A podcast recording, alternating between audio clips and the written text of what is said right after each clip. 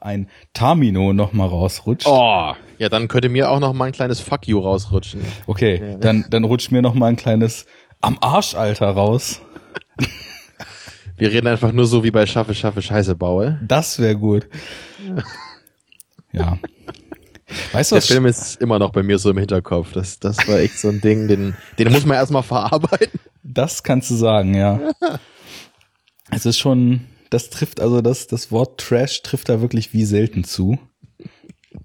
Geiles Ja, Ding. obwohl er natürlich nicht in dem Sinne, dass der Film gescheitert ist. Also ich glaube, der war schon irgendwie so intendiert. Ja, kann man wohl meinen. Ist halt die Frage, ja, was da wirklich intendiert. Aber, dies, aber diese Szene, als dieser eine Typ dann irgendwie mit dieser Prostituierten rummacht, dieser andere Typ mit, mit diesem Oma-Kostüm halt dann noch dazukommt, das ist halt so, ja, so, ja, Kleiner, gib's ihr. Also, Oh, ey, wir müssten eigentlich auch unbedingt noch mal, ich weiß nicht, ich, ich glaube ja, wir brauchen schon mehr viel zu lang mit der Miyazaki-Geschichte jetzt hier, aber Mhm. wenn nicht, müssten wir eigentlich hinterher noch mal nur mal so eine so, so eine Quick-Session zu Samurai Cop und Killing American Style aufnehmen. ja, da musst du aber erst noch mal Hollywood Cop gucken, damit man dann die drei zusammen hat. Ja, hättest du da Bock drauf? Da was Also wenn, ja, natürlich. Ähm, ist halt immer natürlich die Frage, wie gut man, also ich habe sowas noch nie gemacht, ne, so mit diesen oder noch nie so richtig, ne, so so richtig so Trash-Filme besprochen und dann eben zu gucken, so, also ich, ich weiß halt nicht, wie gut man auch so den Witz irgendwie dabei rüberbringen kann, ne? ja, das wird sich zeigen. Vielleicht scheitert das auch total und das ist halt was, was man einfach nur selbst erfahren kann und überhaupt nicht besprechen kann. Aber ich glaube, heute machen wir das nicht mehr. Also ich glaube, wir brauchen hier auch unsere drei Stunden, denke ich mal. Das denke ich auch. ja, aber das ist auf jeden Fall was, was wir noch im Hinterkopf behalten können. Mhm. Wenn uns mal die Themen ausgehen. Genau. es gibt ja so wenig, was man mal besprechen konnte aus der Filmwelt. Ja, weißt du, was eigentlich schade ist? Ich habe sogar mich adrett gekleidet. Und zwar, ich, ich, ich schalte mal kurz Video zu, dann kannst Ist das du so das nämlich mal sehen. Totoro-Shirt. Genau, Jetzt wirklich? da ist er. Jawohl. Aber no, eigentlich hatte ich gesagt, so Sachen, die ich sehr geil finde, fange ich mal an mir zu kaufen. Dann irgendwann habe ich Sachen angefangen zu kaufen, von denen ich mir relativ viel verspreche oder die ich halt mag. So, ne? Und deswegen sind da natürlich mittlerweile auch so ein paar Aussetzer bei, weil Sachen, von denen ich mir relativ viel versprochen habe, die dann doch Mist waren. Genau, und das mache ich nämlich nicht mehr inzwischen. Ich versuche jetzt nicht mehr das zu kaufen, was ich glaube, was gut ist, sondern wirklich nur noch Sachen, die ich schon kenne. Ja. Also gerade bei eBay habe ich zum Beispiel hier, die in drei Tagen läuft äh, They Live Up als äh, Steelbook. Sowas halt zu kriegen, ist halt unglaublich schwierig in Deutschland. Ja. Also das werde ich mir vermutlich dann gönnen, auch wenn das wahrscheinlich über 20 Euro kostet. Aber Mhm. das ist natürlich richtig fesch dann. Du Ja, weißt, also- ich habe gerade das günstige Fund genutzt und habe in eBay UK etwas, was dir wahrscheinlich sehr viel Freude bereiten würde, erstanden. Und Die zwar Victoria Special Edition. den Extended Cut auf Blu-ray von The New World. ja, der Film war echt so, äh, so kurz. Genau, der war viel zu überhastet in der normalen Version. Da habe ich auch gleich gedacht, ja, da, da, der muss länger sein. Tja, wir sind ja letztes Mal schon zu der Conclusion gekommen. Dir kann es bei Malik eigentlich nicht schnell genug vorbei sein. Mir können die Filme nicht lang Ja. genug sein. Was auch nicht lang genug sein kann, sind die Podcasts von mir und meinem liebsten aller Gäste. Sorry an alle anderen. Tamino Mut. Er ist der, der Stern des Tamino Fanclubs Flensburg. Er ist eine Hälfte von Second Unit und er ist vor allem der herzlose Klumpen Filmzerstörer und ein netter Kerl. Guten Tag. Ja, vielen Dank, Arne, dass ich wieder hier sein darf. Äh, ja, Arne, aka Mr. I Love Everything, wie Das- du ja auch in bekannten Kreisen inzwischen heißt. Das ist ein, schon eine ganz, ganz harte Beschuldigung und eine Lüge. Genau, es soll immer noch äh, der Film erfunden werden, der dir nicht gefällt. Es gab, glaube ich, bis jetzt noch keinen. Ja, Ich rufe mal mein Movie-Pilot-Profil auf. nee, noch besser ist Letterboxd, weil Letterboxd zeigt einem ja so einen Ratingspiegel an, wenn man auf sein Profil geht. Und da sieht man dann, also ich habe so eine ansteigende Kurve bis zu dreieinhalb und vier Sternen und dann fällt die wieder ab auf fünf Sterne. Also du bist aber wirklich so durchschnittlich wahrscheinlich bei sieben bis acht Punkten, denke ich mal, von zehn. Und das geht halt gar nicht. Doch, doch. Wenn man einen breit gefächerten Geschmack und Anerkennung für handwerkliche Leistungen hat, dann geht das sehr gut. Also ich habe Ich habe 26 Filme mit einem halben Stern bewertet, 29 mit einem, 38 mit anderthalb, 82 mit zwei, 122 mit zweieinhalb, 195 mit drei, 368 mit dreieinhalb, 364 mit vier, 155 mit viereinhalb und 53 mit fünf. Doch eine gute Bilanz. Tja, ja, Bei dir würde das genau einmal umgekehrt aussehen wahrscheinlich. genau umgekehrt. Nee. nee. du hast aber du hast ein paar mehr Filme bewertet als ich, ein paar hundert mehr auf jeden Fall. Deswegen hast du da auch größere absolute Zahlen. Aber ich kann schon sagen, dass meine, also mein Durchschnitt ist, glaube ich, echt so zwei bis drei Punkte niedriger als deiner. Also da ist bei mir so der der Punkt so bei fünf sechs, wo die Kurve dann kippt. Mhm. Also ich ich, ich habe das Spektrum sehr so wirklich so ausgenutzt, dass auch die Mitte so um die fünf von zehn liegt. Tja, Tja, weil ich ja eben der herzlose Klumpen bin und nicht der alles liebende Film-Nerd wie du. Ich glaube, das ist für dich schwierig, dich so reinzudenken, wie ich so Filme rezipiere. Also umgekehrt ja genauso, weil ich liebe ja ganz sicher nicht alles, aber ich finde halt einfach ziemlich viele Sachen gut. Und ich finde fast überall was, was ich darin anerkennen würde. Und finde ziemlich viele Sachen, die manche Leute an Filmen doof finden, ziemlich irrelevant für die Qualität des Films. Aber dazu wann anders mehr. es geht ja nicht um Filmrezeption. Worum geht's denn? Ja, heute geht's um das äh, Studio Ghibli oder äh, genauer gesagt eigentlich um die Miyazaki-Filme des Studio Ghibli. Die wollen wir uns nämlich heute mal so ein bisschen vornehmen hier. Zusammen kennen wir auch alle. ja. ja, aber wir kennen auch, glaube ich, die meisten, äh, jeder auch einzeln, bis auf zwei, glaube ich, jeweils. Ne? Ja. Ähm, und dann gibt's von mir gleich nochmal die Frage, das habe ich jetzt gar nicht in der Pre-Show gefragt, äh, kennst du denn eigentlich auch noch ein paar andere Filme aus dem Studio Ghibli? Weil bei mir tun sich da nämlich relativ große Lücken auf, bei den Nicht-Miyazaki-Filmen. Ja, das ist bei mir auch relativ dünn gesät. Also ich habe mal ähm, natürlich diesen, die letzten Glühwürmchen gesehen. Ja, den habe ich nämlich auch immer noch so auf der Watchlist und den wollte ich eigentlich jetzt auch noch gucken vor der Sendung, aber durch unsere wie üblich komplizierten Terminplanungsgeschichten habe ich jetzt nicht mehr auf die Reihe bekommen, den noch zu gucken. Er ist auf jeden Fall ein sehr, sehr, sehr niederschmetternder Antikriegsfilm, der auch wirklich, also verglichen mit den Miyazaki-Filmen, also äh, Letzte Glühwürmchen ist ja von Isao Takahata, mhm. was eine interessante Figur auch für Miyazakis Werdegang ist, da kommen wir dann später zu. Und ja, so der Mitgründer von Ghibli auch mit Miyazaki zusammen. Und der hat ja dann eben auch so Sachen noch wie jetzt jüngst noch 2013 die äh, Geschichte der Prinzessin Kageuya oder so, das also sprachtechnisch werde ich sowieso die ein oder andere Massakrierung hier heute veranstalten wahrscheinlich. Und der hat ja den letzte Glühwürmchen gemacht, der ja auch so als einer der bedeutendsten Ghibli-Filme zu Recht auch gilt. Also ja, ja die anderen sind, glaube ich, alle nicht so riesig gelobt äh, wie so die Miyazaki-Filme.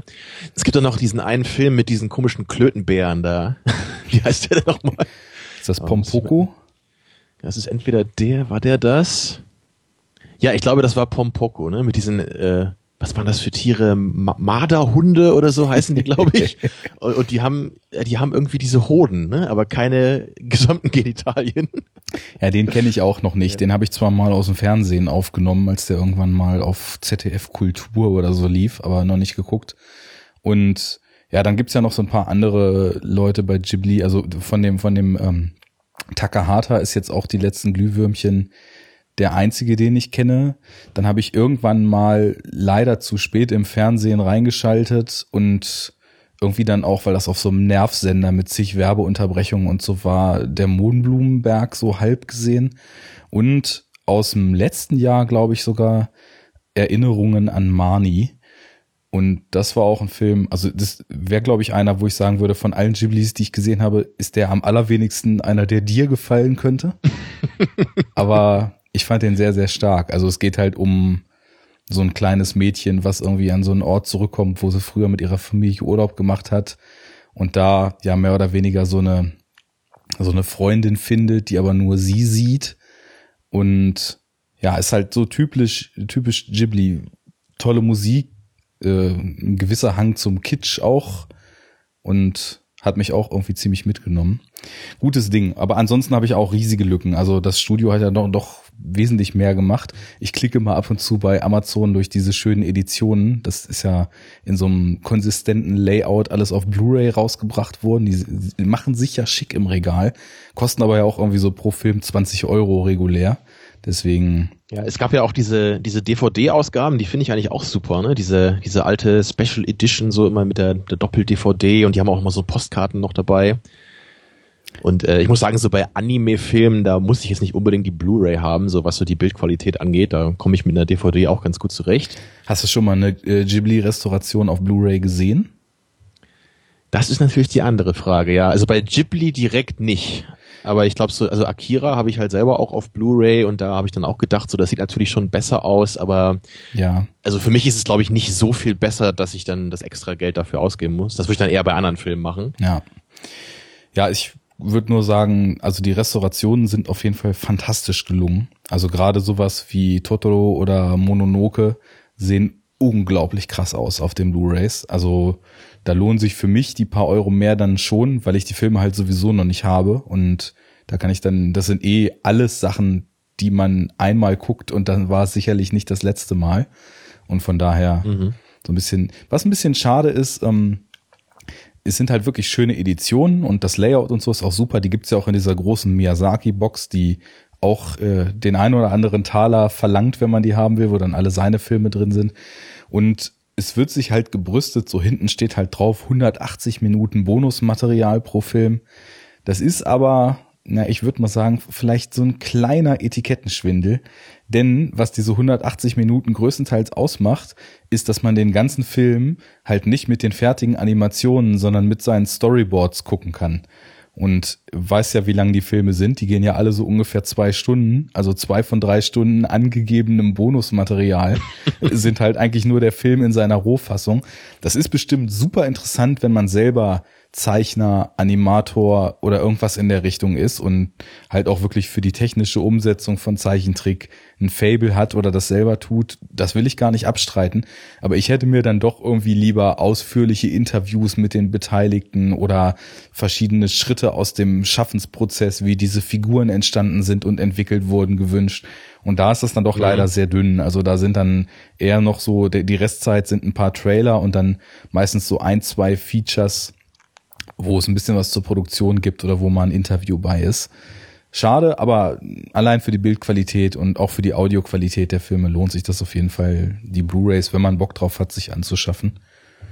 Ja, aber das, was du sagst mit den Storyboards, das ist ja, glaube ich, eher mal ganz cool, so eine Szene oder so mal dann so zu haben. Ne? Aber dann den ganzen Film am Stück so zu gucken, das wäre mir jetzt, glaube ich, auch ein bisschen viel. Ja, genau. Es ist so wie, was weiß ich, wenn man sich jetzt irgendwie von einer Graphic Novel, bestes Beispiel, so jetzt die 30s Anniversary Edition von äh, Dark Knight Rises zum Beispiel, die vor ein, zwei Jahren rauskam.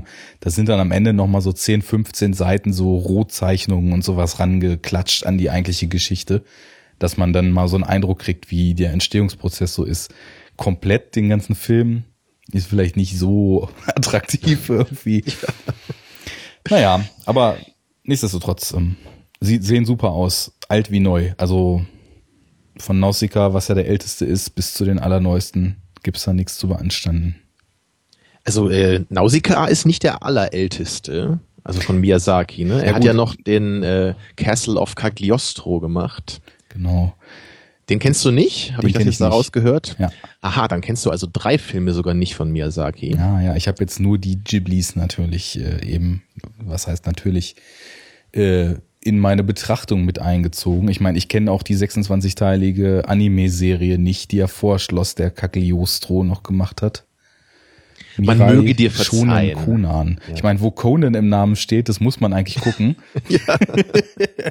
ja, mich nervt das auch immer, wenn ich bei eBay mal nach dem Conan Steelbook suche. Das wollte ich mir nämlich auch mal gönnen, so auf Blu-ray. Und dann kriege ich immer diese komische Detektivkacke da angezeigt.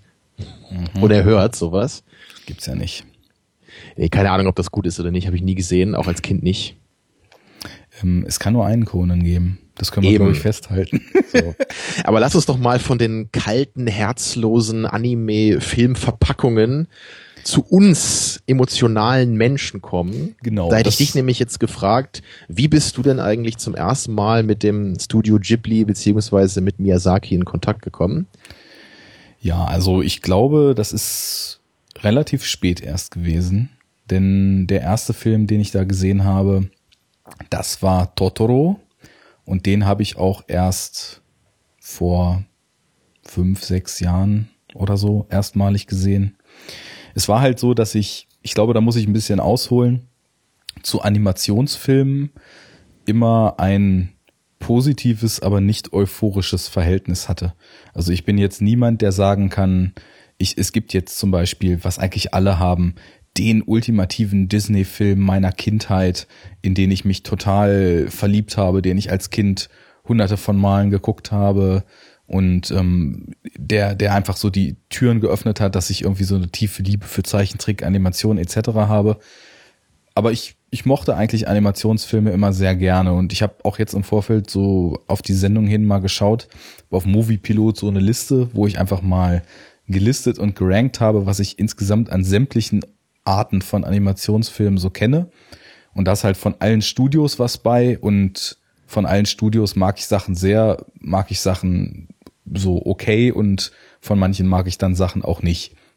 Und als ich so anfing, im Netz viel mit Filmen rumzulesen, mich viel auf Filmplattformen rumzutreiben, da war es natürlich auch was, dass man, es geht ja leider häufig, wenn es um Animationsfilme geht, ist ja selbst bei euch bei Second Unit schon in den Kommentaren passiert und ich war selbst auch Teil davon in diese Pixar, Pixar versus Ghibli Debatte, wo sich sofort so Lager bilden, was eigentlich völlig unnütz ist, weil es halt nicht vergleichbar, also braucht man es auch eigentlich nicht vergleichen.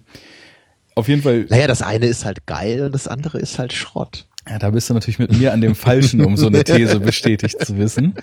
Ähm, ich würde nämlich sagen, Pixar hat nicht durchweg gute Filme gemacht, aber es sind schon auf jeden Fall sehr starke dazwischen. Das ist jetzt nicht unbedingt Ratatouille, aber ist auch egal. Kommen wir vielleicht ich nach. Ich kenne da ja auch bei weitem nicht alle, ne? Aber die meisten, die ich gesehen habe, fand ich halt nicht so geil. So, ich mochte eigentlich nur so die Toy Story Dinger und mit dem anderen Kram konnte ich eigentlich nichts anfangen. So. Ja, ich habe auch, also es gibt etliches bei Pixar, was ich ausgelassen habe, weil ich es einfach uninteressant fand. Diese kompletten Cars, Planes und keine Ahnung, ob es mittlerweile ja, ja. auch schon Boats gibt und weiß nicht, an A Bugs Life kann mich auch nicht mehr erinnern. Ach, der Aber, war auch von denen? Den habe ich mal gesehen, doch als Kind, ja. Ja. Das war, glaube ich, der erste Pixar-Film, wenn ich mich nicht irre. Ah ja. Naja, auf jeden Fall.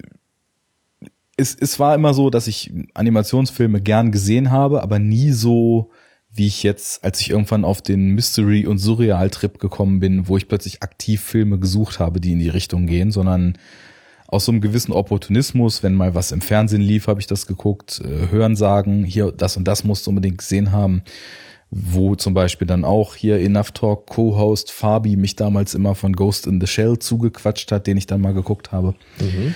Und ähm, ja, bei Akira zum Beispiel habe ich es ja bis vor kurzem nicht geschafft, den mal nachzuholen. Und naja, ich kam einfach von, weil der Name ständig fiel, so auf Miyazaki. Auf Moviepilot, irgendwo anders im Netz. Man liest es immer wieder, die besten Animationsfilme überhaupt, dies, das. Und dann habe ich mir, glaube ich, einfach so im, mit, im Vorbeigehen mal Totoro irgendwo mitgenommen. Hab den geguckt und war da ziemlich hin und weg von, weil ich den auf so vielen Ebenen grandios fand, dass ich, ja, eigentlich wie das so ist, dann, dann taucht man voll ein und denkt sich, das ist richtig gut, da will ich mehr von. Und dann legt man es aber erstmal beiseite und ich bin immer jemand, wenn ich was entdecke, ich will das nicht alles so in zwei Wochen dann durchziehen und dann war's das, sondern ich will mir so diese Entdeckungen noch so ein bisschen aufbewahren eigentlich.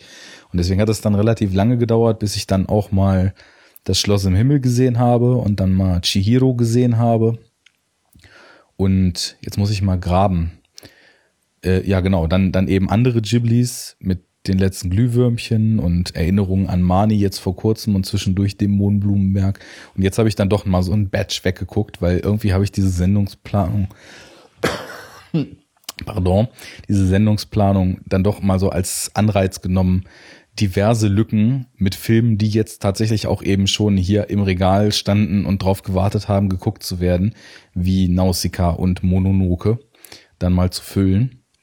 Ja, und jetzt bin ich so weit, dass ich sagen würde, das sind Filme, die mich seit ein paar Jahren zwar erst so peripher begleiten, aber mir auf jeden Fall immer wichtiger werden, so in meinem Filmgeschmack. Das ist es, glaube ich, so von meiner Seite. Ja, gar nicht so anders als ich, glaube ich. Ähm, also ich kann, glaube ich, allerdings im Gegensatz zu dir schon sagen, dass mir als Kind Animationsfilme doch viel bedeutet haben. Also als ich noch sehr jung war, ne, wirklich so, als ich so im, im Grundschulalter war, da habe ich sehr viele Disney-Filme gesehen und mochte auch eigentlich fast alle davon. Also als ich eben äh, so aufgewachsen bin, da war ja gerade so der König der Löwen, so der heiße Scheiß, kann man sagen. als der rauskam, das gar nicht so Anfang der 90er, ne, da war ich ja genauso in der Zielgruppe, so mit fünf, sechs Jahren war ich da, glaube ich den habe ich da halt echt äh, andauernd geguckt und Aladdin mochte ich auch immer gerne und das Dschungelbuch so. Viele von denen sind allerdings für mich nicht so toll gealtert. Also gerade der König der Löwen, den, den finde ich heute jetzt bei weitem nicht mehr so toll wie als Kind. So, weil wenn man den mal jetzt so ein bisschen weniger emotional und mit Erinnerung an die Kindheit anschaut, dann ist der meiner Meinung nach doch so von der Geschichte und den Figuren teilweise ein bisschen holprig und funktioniert nicht so gut, würde ich mal behaupten. Also inzwischen würde ich wahrscheinlich sagen, dass äh, das Dschungelbuch und Aladdin so meine Favoriten sind von den ganzen Disney-Filmen. Ja, und die meisten anderen sind jetzt eher so auf dem Level, dass ich die eigentlich nicht unbedingt nochmal gucken muss.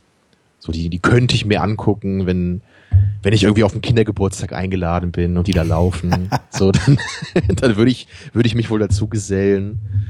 Naja, aber so diese neueren Sachen, ne, so wo es jetzt auch gar nicht mehr gezeichnet ist und dann animiert ist, das ähm, ist dann für mich irgendwie auch nichts mehr. Okay, also ja, würdest du sagen generell, dass Zeichentrick auch definitiv mehr dein Ding ist als Computeranimation? Das auf jeden Fall, ja. Äh, das ist, ähm, ich weiß auch gar nicht genau warum, aber irgendwie, also auch wenn, wenn die, äh, die Zeichenanimationen vielleicht nach heutigen Maßstäben gar nicht mehr so gut aussehen, hat das für mich immer so einen gewissen Charme. Also das muss für mich auch gar nicht unbedingt so richtig äh, perfekt gezeichnet sein, in Anführungsstrichen. Ich, ich, mir ist das wichtiger, dass es da einen eigenen Stil, glaube ich, so gibt in der Zeichnung. Mhm. Und das gibt's ja wirklich auch bei, bei vielen älteren Anime-Filmen so. Ja, das stimmt. Ja, und äh, mit Miyazaki jetzt konkret war es bei mir so, wie bei vielen Sachen, dass ich eben durch meinen Podcast Second Unit darauf äh, direkt dann gestoßen bin. Ich hatte natürlich vorher den Namen auch schon mal gehört, aber noch nie einen Film wirklich davon gesehen. Und dann hat uns äh, irgendwann ein sehr lieber anonymer Hörer mal ähm, den Shihiro eingeschickt und den haben wir dann geschaut und besprochen. Und ich fand den ziemlich cool. So, ich, ich war jetzt vielleicht nicht ich weiß nicht, ob man begeistert sagen kann. Also für meine Verhältnisse vielleicht schon. also im, für die Verhältnisse eines Filmvernichters war ich wahrscheinlich schon begeistert, das kann man schon sagen. Dennoch war es bei Shihiro halt so, dass der ja auch noch immer dieses sehr äh, kindliche Thema hat, so des äh, Erwachsenwerdens und des mehr Verantwortung übernehmen ne? und dieses äh, zum ersten Mal sich so ein bisschen mit Arbeiten auseinandersetzen. So diese Themen sind da drin und die sind auch wirklich toll umgesetzt, das finde ich auch. Aber es ist trotzdem nicht so hundertprozentig so mein Beuteschema gewesen, deswegen. Mhm.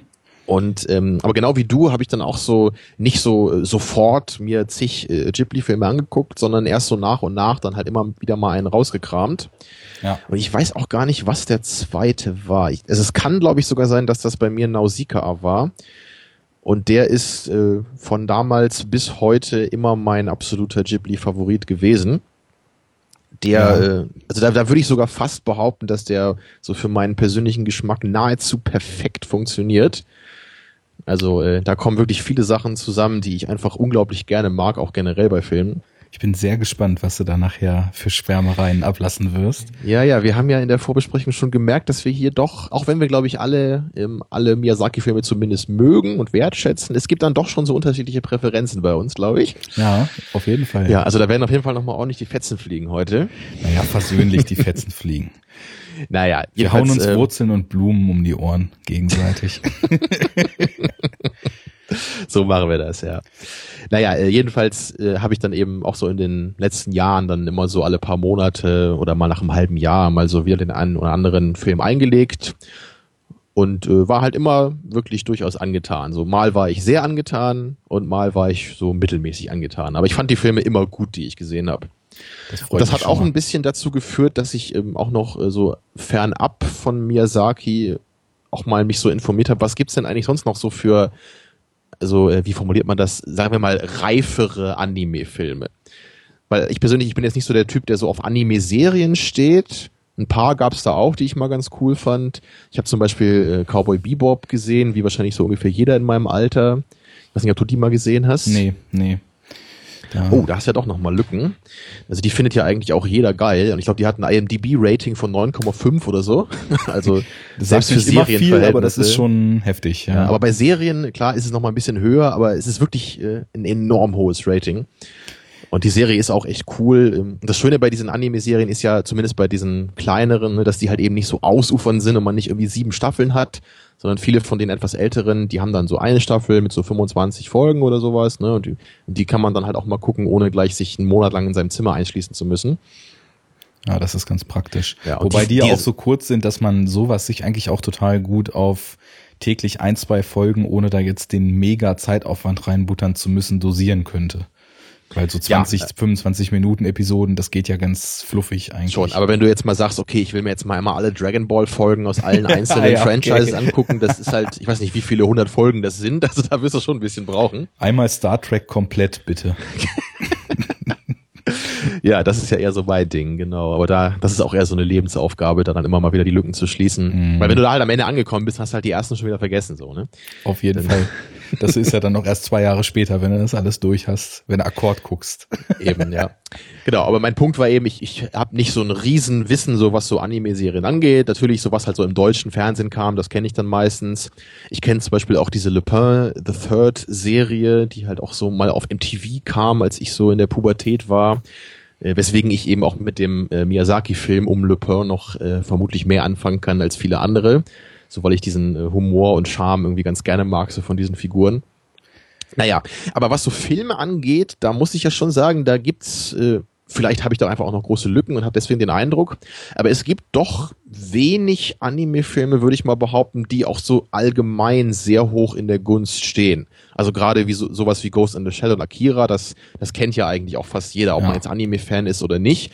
Da hat man schon mal von gehört zumindest. Und bei den äh, Ghibli-Filmen ist das ähnlich. Ja. Aber wenn man jetzt mal versucht, so ein bisschen da rauszukommen, habe ich zumindest erfahren, das wird schon schwierig, da so Filme zu finden, die jetzt nicht nur so diese Nischendinger sind, sondern die auch wirklich, also was jetzt so den Aufwand an den Animationen zum Beispiel angeht, ne, so und vom Inhalt, so, also einfach von normalen, in Anführungsstrichen, Maßstäben, die man so an Filme legt, die da einen jetzt so voll zufriedenstellen. Ja, ich scanne auch gerade so ein bisschen durch, aber egal wo man landet, ob es irgendwie Jinro ist oder die Evangelion-Reihe, das ist alles schon sehr speziell und wird dann eher wirklich von Leuten, die wahlweise starken Science-Fiction-Fable oder eben starken Anime-Fable haben, dann eher so ja. bekannt. Den Jinro habe ich auch mal gesehen, nur einmal. Den fand ich auch ganz okay, aber äh, müsste ich auf jeden Fall nochmal eine zweite Chance geben. Mhm. Ich weiß nicht, ob du schon mal von diesem, äh, jetzt ist wieder die Aussprache, ähm, Satoshi Kon gehört hast. Gehört schon, aber ja. gesehen auch noch nicht. Genau, da habe ich mir jetzt sogar noch die Tage mal den ersten Film von ihm angeschaut er hat ja, glaube ich, auch nur irgendwie vier oder fünf gemacht, weil er ja relativ früh jetzt auch schon verstorben ist vor einigen Jahren. Ich glaube, mit Mitte 40 ist er schon verstorben. Ja, und ich habe jetzt diesen Paprika geschaut. Davon ja, genau, daher kannte ich den. Ich habe nämlich eben gerätselt, woher ich den Namen kenne. Ja, äh, und ich, ich dachte mir halt, äh, während ich den Film geschaut habe, so das muss halt eigentlich voll dein Ding sein, habe ich halt gedacht. Ich weiß natürlich nicht, ob das stimmt, weil wir natürlich nie genau wissen, wie der andere so tickt. da brauchen wir, glaube ich, noch 20 Sendungen hierfür, bis wir das einigermaßen verstanden haben. Ja, lass uns die allerdings, durchziehen. genau, allerdings hast du mir ja mal gesagt, auch ein Statement von dir, an das ich oft denken muss, dass du es ja generell einfach sehr gerne magst bei Filmen, wenn so Traum und Wirklichkeit in gewisser Weise so verschmelzen, oder? Auf jeden Fall. Ja, und äh, Paprika ist halt wirklich genau das. Also in dem Film geht's genau darum, da wird so ein, so ein Device entwickelt, mit dem man äh, in Träume von anderen Menschen so eindringen kann. So zur Psychoanalyse ist das eigentlich gedacht. Und dann äh, gerät aber äh, dieses äh, Gerät wird dann, äh, kommt dann abhanden. Ja, und jemand manipuliert das und deswegen muss dann halt in Träumen von verschiedenen Menschen muss dann halt äh, die Paprika, die Hauptperson, dann so quasi ermitteln ne, und sich da so durchwühlen. natürlich verschwimmt dann immer mehr so Realität und Traum zusammen. Also könnte ich mir durchaus vorstellen, dass das dein Ding ist.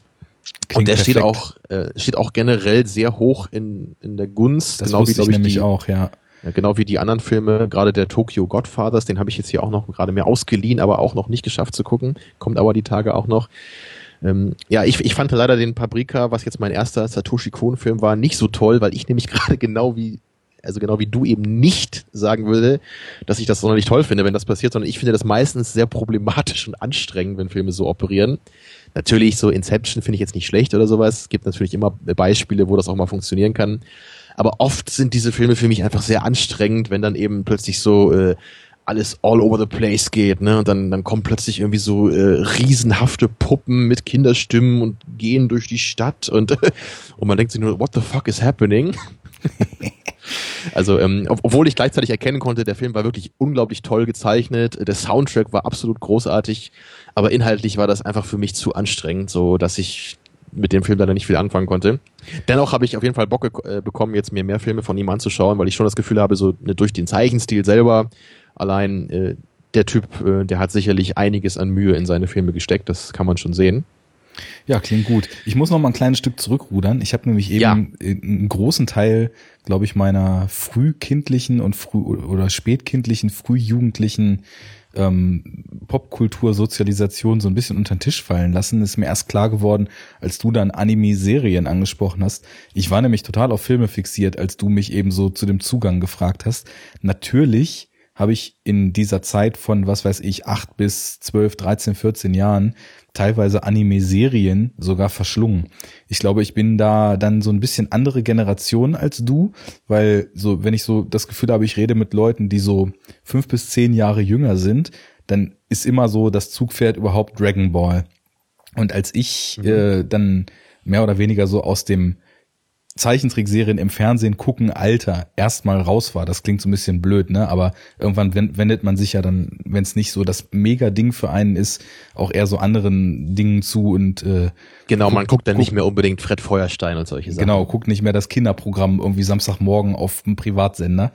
Aber ich glaube, ich bin da so mit so einer Rutsche aus 80er Jahre Anime-Serien doch so ein bisschen groß geworden. Eine meiner absoluten Lieblingsserien von damals war nämlich Saber Rider and the Star Sheriffs. Das, das hätte ich jetzt echt sogar geraten. Das mhm. hätte ich ja mal sagen sollen jetzt. Da kenne ich nur ein paar Folgen von, aber ich kann mir durchaus verstehen, ne, was so den Reiz davon ja, das, das, ja. Ich meine, heute äh, weiß ich natürlich, dass es total irres Hybrid ist, so ein japanisches Anime, diese uramerikanischen Cowboy-Thematiken aufzugreifen und irgendwie so eine Kavallerie da im Space-Outfit rauszuschicken.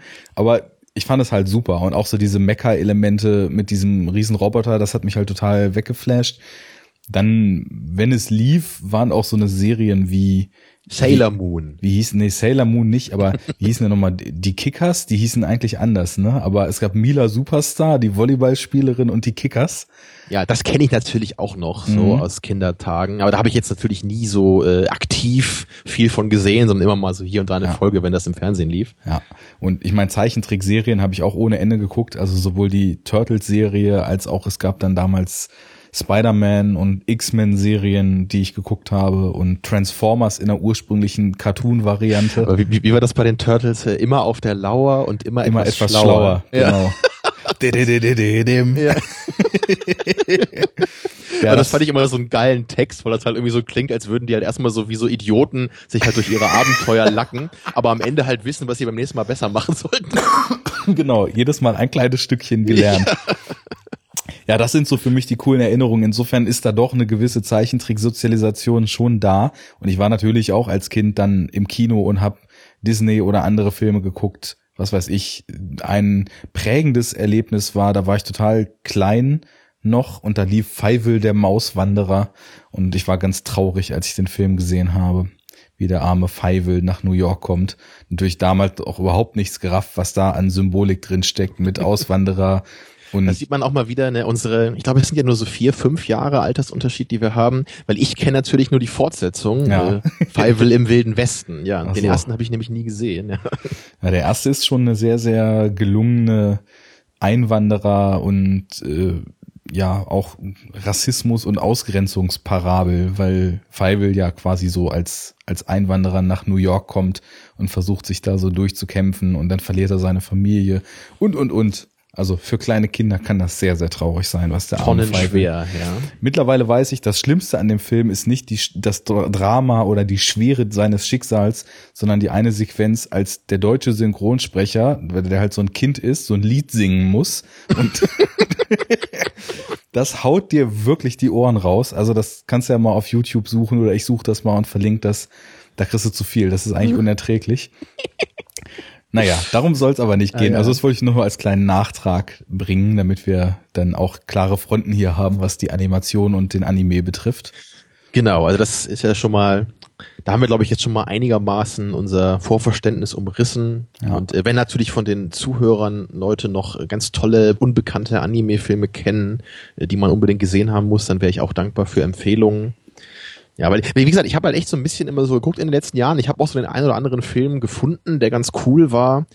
Einer heißt zum Beispiel Memories. Ich weiß nicht, ob du davon mal gehört hast. Nee, auch nicht. Der heißt auf Deutsch auch so. Das ist so eine, so eine Ansammlung von drei Kurzgeschichten. Ich glaube sogar, dass, ich glaube, dieser Satoshi Kon hat sogar die erste davon geschrieben, wenn ich mich jetzt nicht irre. Einer von den Leuten, die wir erwähnt haben, war auf jeden Fall irgendwie an diesem Memories-Film beteiligt. Das weiß ich noch. Mhm gefährliches Halbwissen. Und äh, warum ich den noch erwähne, denn also äh, zwei dieser Kurzgeschichten finde ich äh, ganz ganz nett so, die die eine ist vielleicht auch ein bisschen bescheuert so, aber irgendwie äh, die gibt mir auch was, aber die dritte davon, die letzte 20-minütige Kurzgeschichte in diesem Film ist glaube ich das allergeilste, was ich jemals irgendwie an Anime in einem Film gesehen habe. Mhm. Das äh, kann ich nur ganz kurz mal paraphrasieren habe ich bei Second Unit, glaube ich, auch mal irgendwann erwähnt. Das ist halt so eine, ähm, so eine Art Zukunftsvision, also auch so eine ganz abgefahrene Dystopie, äh, wo alle Menschen in so äh, über die ausgerottete Erde wandernden Großstädte leben. Also die Städte können so wandern und äh, die bestehen halt fast nur aus so Kanonen. Ja, also es mhm. gibt halt so eine riesige Kanone innerhalb dieser Stadt und auch alle haben halt auf, auf ihren Hausde Hausdächern auch so kleine Kanonen aufgestellt und die gesamte Kultur dieser Stadt basiert nur auf dieser Kanone. Und es, dann gibt's halt die Leute, ne, die, die halt diese Kanone beladen müssen oder halt die Frauen, die dann irgendwie die Munition herstellen müssen. Und es ist halt total abgefahren. Und es ist auch total dreckig und düster und richtig äh, krass gezeichnet. Und es geht dann um so einen kleinen Jungen, äh, der unbedingt davon also träumt, einmal dieser Mann zu werden, äh, der dieser äh, Chef ist, der die Kanone leitet. also es ist wirklich, ähm, es ist so 1984 hoch 10, finde ich, so von der Stimmung, die das auf, auslöst bei mir. Und äh, wie gesagt, ist echt nur so 20, 25 Minuten lang das Ding und ich, ich finde es unglaublich geil. Klingt auch nach total ja. abgefahrenen Ideen. Das finde ja. ich sowieso immer stark, denn ich habe so das Gefühl, dass im Anime dieses, was eigentlich die totale Grundlage für so Zeichnungen und Zeichentrickfilme sein könnte, die Imagination und Fantasie total freizulassen, dass das da irgendwie noch stärker praktiziert wird, als es im westlichen Zeichentrickfilm, zumindest im Mainstream-Zeichentrickfilm mhm. im Westen so der Fall ist. Kann natürlich auch sein, dass es einfach eine völlig falsche Einschätzung ist, weil ich nur aufgrund des sehr, sehr begrenzten Fundus an Sachen, die ich kenne, einfach zu da, ja, einer falschen Sicht drauf komme. Manchmal kann es ja auch daran liegen, dass für uns diese gesamte asiatische Kultur, wenn man das mal so ganz platt unter einen Hut scheren möchte, was natürlich völliger Quatsch ist, aber dass uns die halt schon so äh, fremd ne, und äh, imaginativ an sich schon vorkommt, dass wir natürlich dann gleich also gerade bei Mononoke zum Beispiel, ne, wenn es dann um diese ganzen Götter geht, so den, den Gott des Waldes ne, ja. ne, und den, und den Wolfsgott. Ich glaube halt, äh, dass das da wahrscheinlich einfach Gedanken sind, die man eher so kennt aus der Kultur, dass es so einfach verschiedene Götter gibt. Also meine ich mich zumindest erinnern, äh, zu erinnern, das schon mal gehört zu haben. so.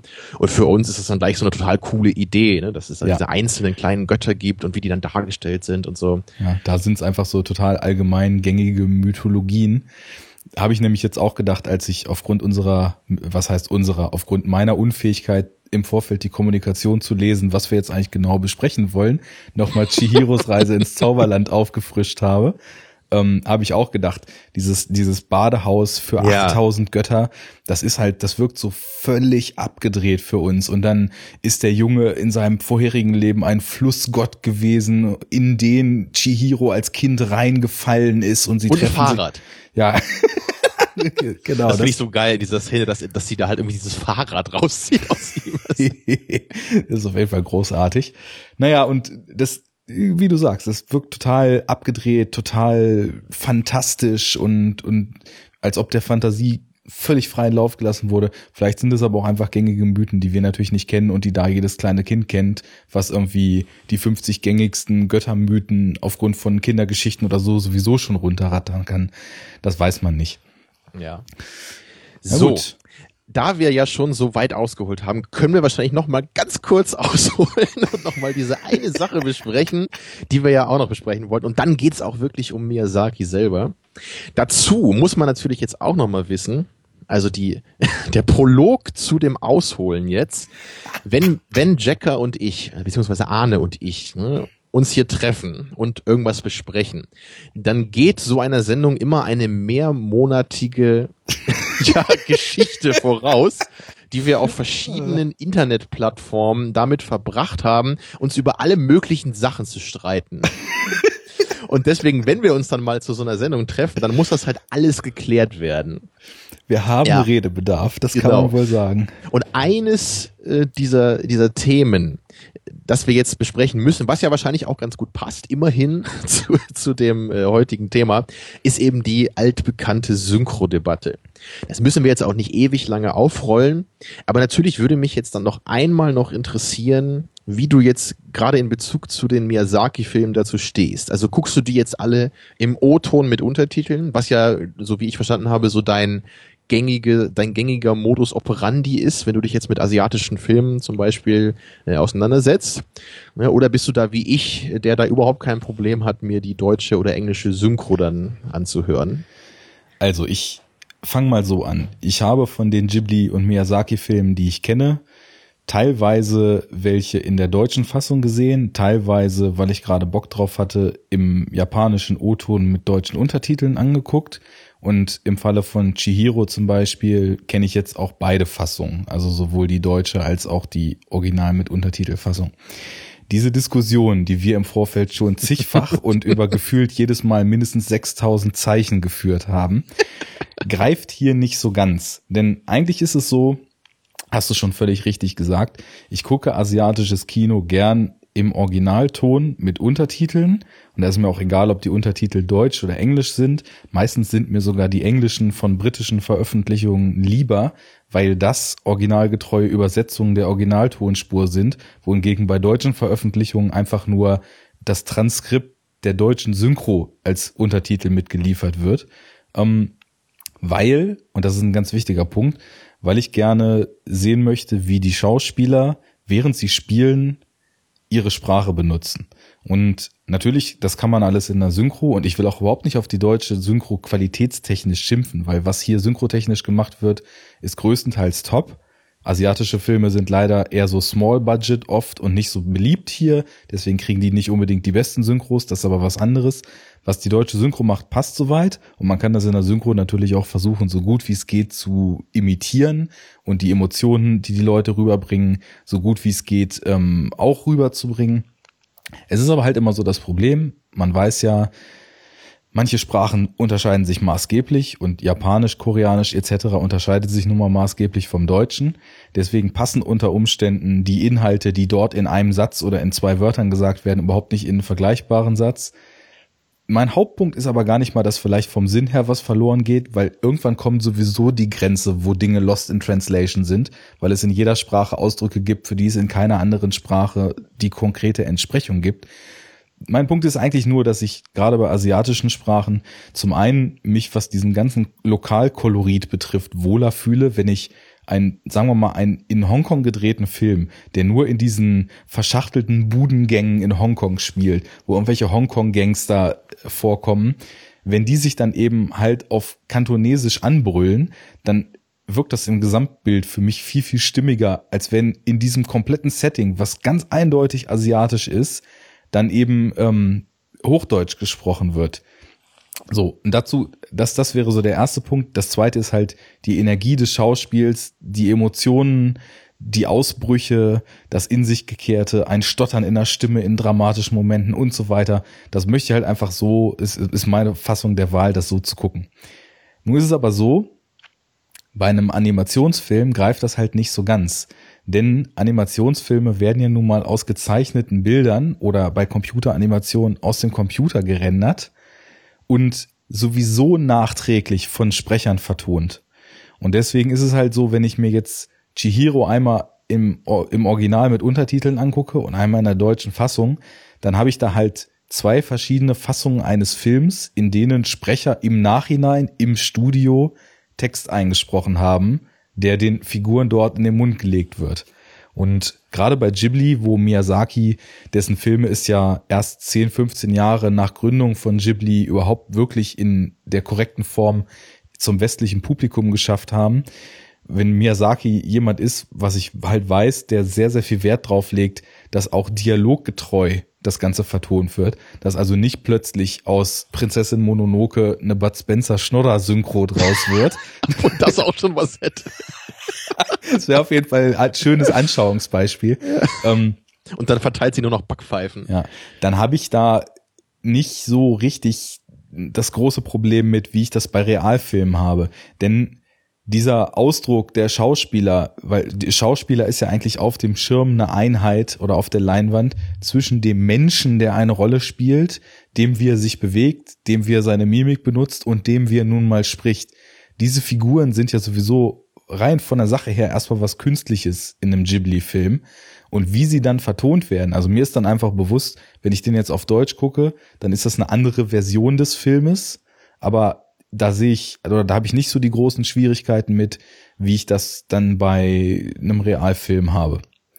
Das ist so. Und deswegen ist es bei Ghibli-Filmen zum Beispiel mir relativ egal.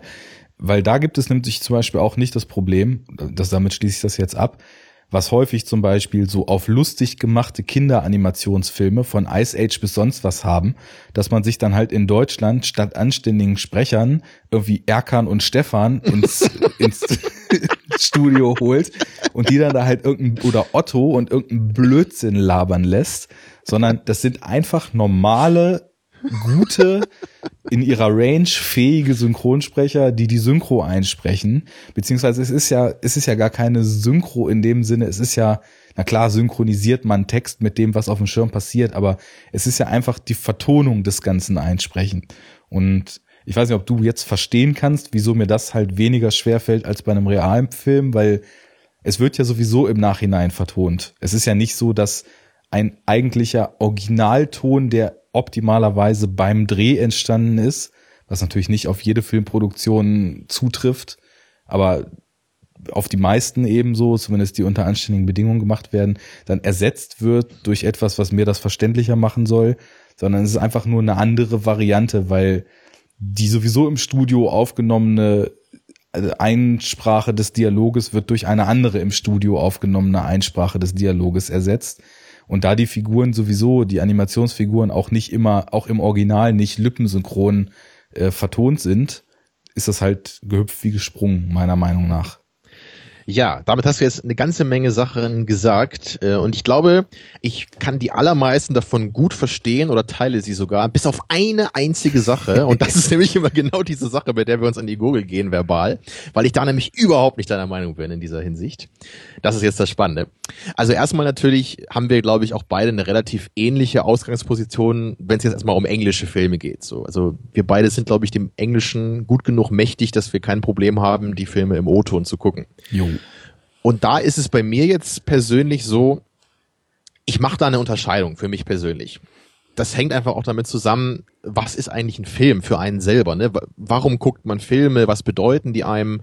Und da gibt's einfach für mich so viele verschiedene ähm, Ausgangspositionen oder einfach so ein, so ein State of Mind, den ich irgendwie habe, wenn ich mir jetzt einen bestimmten Film angucke. Also als äh, Beispiel natürlich, wenn ich mir irgendeinen Film mit Al Pacino angucke, dann gucke ich den natürlich nur im O-Ton, ja, weil ich den einfach schaue, weil ich ihn schauspielen sehen will. Ne? Er ist mein Lieblingsschauspieler. Ich will natürlich alle Facetten von seinem Schauspiel haben und das Verbale ist natürlich äh, ein riesiger Teil von dem Schauspiel. Das kann man nicht einfach übersynchronisieren. Und egal, ja. wie gut das dann gemacht wäre, das wäre dann halt nicht der El Pacino, den ich sehen will. Ne? Ich will einfach El Pacino bei der Arbeit sehen. Ja. Und deswegen geht das einfach nicht. Mhm. Allerdings gibt's jetzt halt andere Beispiele. Äh, zum Beispiel, wenn ich Star Trek gucke, die Serie. Äh, die, die habe ich immer auf Deutsch geguckt, seit Kindestagen, weil die im Fernsehen lief. Ich mag die deutsche Synchro lieber als die Originalsprecher. Natürlich ist das nicht dann das Original, was das Schauspiel angeht, aber äh, obwohl ich mich als Trekkie verstehe, bin ich einfach so ehrlich und sage mir, das Schauspiel ist für mich nicht das, warum ich mir diese Serie angucke. Es geht für mich um die Themen, Ne, und äh, das ist für mich eigentlich der Hauptgrund. Es geht mir nicht darum, irgendwie jetzt äh, LeVar Burton acten zu sehen. In dem. ich meine, es klingt halt sehr hart, aber ähm, es ist für mich einfach so. Nö, ist das ist mir ein ganz, ganz ja. valider Punkt, was man für Schwerpunkte bei dem Anschauen von diesem oder jenem Serien- oder Filmformat setzt und was man da rausziehen will. Klar. Ja, und das ist bei mir dann eben auch nochmal, äh, ich denke zum Beispiel an gewisse alte Jackie Chan-Filme. Ja, die haben halt eine unglaublich bescheuerte Synchro teilweise und mir gefällt das einfach total gut.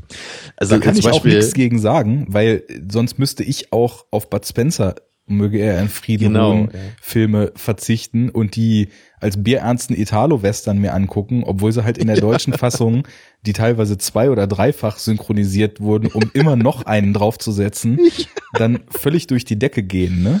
Ja, es, ist, es gibt ja wirklich bei, bei diesen alten Jackie Chan-Filmen, bei diesem äh, die Schlange im Zeichen des Adlers oder dieser dieser ganz alte, ich weiß gar nicht mehr, wie der hieß hier irgendwie, äh, Drunken Master, da gibt es ja mehrere, oh, die so göttlich. heißen, aber dieser, dieser aus den 70ern noch, ja. der ist halt so knuffig synchronisiert, weil da auch, glaube ich, drei Sprecher, die man heute eben aus dem Cast der Simpsons kennt, dabei sind. Mhm. Und das ist halt, das ist halt nochmal so eine ganz andere Form der Comedy. Ich mir eben plötzlich vorstelle, dass halt irgendwie ein Gill aus den Simpsons da irgendwie so Nebencharakter spricht aus dem Jackie Chan Film.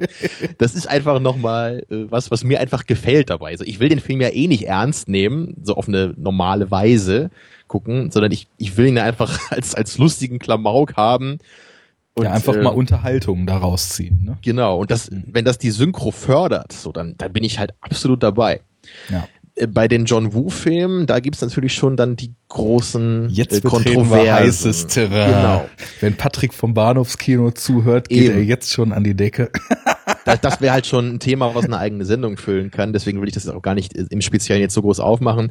Ich bin halt nur da jemand, ich, ich liebe John Woo-Filme, also diese alten Hongkong-Filme, die finde ich großartig, die kann ich mir immer angucken. Ich habe da super viel Spaß bei aber anscheinend nicht aus den gleichen Gründen wie andere John Woo-Fans. Ja. So, ich, ich würde halt nicht sagen, dass die irgendwie Trash sind, das würde ich nicht sagen, aber ich würde halt schon sagen, dass ich sie nicht ernst nehmen kann, aufgrund dieses völlig überzeichneten Pathos, äh, was sie eben innerhalb dieser Gangstergeschichten immer zelebrieren. Äh, und wo dann eben der eine Auftragskiller dann gezeigt wird in dem äh, The Killer, äh, der dann in der nächsten Szene ein kleines Kind vor dem Tod rettet und sowas. Also, das finde ich halt so übertrieben, dass ich da an sich schon drüber lachen muss. Und deswegen mag ich dann einfach, wenn eben diese bescheuerte Synchro dann dazukommt, die halt einfach an, an vielen Stellen sehr, sehr eigenwillige Formulierungen getroffen hat. Ich meine, klar, ich kann verstehen, wenn man das Ganze ein bisschen ernster nehmen will und äh, einfach versucht, diesen ja, die, diese Art des asiatischen Dramas darin zu sehen und das irgendwie möglichst ernst nehmen will, dann kann ich verstehen, dass man dann wahrscheinlich die Synchro nicht gucken kann, weil die einfach permanent den komödiantischen Faktor betont. Ja, ich ja. würde auch nicht ausschließen, dass diese Filme auf jeden Fall auch, ein, auch im Original einen gewissen Teil Humor haben.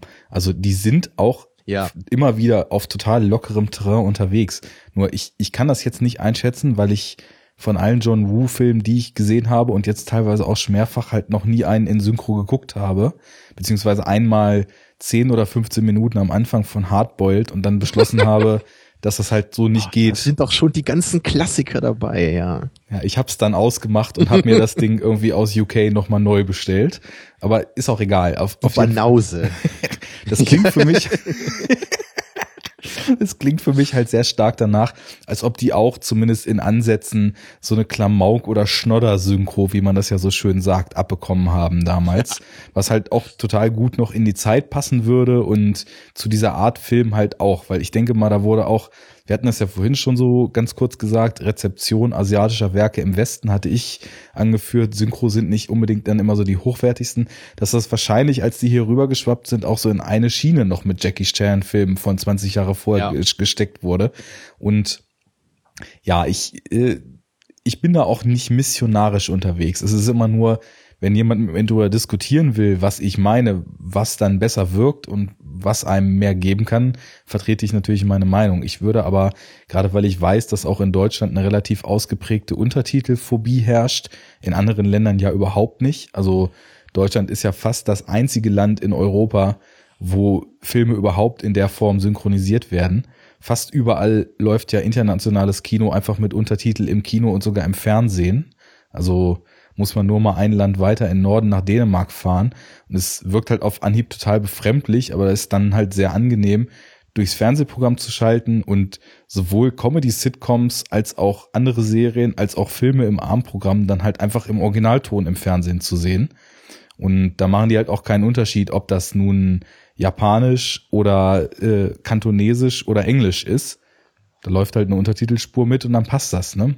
Tja, also ich, ich merke schon, das ist natürlich ein komplexes Thema. Ich versuche uns mal nicht ganz zu weit hier zu derailen. Also, ja. um das jetzt langsam wieder auf den kontroversen Schlusspunkt noch zu lenken. Also bis jetzt meine ich ja, ich bin ja auch immer deiner Meinung. Und eben gerade, was du eben auch noch einmal gesagt hattest, äh, ich weiß gar nicht, wie du es genau formuliert hattest, so, das ist eben so schön bezeichnet, ähm, äh, dass du so ein bisschen, wenn du halt in Hongkong einen Film siehst, dann willst du halt irgendwie nicht die deutsche Stimme hören, weil du irgendwie so dieses, du willst ja irgendwie auch noch so dieses Gefühl der Umgebung beibehalten. Und deswegen ist es dann cooler, wenn die Leute auch eine fremde Sprache sprechen, Lokal die dazu passt. Hatte ich's genannt. Ja, genau, das meinte ich. Sehr, sehr schön. Das wurde ja auch bei diesem Film von Mel Gibson gemacht, ne, bei dem Apokalypto der spielt ja halt auch bei den Maya und dann hat man ja auch versucht, da eben jetzt nicht so eine englische Synchro darüber zu packen, sondern hat diese eingeborenen Schauspieler und will halt das auch äh, deswegen so, so lassen und lässt es halt dann im O-Ton mit Untertiteln. Und ich kann auf jeden Fall den Gedanken dabei verstehen und ich würde mir genauso wie du wünschen, äh, dass sowas halt dabei bleibt. Aber für mich ist es dann eben ein, ein Konflikt. Ich habe halt entweder das oder ich habe für mich die angenehme Seherfahrung. Weil ich bin nämlich wirklich einer dieser Leute, die Untertitel gucken per se überhaupt nicht abkönnen. Ich finde das enorm anstrengend.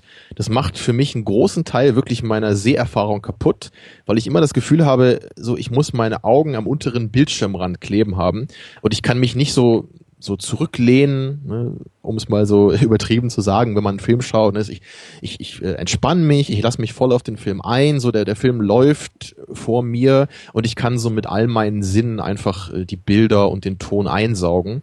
So weil, weil dann eben, wenn ich die Untertitel lesen muss, habe ich immer das Gefühl, ich muss beim Filme gucken irgendwas anderes machen.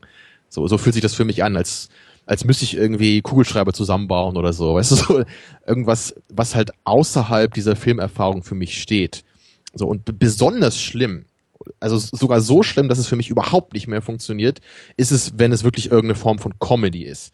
Weil halt wirklich bei einer Comedy ist eben Timing bei den Witzen ja so wichtig, dass das einfach nicht geht mit den Untertiteln. Weil man, teilweise liest man dann schon den Witz unten, bevor er in der Szene auch gerade ähm, gesagt wurde, ja. Auch wenn das nur ein paar Sekunden sind, das macht halt die Pointe kaputt teilweise.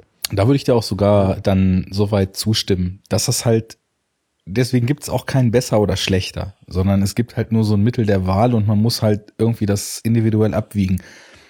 Genauso wie in der Comedy ein Witz nicht übersetzbar sein kann und die Synchro daran scheitert, kann auch genau das, was du gerade beschrieben hast, eintreffen und das ganze Format scheitert daran. Ich muss sagen, ja. dass fast alles, was ich bis jetzt so aus Asien gesehen habe, keine Comedies waren. Von daher äh, kann ich das nur so marginal, wenn mal so fluffige Passagen in irgendeinem John Woo-Film oder so sind, wo das bei mir eigentlich auch dann noch so ganz gut funktioniert, weil das ist alles eine Frage der Gewöhnung. Du meinst ja irgendwie, du bist dann nur mit Lesen beschäftigt. Man muss sich natürlich auch erstmal eine gewisse Routine schaffen. Also so die ersten drei, vier, fünf Filme, wo ich das mal gemacht habe, habe ich mich auch gefragt, hm, ist es das jetzt oder lese ich jetzt hier eigentlich eher, als dass ich einen Film gucke? Aber irgendwann bist, und das dauert nicht allzu lange, das wollen mir die Leute halt immer nicht glauben, bist du Glaube so, ich dir auch nicht. Bist du so schnell, was das betrifft und es, es funktioniert so automatisch, ohne Anstrengung und du brauchst halt auch, also es, du bist halt trotzdem im Fluss drin.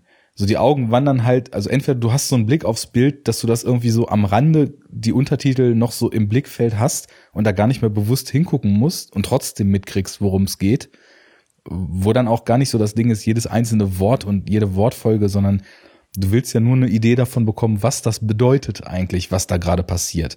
Und ich muss dann halt nicht, ich muss nicht irgendwie jedes Füllwort und jeden Artikel wortgetreu übersetzt haben, weil ich bin sowieso davon gefesselt, wie die Schauspieler sich benehmen gerade. Das führt jetzt wirklich langsam hier alles zu weit, aber. ja, aber zu diesem einen Punkt, den du gerade ja nochmal angesprochen hast, zu dem wollte ich ja eigentlich nochmal hin, mhm. abschließend hier, weil das ist nämlich eben der oft erwähnte Punkt, wo ich überhaupt nicht deiner Meinung bin oder auch als einzigen Punkt wirklich Probleme habe, da deine Sichtweise nachzuvollziehen. Weil du sagtest ja eben auch in deiner langen Ausführung zu Beginn dieses Themas, du, du findest es halt schade, wenn du einen Film dann in der Synchro schaust, in, in Hinsicht auf das Schauspiel. Ne, und das habe ich ja auch dir bestätigt. Ich will natürlich auch am liebsten den Schauspieler in all seinen Facetten sehen und dazu gehört eben auch die Sprache. Im Englischen sage ich das. Aber der Punkt ist jetzt eben, wenn ich einen koreanischen Schauspieler meinetwegen sehe, in, in Old Boy zum Beispiel, ich sehe einfach nicht, äh, inwieweit ich das Schauspiel mehr schätzen kann, wenn ich höre, wie dieser Schauspieler Worte oder Laute von sich gibt, die ich überhaupt nicht verstehe. Es ist, ähm, ich, ich verstehe das einfach nicht. Also natürlich kann ich dann irgendwie sagen, ich habe diesen Schauspieler jetzt ganz unmittelbar erfahren. Aber das klingt für mich so, wie zu sagen, ich lese mir jetzt irgendeinen Philosophen auf Französisch durch, obwohl ich kein Französisch kann. Und danach kann ich auch sagen, ich habe das Buch im Original gelesen. Aber nee, das, ist, das ist was ganz anderes. aber für mich ist es genau das Gleiche. Das Weil, ist der Punkt. Wenn du ein Buch liest, dann sind die Zeilen, die da stehen, die einzige Information, die dieses Buch dir überhaupt gibt. Das Buch liefert dir nichts anderes als den Fließtext auf weißem Papier. Wenn du einen Film guckst, dann gehört die gesamte Performance des Schauspielers, wie sie in das Setting integriert ist, was er tut, und wie er nicht nur mit seiner verbalen, sondern mit seiner Körpersprache und so weiter äh, Emotionen vermittelt, ist alles eine Ebene, die sich zusätzlich über die eigentliche Bedeutung der Wörter noch mit drüber schichtet. Wenn ich diese Performance sehe, Sprache hat eine Färbung. Und wenn jemand wütend ist, wenn jemand traurig ist, wenn jemand in seiner Sprache stockt, weil er kein Wort mehr rauskriegt, wenn, wenn jemand ausrastet, wenn jemand von irgendwas schwärmt, dass die Sprache hat eine Färbung und diese Emotionen, die kommen an. Ich habe auch teilweise schon Sachen einfach mal, ich weiß gar nicht, wo das so war, in, in Urlauben und so weiter, einfach mal spaßeshalber so ein bisschen Landesfernsehen oder auch dann Filme dort einfach mal so angemacht, ohne halt zu verstehen, was da gerade passiert. Und natürlich, wenn du gar keine Information hast, du verstehst nicht so wirklich, wie der Plot und wie irgendwelche Wendungen zustande kommen, aber du kriegst Emotionen mit, weil die eben nicht, Emotionen entstehen nicht nur über den Inhalt des Gesagten, sondern über das Gesamtprodukt. Und ich finde halt einfach, wenn zum Beispiel in einem Yakuza-Film ein Gangsterboss auf Japanisch so richtig ausrastet, dann hat das halt eine mega krasse Energie in der Stimme und die spüre ich, auch wenn ich die Worte nicht verstehe. Und natürlich das hatte ich ja am Anfang auch gesagt, das kann halt in der Synchro alles total gut simuliert werden und ich würde auch überhaupt nicht sagen, dass das Ergebnis dann schlecht ist. Für mich ist es einfach nur so, ich merke ja, ich, ich kann dich da auch nicht überzeugen, weil ich nur weiß, dass bei mir Emotionen ankommen, wenn ich mir das in der Form zu Gemüte führe. Und deswegen bin ich damit total gut, so das in der Art und Weise zu gucken. Und also natürlich verstehe ich, wenn du sagst, äh, man, man, man spürt irgendwie die, die Wut oder sowas. Das würde ich ja auch nicht bestreiten, dass das bei mir mit, ähm, mit einem O-Ton so sein würde. Ich habe allerdings nur das Gefühl, dass das Ganze dann halt so völlig ohne Nuancen ist. Weil ich kann ja nur hören, okay, der Typ ist sauer oder der Typ ist gerade traurig. Also ich kann so ganz basale Äußerungen über die Richtung der Emotion treffen. Aber ich kann halt keinerlei Ambivalenz oder so erkennen. Und das ist ja der Punkt. So, das geht halt nicht, wenn man die Sprache nicht kann. Man, man braucht ja die Emotion und den Kontext der Bedeutung der Wörter. Also das muss halt alles vereint sein. Ja, aber den kriegst du ja mitgeliefert. Aber, aber halt auf einer anderen Ebene. Das ist, also das ist ja. Ja, aber diese Ebenen, die ver verbindet dein Hirn ja ganz automatisch. Spätestens, wenn du da minimal ein bisschen Übung hast. Ja, das ist eben der Punkt, den du anscheinend so empfindest. Und das ist halt für mich so das, was ich so nicht wahrnehme. Für mich gibt's da nie eine Verbindung. Für mich ist es immer, ich, ich habe ich höre irgendwelche Geräusche, ne, um, also eine andere Sprache, die ich überhaupt nicht verstehe, und dazu lese ich unten, was das bedeuten soll. Aber ich kann das nicht wieder zusammenbringen danach, weil es, es sind zwei verschiedene Sachen. Ich, ich kann die nicht in meinem Gehirn zusammenpuzzeln, so beim Filmeschauen. Okay, pass und wenn auf. Ich deswegen, wir haben, also wenn, wenn ich deswegen eben eine Synchro nehme, ne, dann, dann weiß ich natürlich, es ist nicht original, es ist verfremdet, aber es wird immerhin versucht, bei einer guten Synchro zumindest, das eben zu rekreieren. Also die Bedeutung und eben die Emotion, dass sie so verbunden im Deutschen zumindest bei mir rüberkommt. Und deswegen habe ich dann das Gefühl, dass es eher bei mir ankommt, als wenn ich den, den O-Ton habe und mir selber die Bedeutung davon auf, außen draufstecken muss. Das will ich dir auch gar nicht streitig machen, weil das einfach individuelle Präferenz ist. Und ich würde an der Stelle jetzt auch, glaube ich, weil wir, wir, keiner von uns kann den anderen überzeugen. Wir können einfach nur darlegen, wie das auf uns wirkt. Ich das einfach, wollte ich ja auch hauptsächlich nochmal. Ja, genau. Ich will jetzt einfach mal einen Aufruf vielleicht an die Hörer. Haut mal, gerade weil ich ja weiß, dass auch Leute zuhören, die dem Asiatischen recht zugeneigt sind, haut mal in die Tasten, wie ihr das macht könnt ihr unsere Punkte hier verstehen, können eure Hirne Untertitel und schauspielerische Expression direkt zu was Einheitlichem verschmelzen. Braucht ihr Synchro, würdet ihr nie Untertitel lesen. Ich glaube, ähm, das können wir vielleicht einfach mal auslagern, weil mit einer Stunde auf der Uhr und nicht einem Wort über einen konkreten Film von Miyazaki äh, können wir uns vielleicht jetzt langsam mal zumindest dem Filmemacher erstmal widmen, wenn nicht genau. so als, Film, als Abschlussstatement von mir ist es ja auch nicht so, ich hoffe, das kam jetzt auch nicht so rüber, dass ich äh, dass ich Synchro total geil finde. Ne? So ist es ja nicht. Es ist für mich nur ähm, irgendwie das geringere Übel. Weil ich für meinen Teil sage einfach, das Original ist mir einfach nicht zugänglich. Da kann ich nichts machen. Und jetzt kann ich mir halt überlegen, ob ich mir das Ganze jetzt auf eine für mich viel eingängigere Form, nämlich mit Synchro anschaue und dann immerhin darüber hinweg sehe, wenn es halt natürlich trotzdem dann nicht mehr so wirkt, als würden gerade Asiaten miteinander sprechen. Aber zumindest habe ich halt das Gefühl, irgendwie noch eine richtige Sprache zu haben hier, die ich verstehen kann und, und den Film halt auf die gleiche Weise gucken zu können, wie ich es normalerweise eben auch mache, ohne dabei lesen zu müssen. Ja, aber okay. natürlich ist es nicht so, dass ich sage, so Terreur, Synchro, super geil, ist natürlich genauso gut, wie wenn ich jetzt Koreanisch könnte. Ich glaube, das, das würde auch niemand nicht, vermuten. Ja. Pass auf, ja. dann, dann gebe ich dir noch eine Vorlage kurz dazu. Das, ich meine, es ist ja nun so, du sagst jetzt, das Original ist dir in keiner Form zugänglich und Synchro ist dann das kleinere Übel. Vergleich das doch mal mit einer Oper. Weil Opern werden ja auch unter beziehungsweise meist obertitelt, weil die ja auch auf Italienisch, Französisch oder irgendwelchen anderen Sprachen passieren.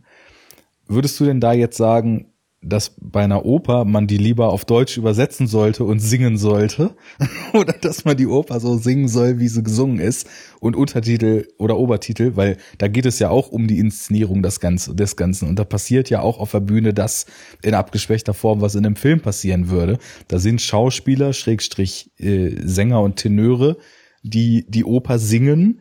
Das Ganze hat eine Handlung, die in den Liedern oder Arien verhandelt wird und du als Zuschauer sitzt nicht nur da, um dir endlos gehaltene hohe Töne und ein dreifach gestrichenes C anzuhören, sondern auch um die Geschichte mitzukriegen. Wie, wenn man das mal so vergleicht, weil ich finde, das ist ganz schön den Vergleich, weil Film ja auch mehr ist als die Handlung und die Sprache. Und wie ist das jetzt bei einer Oper im Vergleich? Tja, das, das ist genau der Punkt. Ne? Du lachst, aber ich würde dann sagen, ich hätte es lieber in einer deutschen Übersetzung. Die kann natürlich dann nicht einfach nur wortwörtlich sein. Aber was mir zum Beispiel mal einfällt, ähm, es gibt ja, glaube ich, hier dieses Werk von Dante, diese, diese göttliche Komödie ist das, glaube ich. Ich hoffe, ich bringe das jetzt nicht durcheinander. Aber die hat halt auch mal jemand übersetzt auf Deutsch und da hat das halt auch in einem eigenen Versmaß dann übersetzt. Ja, also nicht einfach nur äh, irgendwie mir so von der Bedeutung her aufgeschrieben, was da gerade passiert, ne, sondern er hat eben das Ganze wirklich auf, auf die Weise übersetzt, also hoffentlich, dass es im Grunde so, so ähnlich wie möglich äh, dem italienischen Original dann gleichkommt. Ne, aber mhm. das Ganze halt trotzdem eben in so einem lyrischen Versmaß behalten, was natürlich eine unfassbare Leistung ist, das wo man ja auch beide Sprachen absolut perfekt beherrschen muss. Aber das wäre für mich äh, die beste Möglichkeit, das zu machen. Natürlich ist es keine perfekte Möglichkeit, aber das würde ich vorziehen dann. Gut, ja, ich, bin allerdings auch kein, ich bin allerdings auch kein Opernfan, deswegen äh, kann ich wahrscheinlich auch nicht perfekt auf dein Beispiel so eingehen, weil ich eh noch nie eine Oper gehört habe. ja, Opern rocken. Ich mag nur diesen Film mit äh, Kinski, Fitzcarraldo, wo er im Urwald seine Oper bauen will. Oh, der Film ist großartig. Ja, genauso wie Agirre, ne?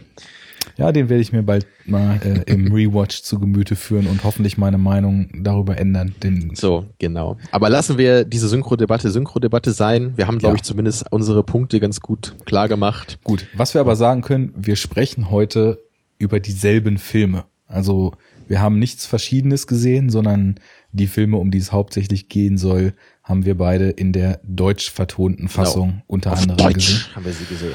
Deutsch. Ja. Super. In Wie der Wind sich hebt wird ja der junge Ingenieur sogar nach Deutschland in die Werke geschickt, um sich deutsche Ingenieurskunst abzugucken. Ja, und den kenne ich ja nun mal leider nicht. Das war schon die erste Lücke von mir. Ja, der ist so. super. Aber gut, lass ja. uns erstmal jetzt über vielleicht den Hayao Miyazaki äh, als Person und als Figur und über seinen, ja, nennen wir es mal, Werdegang vielleicht so ein bisschen dieser ganzen ja. erleuchte Geschichte uns, nähern. Erleuchte uns da doch mal ein bisschen, da kenne ich mich nämlich auch nicht so richtig aus. Ja, da muss ich natürlich sagen, richtig auskennen, also kann ich mich da natürlich auch nicht.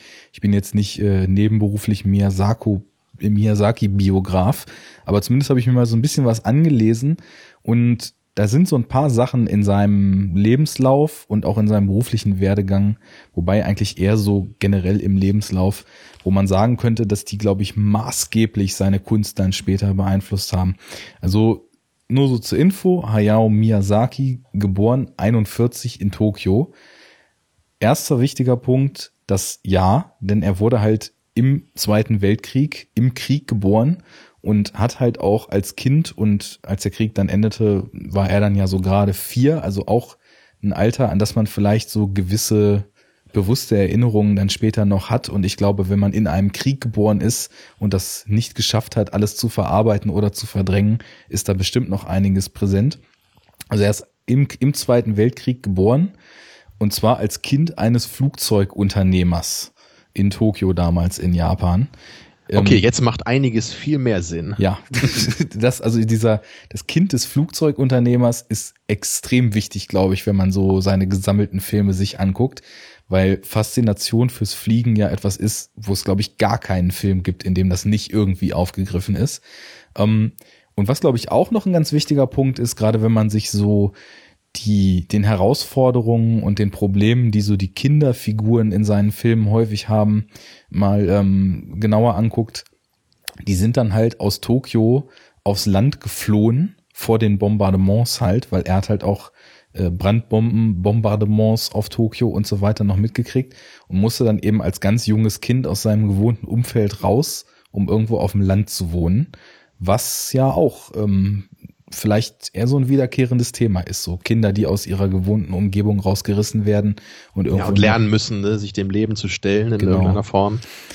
Ja, und ähm, er hatte wohl halt schon immer eine Faszination für Mangas, hat aber erstmal was ganz anderes mit Politikwissenschaften und äh, Ökonomie studiert und hat aber dann aufgrund dieser Faszination für Mangas, für Animationen und so weiter dann schon mit Anfang 20 sich dem Studio Toei angeschlossen und hat dort als Zeichner, Animator, äh, Screen Designer und so weiter unter anderem an der nach Japan ausgelagerten Serienproduktion Heidi in den 70ern mitgearbeitet. Was ich ja auch immer noch total abgefahren finde, dass irgendwie so dieses urdeutsche Phänomen Heidi von einer japanischen Anime-Schmiede damals umgesetzt wurde. Ja, aber es ist vermutlich genauso wie das, was wir am Anfang gesagt haben. Ne? So europäische Kultur ist vermutlich auch irgendwie faszinierend äh, für japanische. Ne? Das sieht man ja auch öfter bei den Miyazaki-Filmen, dass es auch so eine so eine World War One-eske Welt irgendwie gibt. Auf jeden also Fall. Aus dieser Zeit. Ja. Also ja, das genau. geht glaube ich, in beide Richtungen. Das ist nämlich auch was. Also er selbst äh, gibt zum Beispiel an, dass er, was Geschichtenerzähler betrifft, ähm, von Antoine de Saint-Exupéry, jetzt muss ich mal äh, graben, das ist der mit dem kleinen Prinz, ne? Ja, das habe ich sogar mal gelesen in der Schule, ja. ja Fand dann, ich ziemlich depri, das Ding. ist es auch, ja. Oder ähm, russische Autoren, UK-Autoren, ähm, er, er, nennt zum Beispiel noch Piotr Pavlovich Jerschow, der mir nix sagt. Das sagt mir gar nichts. Ja. Und ein paar andere Namen, aber also zumindest seine Manga-Vorbilder, die waren natürlich aus Japan, also so zum Beispiel Osamu Tezuka und andere Namen, die mir alle nix sagen, aber das ist auch eh was, das kann man auf Wikipedia nachlesen.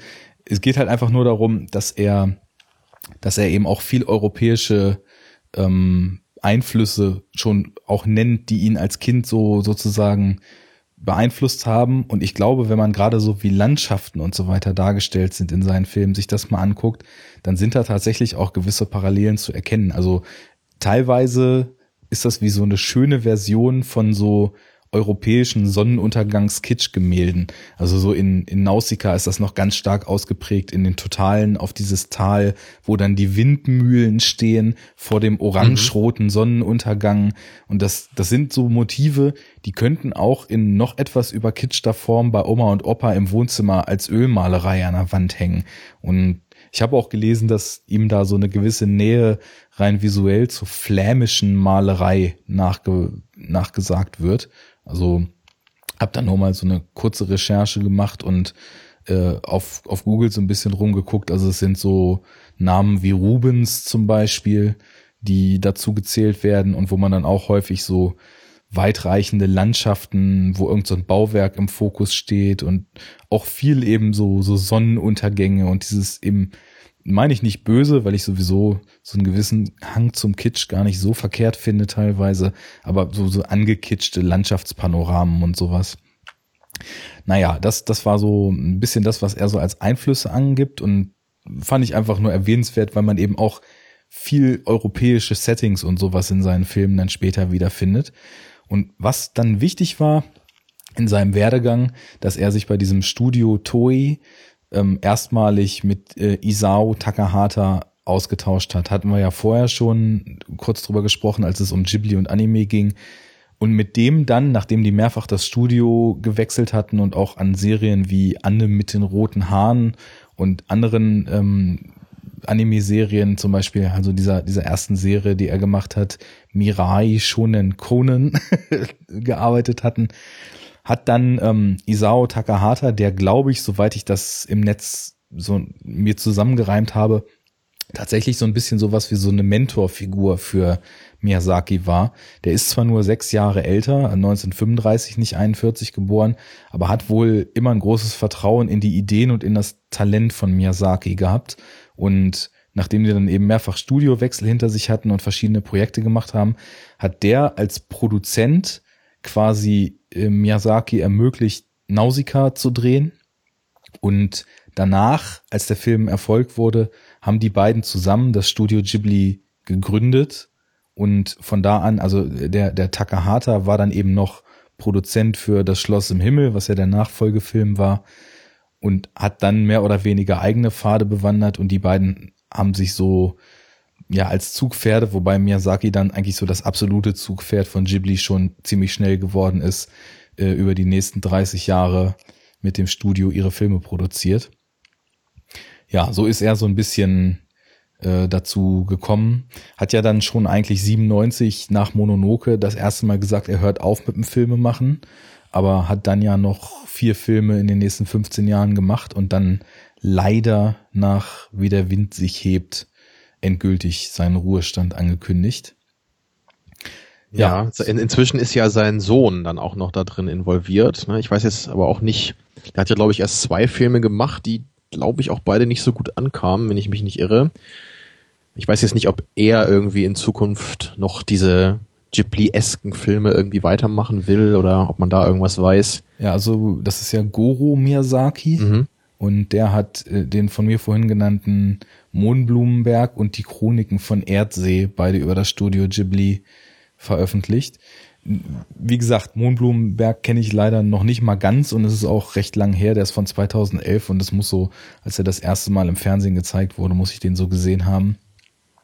Weiß ich nicht. Ähm, aber ich, also kann mich jetzt nicht erinnern, dass der war natürlich anders. Das, was ich dann noch so ganz vage im Kopf habe, es war, glaube ich, eher so eine bodenständige Geschichte, die ja bei seinem Vater zumindest etwas rarer sind, sagen wir es mal so.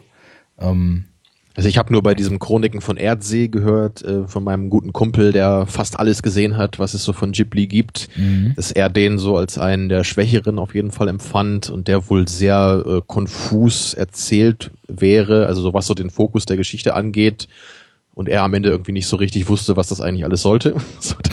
das habe ich so gehört zumindest. Äh, und deswegen war ich jetzt auch nicht so super heiß, mir den anzugucken, obwohl ich eigentlich dachte so, oh cool, so mit Drachen und sowas. Das klingt ja eigentlich ganz spannend. Ja. Aber der, der Großteil des Films spielt wohl eher auf so einem Bauernhof.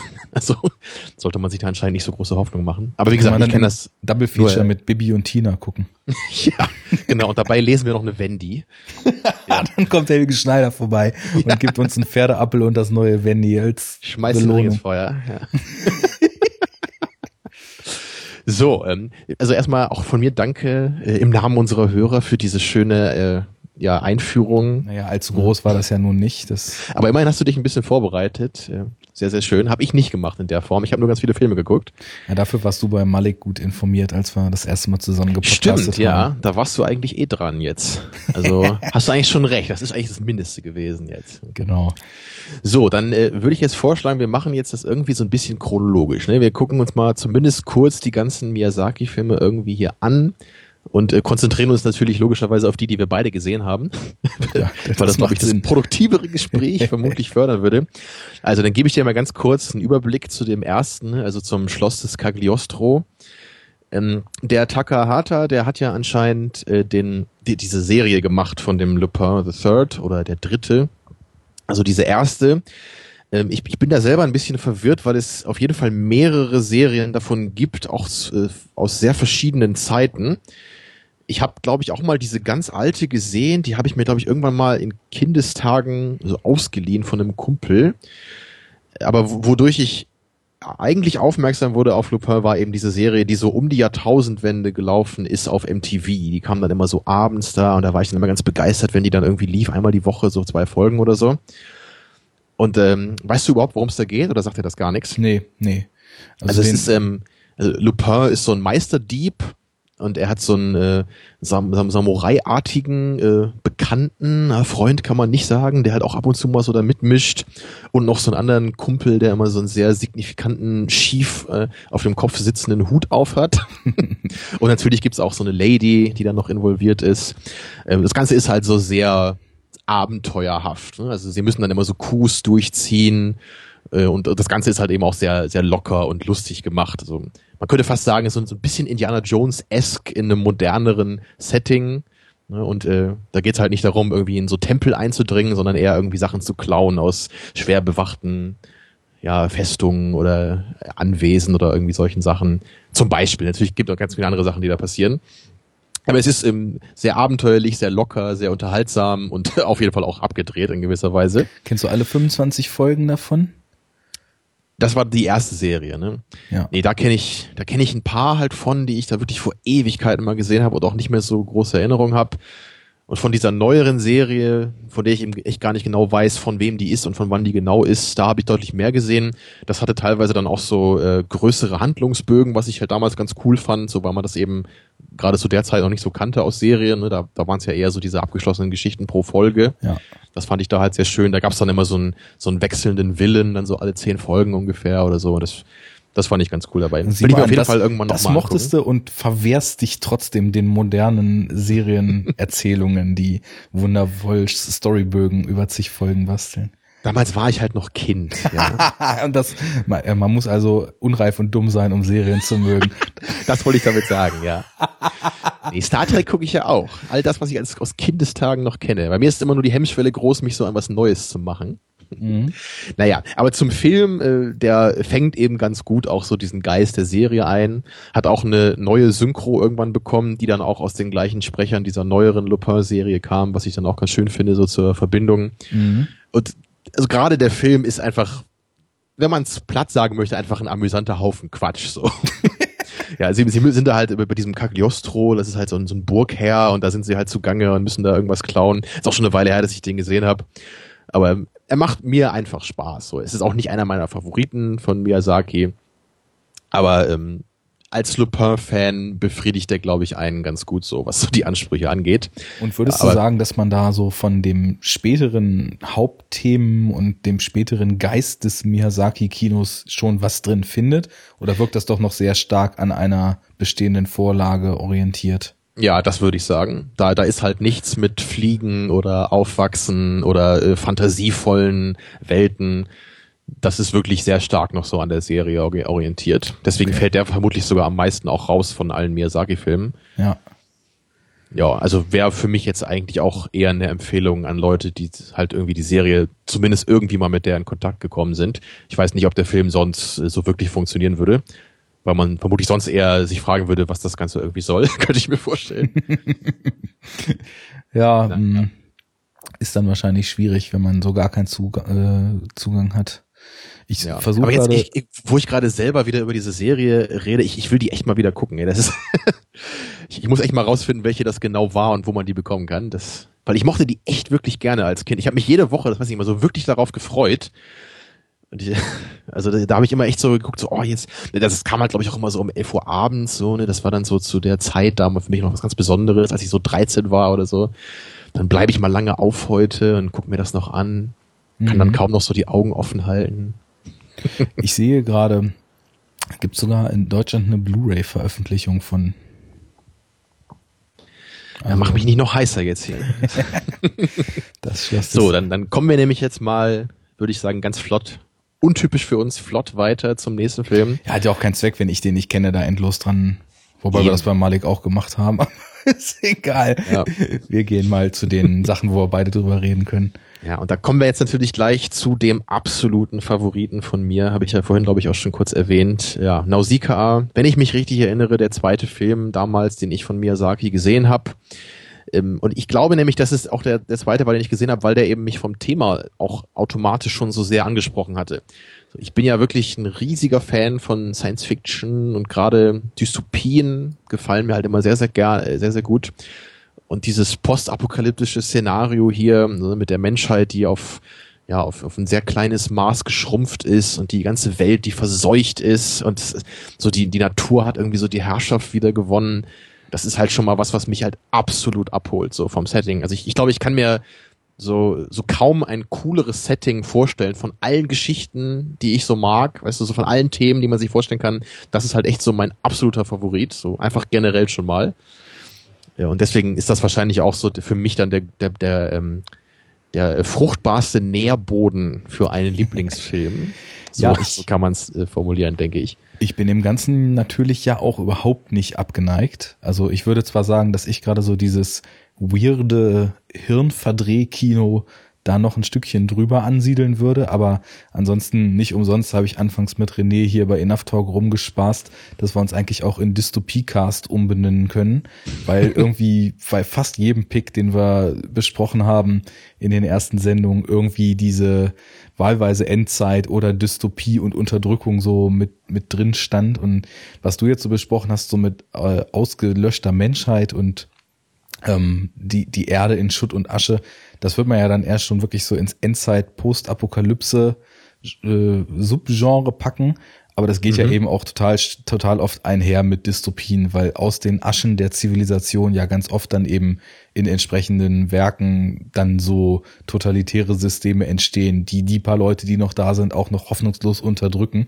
Und insofern würde ich auch sagen, Dystopie, Schrägstrich, Endzeit, Schrägstrich, Postapokalypse ist auf jeden Fall auch ein Genre, mit dem ich sehr, sehr viel mit kleinen Ausnahmen anfangen kann, wo dann aber auch meistens nicht das Thema, sondern irgendwas an der Umsetzung eher so was ist, was mich rausschmeißt. Ja, also viele Themen, äh, die wiederholen sich da ja öfter auch. Ne? Also gerade sowas wie Kannibalismus zum Beispiel, das gibt's ja jetzt oft so in solchen Umfeldern. Ne? Ja. Aber ähm, genau wie du sagst, natürlich die Umsetzung ist eben das Wichtigste. Und äh, auch wie du sagtest, da kann man eigentlich auch schon wieder einen eigenen Podcast zu machen, ne, zu dem Subgenre des Science Fiction. Ja, ich meinte ja nur, das ist halt für mich schon mal einfach, äh, einfach thematisch ist das halt ganz klar für mich der Miyazaki-Film, der mir da wirklich am, am nächsten kommt. Dazu kommt natürlich auch nochmal, wie immer erwähnt, das erwähne ich wahrscheinlich auch immer, genau wie wir immer hier Transformers erwähnen, äh, muss ich auch einmal, einmal pro Sendung erwähnen, dass ich ja voll auf die 80er stehe.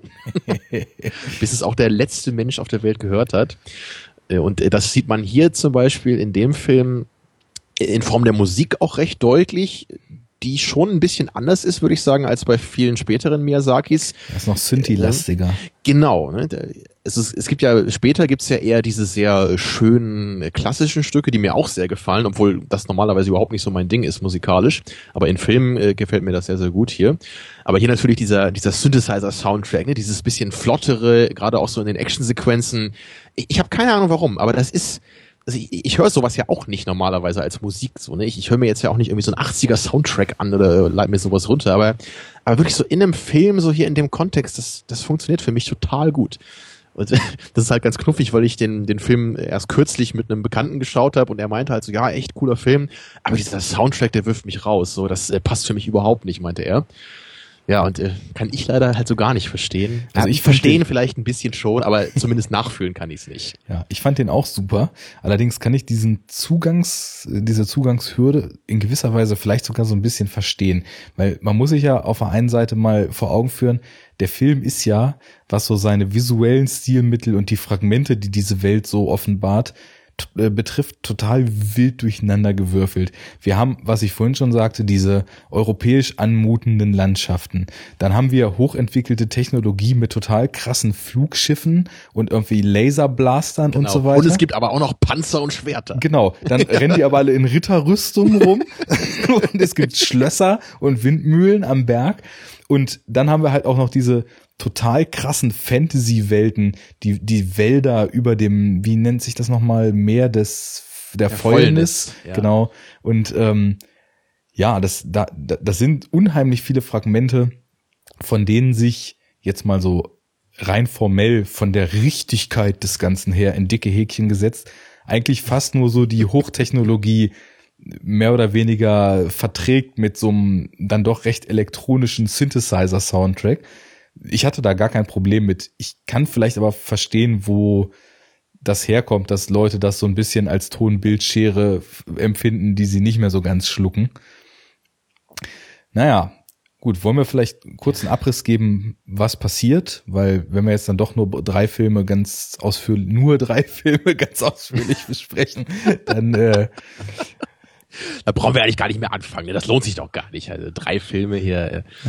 Ja, also dann würde ich ja vorschlagen eigentlich, dass du das jetzt machst. So ein bisschen so als Lernzielkontrolle. Und ähm, ich habe ja im Vorfeld der Sendung auch schon rausgehört, dass der Film bei dir jetzt so im Verhältnis nicht ganz so hoch in der Gunst steht. Vielleicht liegt das ja daran, dass du die Hälfte gar nicht verstanden hast. das könnte tatsächlich sein. Ich versuch's mal, ähm, denn wie du darfst mich dann später bei Totoro auch fragen, was denn da passiert. genau, so machen wir's. Also wir, wir, du hast ja schon schon gesagt, wir tauchen ein in diese postapokalyptische Welt. Irgendwas ist passiert, von der Menschheit ist kaum noch was übrig und lernen am Anfang erstmal Nausicaa kennen, wie sie Nausicaa, bitte. Nausicaa dann, oder? Nein, nein, dieser, dieser Strich über dem A bedeutet, dass man ihn einzeln aussprechen muss. Okay, Nausicaa lernen. Das wird im Film auch so gesagt, wenn du genau zugehört hättest.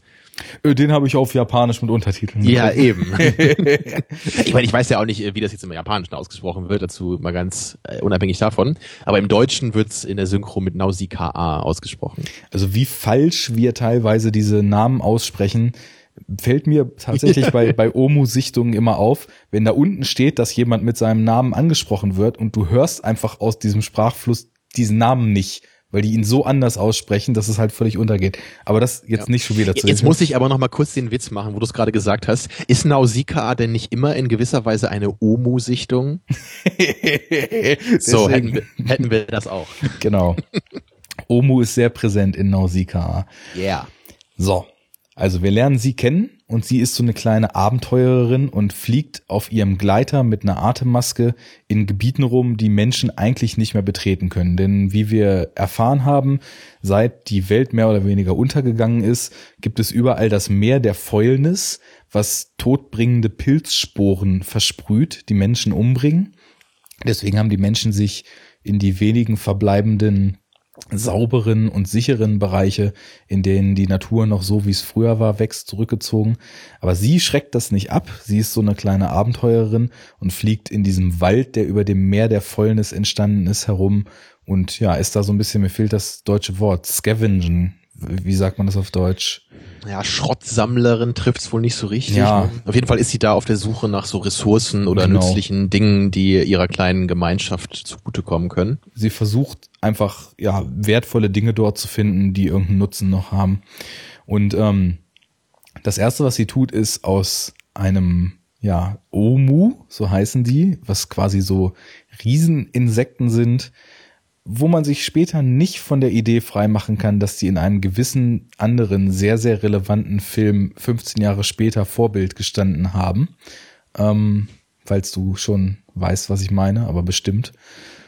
Ähm, ja, sie schneidet da so ein ver verglastes Auge von so einer Omu-Haut ab und bringt das dann in ihr Dorf zurück. Auf dem Weg lernt man ihren Mentor kennen, der ihr das mit dem Fliegen und so weiter alles beigebracht hat.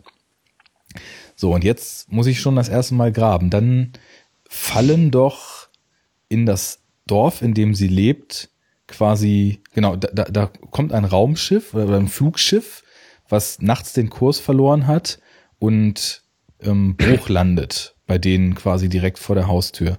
Und in diesem Schiff sind ja zum einen ein Haufen Leute, die sterben, irgendeine Prinzessin auch und Ja. unter anderem aber auch äh, Rieseninsekten aus diesen Wäldern aus dem äh, aus dem Meer der Fäulnis und ein ja wie soll man sagen Lebewesen oder Behältnis für ein Lebewesen, was sie nicht so richtig zuordnen können.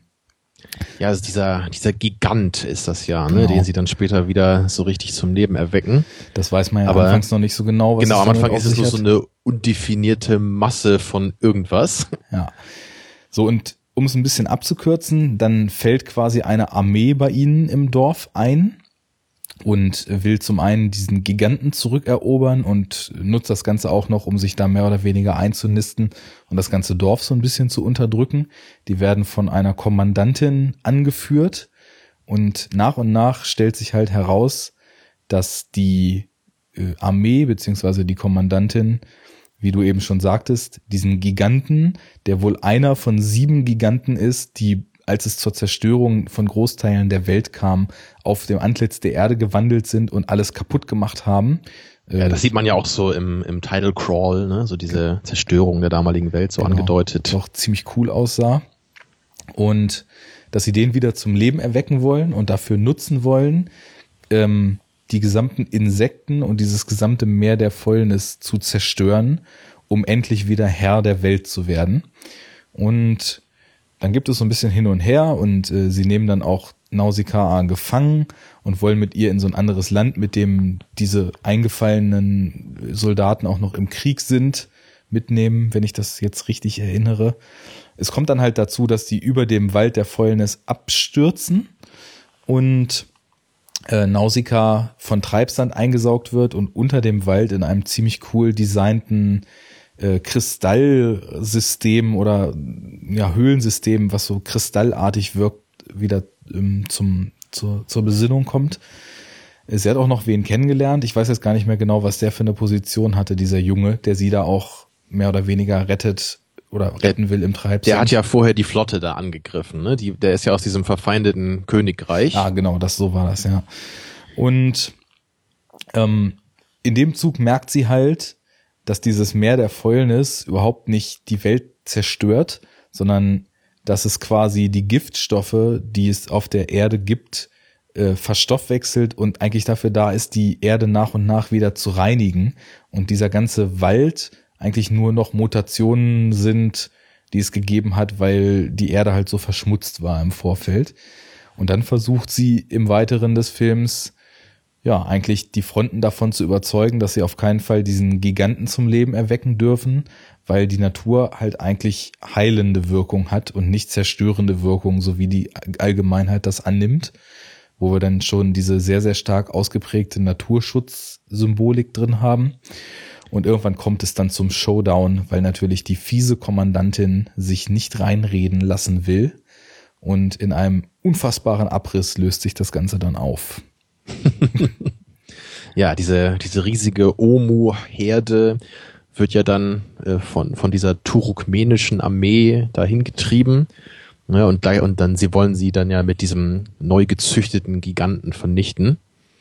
Ja, aber Naus Nausicaa ist natürlich rechtzeitig zur Stelle und saves the day. Mhm. Aber nicht ohne dabei federn zu lassen. Wie oft hast du den Film denn mittlerweile gesehen, wenn du ihn sogar zu deinen Lieblingsfilmen zählst? Also nicht nur von Ghibli, sondern ja auch ganz allgemein, wie dein Webprofil auf Moviepilot ist ja zeigt. Ja, ich kenne ihn ja noch nicht so lange, also so drei Jahre vermute ich, wenn überhaupt, vielleicht sogar erst zweieinhalb oder sowas. Aber ich habe ihn mindestens schon viermal gesehen, vielleicht sogar fünfmal schon. Also für die Zeitspanne ist das für meine Verhältnisse recht häufig. Auf jeden Fall, ja. Ja, es gibt ja auch so Kollegen, so wie meinen guten Kumpel, der, den ich vorhin schon mal erwähnt habe, Hannes, der großer Ghibli-Fan ist und er meinte halt immer so aus äh, seiner Kindheit war das halt so, als er zum ersten Mal Prinzessin Mononoke gesehen hat, hat er ihn so für zwei bis drei Wochen jeden Tag geschaut. Mhm. Äh, sowas kenne ich jetzt nicht so, auch nicht aus meiner Kindheit. Ich also, auch nicht. Ja, also wenn ich einen Film so über zwei Jahre so alles alle halbe Jahr gucke, ist das für mich äh, schon mal eine ganze Menge. Ja. Also ich ja, und du hast sagen, ihn jetzt erst einmal gesehen. Genau, das war jetzt das erste Mal. Ich hatte mir dann auch die vorhin angesprochene schöne Blu-ray-Edition mal besorgt Und, Auf ähm, gut Glück. Ja, ja, du bist mutig. Ach, ich hatte in Ghibli schon ein hohes Grundvertrauen, muss ich sagen. Und ähm, habe ja dann auch gesehen, dass du den sehr schätzt. Und auch wenn du viele Filme, die ich gerne mag, nicht so schätzt, ist es, glaube ich, andersrum so, dass die Sachen, die du sehr gut findest, ich in der Regel auch sehr gut finde. Bis auf Nymphomaniac, ja. Stimmt. Da hab ich ja gesehen, dass du dem unsäglichen zweiten Teil auch noch so eine Punktzahl reingedrückt hast, die ich gar nicht glauben konnte. Ja, das ist, das ist ein Thema für eine neue Sendung, glaube ich, ja. Wahrscheinlich, weil du die Poppen-Variante gesehen hast. Genau.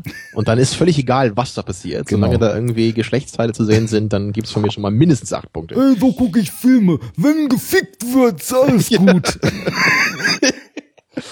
Ja, das, das meinte Hennes Bender auch mal in einem seiner Comedy-Programme, so wenn er dann abends durchs, äh, durch die Sender schaltet und dann kommt aber irgendein so ein Pornofilm an, dann meint er auch mal, oh, da bin ich ja gespannt, wie das ausgeht. Ja, was könnte es Interessanteres geben als den Plot-Twist in einem Pornofilm? Oh mein Gott, ich habe die ganze Zeit mit der falschen Person geschlafen. Fatal. So, Nein, ich aber habe ihn zu- zum ersten Mal gesehen Ja. und ähm, ich muss sagen, dass ich, glaube ich, so die erste halbe, dreiviertel Stunde wirklich perfekt fand. Also anders kann ich das gar nicht sagen. Das, da hat alles gestimmt. Von vorne Also da sieht man ja ein bisschen, ne, wie sie da am Scavengen ist, wie du es meintest. Genau. So, sie erkundet das Meer der Fäulnis ein bisschen. Dann trifft sie diesen älteren Typen wieder, der irgendwie unterwegs war und ein Bekannter ihres Vaters ist. Ne? Und dann gehen sie halt zusammen dann zurück in dieses Dorf mit den Windmühlen, was du schon meintest. Ne? Also Mhm. die ganze Einführung der Welt, das hat dir am besten genau. gefallen. Das so. Worldbuilding war wirklich perfekt und auch wie sie als Figur eingeführt wird, ähm, weil das ist halt total schön, dass mal mit einer ganz, ganz, ganz klaren Selbstverständlichkeit so eine selbstbewusste, ähm, gut gelaunte, abenteuerlustige, aber halt eben weibliche Person so eingeführt wird, ne? Ja, das ist natürlich auch schon ein Trademark von den Ghiblis, äh, zumindest wurde es das dann später, Ja. dass wir eben diese tollen weiblichen Hauptfiguren haben, so in dem Großteil dieser Filme. Und äh, ja, wie ich schon jetzt natürlich öfter jetzt äh, sagen muss, äh, die, die Superlative gibt es natürlich bei Nausicaa, weil für mich ist es die absolut beste Protagonistin auch aus allen Ghibli-Filmen. Ich äh, bin eigentlich sofort, habe mich eigentlich sofort in sie verliebt, so, das kann ich schon sagen, weil das, also diese roten Haare finde ich halt eh schon cool und dann also weil, weil sie ist halt einerseits so liebevoll, ne, und, und sie, sie kümmert sich ja irgendwie um alle und sie, sie will ja auch irgendwie diese Natur schützen, ne, sie, die ganzen Omos liegen ja auch am Herzen. Sie hatte in diesem, in diesem Dorf hat sie ja so diese kleine Farm, ne, mit ihren kleinen Pflanzen da so am Laufen, wo so dieses Wasser da, glaube ich, entgiftet wird, irgendwie von, oder was sie da macht, ne. Und aber gleichzeitig ist sie halt auch einfach eine taffe Person. Und das siehst du halt gleich am Anfang schon, als sie dann diesen Bekannten da trifft im Meer der Fäulnis und dann äh, zeigt er ihr, dass er dieses kleine Tierchen da gerettet hat. Äh, Tetto heißt der, glaube ich, ne, dieses kleine Hörnchen. Ne, und das hat natürlich dann erst Angst äh, und äh, bäumt so sich auf. Und aber dann hält sie äh, ihm so die Hand hin und er, er beißt halt da rein in ihren Finger, aber sie verzieht keine Miene dabei. Mhm. Das, das, das finde ich einfach total äh, sympathisch schon mal, wie diese Figur dargestellt wird. Ja, und im, im Verlaufe des Films gibt's halt immer wieder Momente, die ich einfach nur cool finde. So, weil man sieht ja auch in manchen Kampfszenen, dass sie halt auch ordentlich austeilen kann. Ja, und vor allem dann später so in Richtung des Finales, wo dann diese Omo-Herde da unter, unterwegs ist, ne, von diesem verletzten Jungtier wird es dann so, als wird er als Köder benutzt von dieser Armee. Ne, das ist dann in diesem Flug, diesem Fluggerät wird dieses verletzte Tier dann vor der Herde hergezogen, damit sie da hinterherlaufen. Ja, und sie sieht das dann und ist natürlich völlig äh, entsetzt und fliegt dann halt mit ihrem Gleiter auf dieses Fluggerät zu und die versuchen dann halt mit, mit so einer Minigun sie halt runterzuballern. Ja, und was macht sie halt? Ne, sie breitet halt ihre Arme aus, guckt halt super grimmig dabei und fliegt auf dieses Schiff zu. Ja, und wird halt ein paar Mal getroffen dann. Also das finde ich so cool, diese Szene. Ne, Sie wird halt ein paar Mal angeschossen von dieser Waffe, aber kracht halt einfach so volle Kanne in dieses Ding rein. Ne, Also es ist ja so oben offen und sie springt halt dann wirklich so in das Gehäuse und dann stürzt das Teil ab. Und dann unten gibt's halt das äh, geilste Bild aus allen Miyazaki-Filmen, wo dann eben dieses Teil abgestürzt ist, äh, diese Piloten äh, kommen, glaube ich, gerade wieder so zu sich und dann schaut der eine so nach hinten und da steht sie halt dann so mit dieser Minigun in der Hand. und da wusste ich halt nur so, marry me. in dem Moment. Tja, da kann keine reale Frau aus Fleisch und Blut rankommen. Leider nicht. Nee. Gehst du denn da mit mir konform? Also äh, findest du die sie als Figur dann auch so klasse oder hat dich da irgendwie oder also, also es muss ja irgendeinen Grund geben, warum dich der Film nicht so krass abgeholt hat wie mich, obwohl du ja eigentlich alles grundlos liebst normalerweise. ähm, Diese schönen Spitzen immer zwischendurch. Nein, also ich ich würde sagen, es gibt viele Aspekte, die ich an dem Film extrem gelungen finde. Ähm, du hast schon jetzt von ihr geschwärmt, da würde ich auch ja, eigentlich so gut wie komplett mitgehen. Das ist halt eine total tolle Figur, die halt auch schon stellvertretend ist für das, was Miyazaki immer wieder machen wird, nämlich Figuren, die ambivalent sind und nicht nur eine Eigenschaft haben zu schreiben. Du hast es schon schön gesagt, sie ist halt total mitfühlend, zart, freundlich, ist eigentlich fast schon so die Inkarnation für den richtigen Weg. Auf der anderen Seite aber halt auch total badass und kann auch austeilen und ist nicht zimperlich und äh, fängt nicht gleich an zu weinen, wenn sie mal einen Kratzer hat, sondern wie du sagst, verzieht keine Miene. Das passte alles soweit. Ich hatte, ich habe ja eben schon gesagt, so die erste halbe, dreiviertel Stunde und das ist ja eben auch so die Zeit, wo sie so eingeführt wird. Habe ich ja eben schon gesagt, fand ich super irgendwie hatte ich im weiteren Verlauf so ein bisschen Probleme, dem ganzen Film und der ganzen Handlung zu folgen. Ich weiß auch nicht, woran das lag. Ähm, also so komplex ist der Film nee, ja eigentlich nicht. Eben nicht. Und ich, ich weiß auch nicht. Also es, es kam mir vielleicht, das, das kann aber auch, da hatten wir ja auch schon oft das Thema, vielleicht nicht unbedingt hier im Podcast, es kann auch wieder so mit mir so persönlich liegen oder an Faktoren, die den Tag nun gerade betreffen. Vielleicht war ich auch irgendwie zu müde oder nicht ganz da mit den Gedanken. Ich hatte immer wieder so das Gefühl, dass ich so leicht rausfliege. Aber und das Komische ist, ich kann eben nicht benennen, woran das gelegen hat. Weil das ist ein Film und das ist so ein total schwieriger Konflikt. Weil für mich gibt's immer auf der einen Seite das, was ich rational aus dem Film ziehen kann. Und da passt eigentlich alles. Habe ich eben ausgeführt, das Worldbuilding ist super, die Kreativität mit dieser, mit der diese Welt gemacht ist, ist absolut super. Die Figur ist total stark. Ich finde auch ihre Antagonistin, diese Kommandantin, irgendwie stark gemacht, wobei die noch ein bisschen einseitiger in ihrer Motivation ist. Aber man versteht halt auch, dass die irgendwie denkt, das Falsche aus den richtigen Gründen zu tun, was sie dann auch wieder nicht so ungebrochen böse macht. Ich mhm. finde diese abgedrehten Insektenwelten total krass. Ich äh, habe bei diesen kompletten Szenen in dem Wald nur gedacht, aha, äh, Mr. Schlumpf-Film, da hast du also abgeguckt mit deinem, mit deiner 3D-Revolution.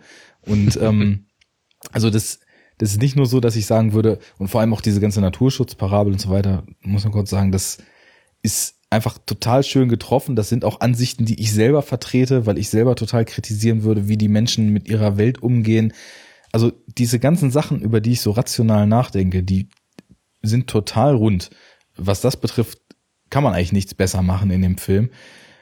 Und trotzdem ist es so, dass verglichen mit ähm, zum Beispiel Prinzessin Mononoke oder mein Nachbar Totoro, der ja nun ein ganz anderer Film ist als Nausicaa, dass sich emotional einfach nicht so viel gerührt hat. Also ich habe am Ende nicht das Gefühl gehabt, dass ich mitfiebere, dass in dramatischen Beats mir die Augen feucht werden, dass ich extrem gespannt bin, wie das ausgeht, sondern so ab der Hälfte immer wieder so leicht rausgefallen bin und mich gefragt habe, hm, wo genau läuft es denn jetzt hier drauf hinaus?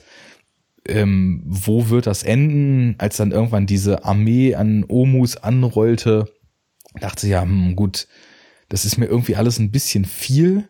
Da kommen wir vielleicht auch wieder so zu den persönlichen Präferenzen einfach, weil wenn es alles zu groß, zu überbordend und zu ja, zu massiv in der Wirkung auf einen wird, dann schmeißt mich das ja auch wieder eher raus, meistens zumindest.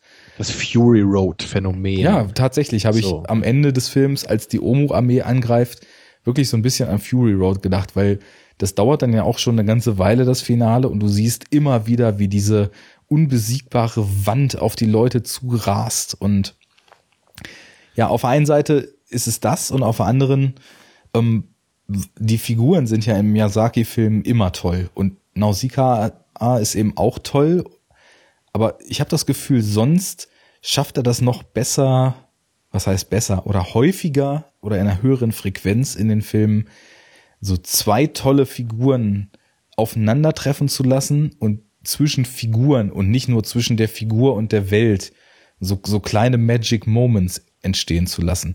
Also da hast du sicherlich recht, dass das ein Unterschied ist zu vielen anderen Filmen, ne? weil ja. natürlich hier, natürlich gibt's hier auch diesen Jungen, mit dem sie sich ja ein bisschen anfreundet, aber der, der Fokus ist hier sicherlich eher auf sie und der Welt ne? und sie als Heldin, wie sie wirklich dieses Abenteuer meistert und jetzt weniger, wie sie und der Junge jetzt irgendwie Freunde werden oder so. Ja, wobei die Interaktion, die ich meine, müsste gar nicht zwingend unbedingt mit einer anderen Figur sein, also einer menschlichen Figur, weil in Mononoke ist ja auch die Interaktion mit diesen Fantasiewesen oder Tieren total präsent und in anderen Filmen ist es dann so, dass eben die Interaktion zum Beispiel bei Totoro mit ja auch diesem, diesem Traumwesen, was ihr da erscheint, halt eigentlich so einen maßgeblichen Anteil ausmacht.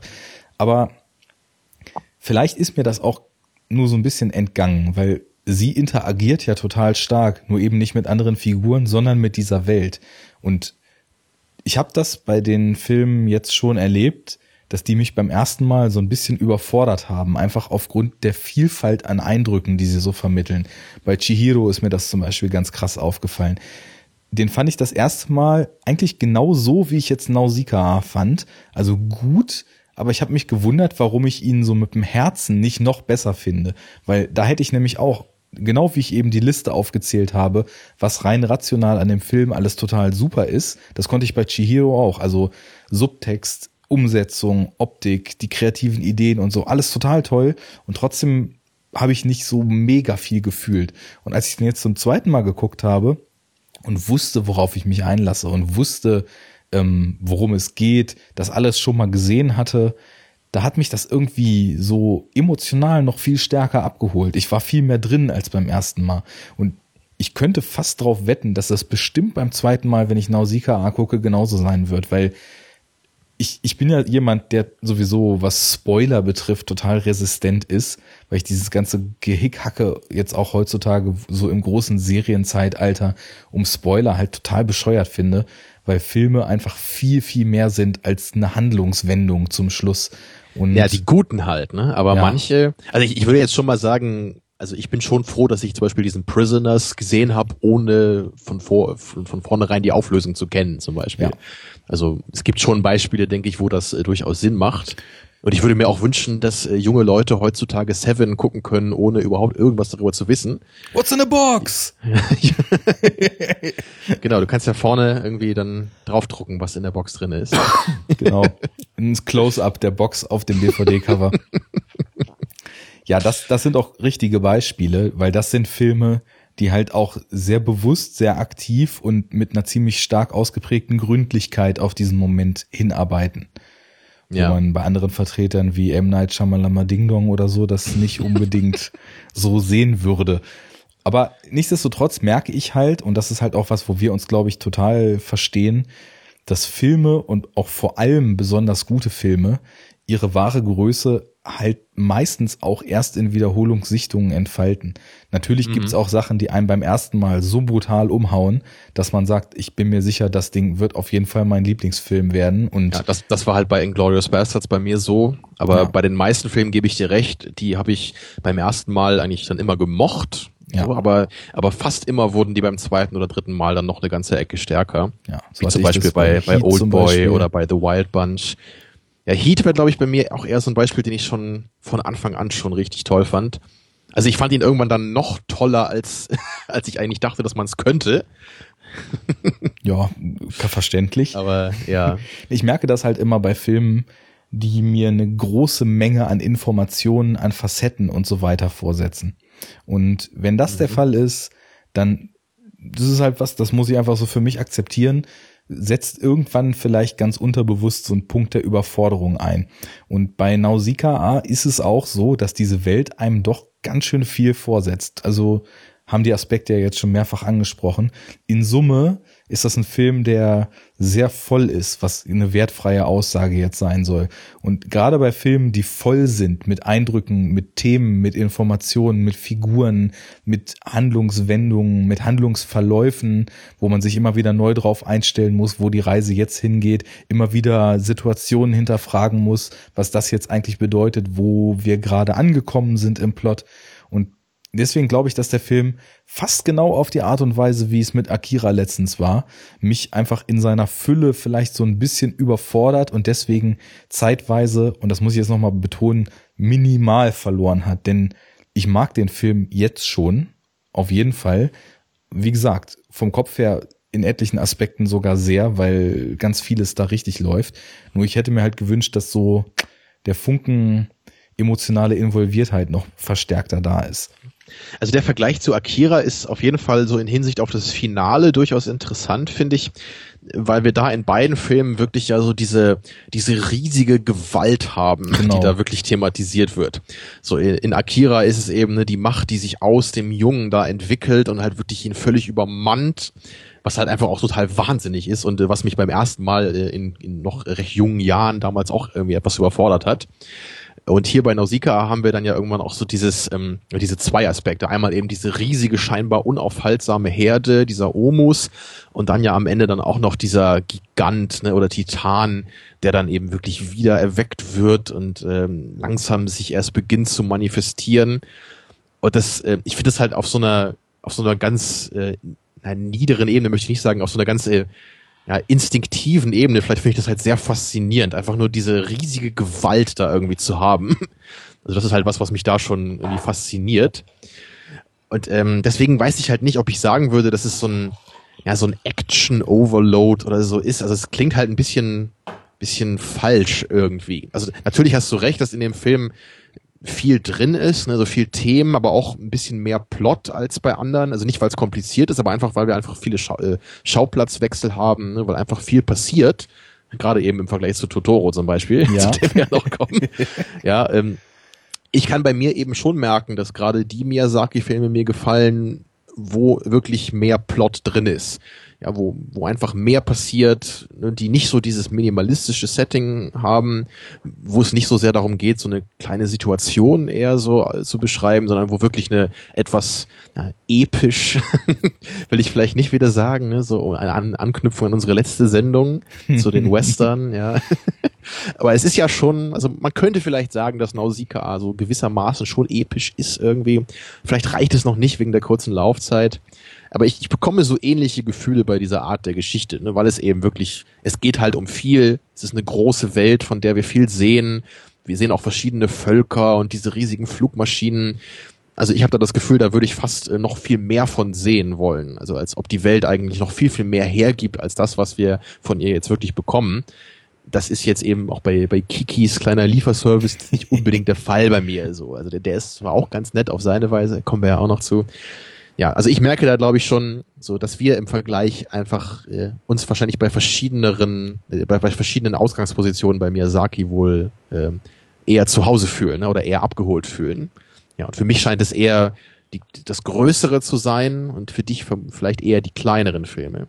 Ja, tatsächlich. Also ich habe, nachdem ich letztens dann Wie der Wind sich hebt geguckt habe, der glaube ich so der am wenigsten fantastische seiner Filme ist, weil das ist halt tatsächlich einfach nur in Häkchen gesetzt ein Biopic von einem Flugzeugingenieur, der, den es auch wirklich gab und der im, also vor dem Zweiten Weltkrieg mit, ja, wenn man dem Film jetzt Glauben schenkt, unheimlich großer Ingenieursleidenschaft einfach versucht hat, perfekte Flugzeuge zu bauen.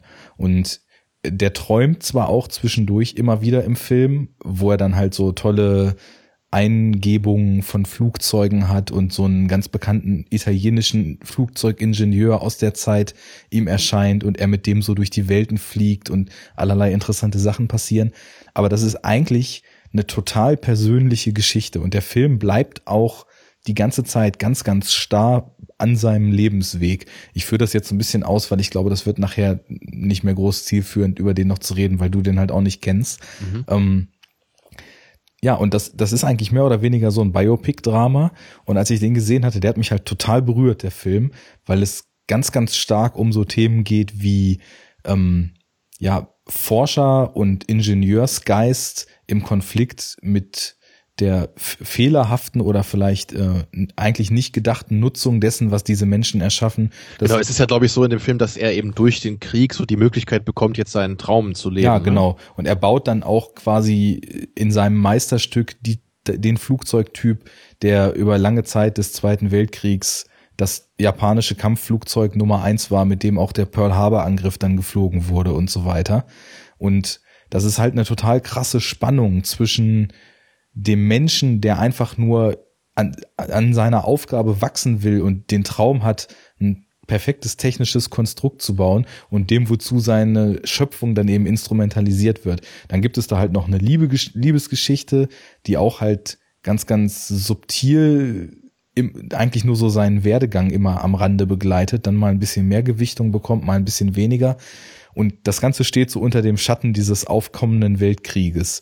Und das hat mich dann halt irgendwie auf so einer persönlichen Ebene total getroffen. Und da habe ich mich halt fast gefragt, ob diese persönlichen Sachen, ob es nun irgendwie das kleine Kind in Totoro ist was einfach Angst um die Mutter hat und mit diesem neuen Umfeld nicht klarkommt, oder ob es der Ingenieur, der vom tollen Flugzeug träumt, ist, ob mir das sogar am meisten äh, gefällt. Aber ich glaube, wenn diese persönlichen Geschichten noch in ein abgefahrenes Setting eingebettet sind, so wie es zum Beispiel bei Mononoke ist, dann bin ich, glaube ich, komplett dabei. Also der hat sich jetzt auch von null auf Platz eins in meiner Ghibli-Rangliste gespielt. Ähm, also Mononoke. Ah, da, da, bin ich gespannt. Ja. Ähm, beziehungsweise ich würde es halt immer noch als Draw mit Totoro so sehen, weil das ist einfach so eine Sache, wenn ich von einem Filmemacher oder einer Strömung oder so erstmalig was sehe und mich das total umhaut, dann merke ich oft, dass das einfach in so einer besonderen Erinnerung für mich bleibt. Das mhm. ist wie der erste Johnny Toe-Film, den ich gesehen habe, ist Drug War und vielleicht habe ich seitdem objektiv bessere von ihm gesehen, aber trotzdem führt er meine Johnny Toe-Rangliste noch an. Oder der erste Michael Bay-Film, den man gesehen hat. genau. The Rock. ja. Den mochte ich aber schon immer, weil da Alcatraz mitspielt. Alcatraz es gibt einfach keine coole Location auf dieser Welt als Alcatraz.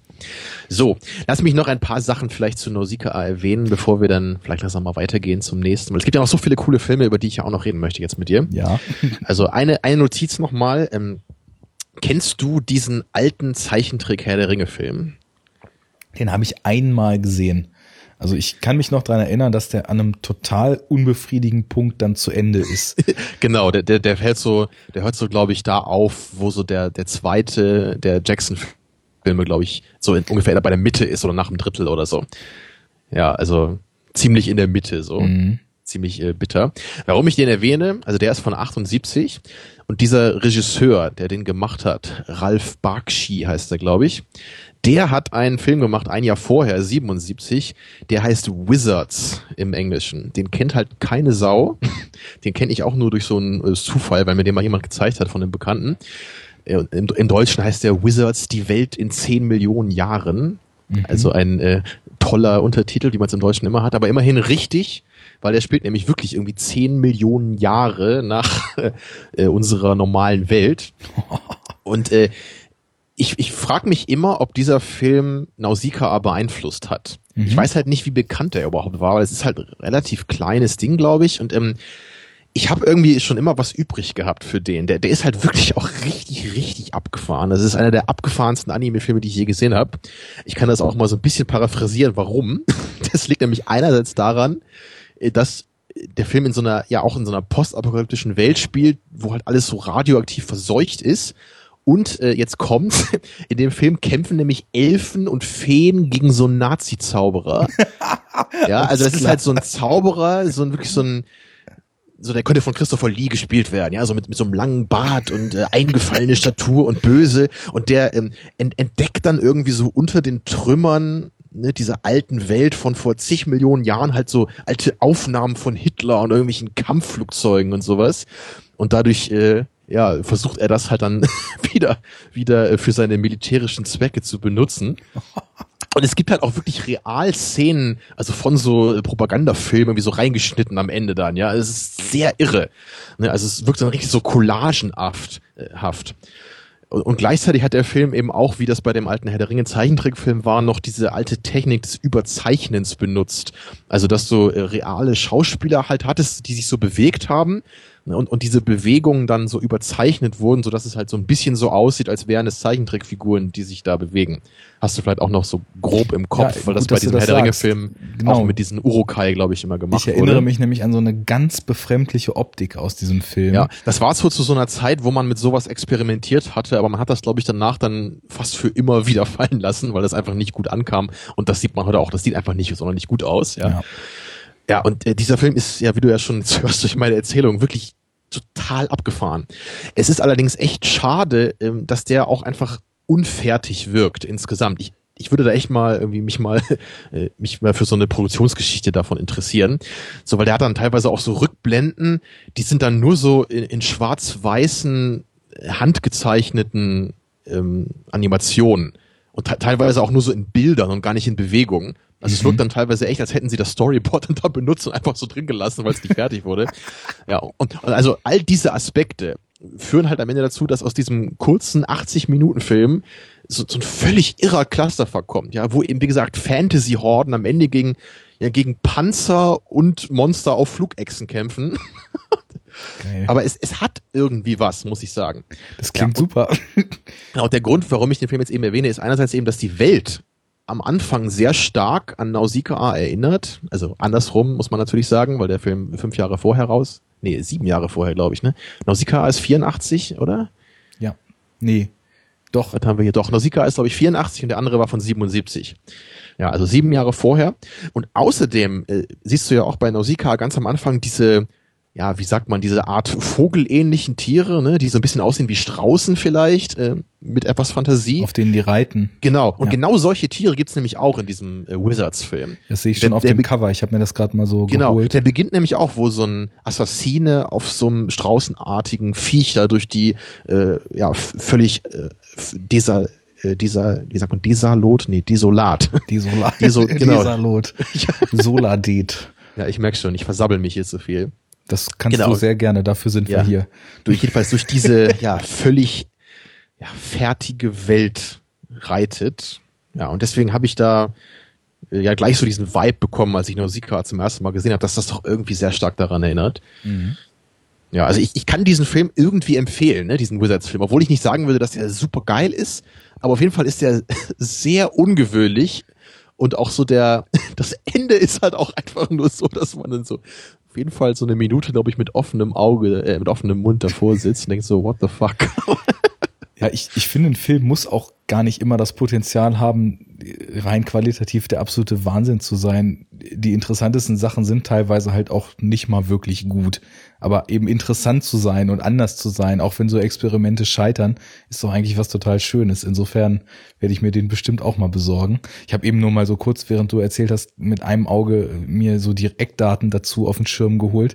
Ist schon ziemlich irre. Irgendwie eine westdeutsche Produktion mit Mark Hamill als Voice Actor von dem Typen, der auch diesen Herr der Ringe Animationsfilm gemacht hat und später allerlei andere abgefahrene Geschichten und dann die Story und das, was du eben so an, an Inhalts äh, kleinen, kleinen Details verraten hast. Das klingt schon alles sehr, sehr stark, Ja. muss ich sagen. Manche von diesen Fantasy-Wesen sind auch sehr sexualisiert dabei. Es ist, man könnte stundenlang darüber reden, was da alles irre drin ist in diesem Ding.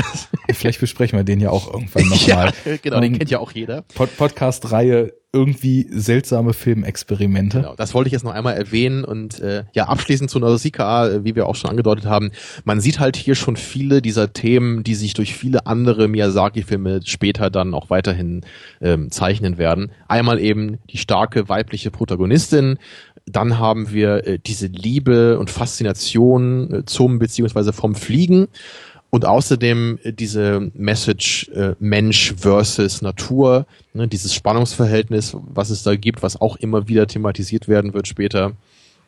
Ja, also in der Hinsicht äh, es ist ja ne, der erste richtige Studio Ghibli-Film und man sieht ihm schon wirklich sehr, sehr vieles, was auch dann später wieder ja so, so ein Trademark für Miyazakis Filme sein wird. Auf jeden Fall. Was ich noch erwähnen würde, du hast jetzt eigentlich schon alle wichtigen inhaltlichen Themen genannt, die dann auch immer wieder auftauchen werden. Also hier ist wirklich die Naturschutzparabel ja auch ganz, ganz stark.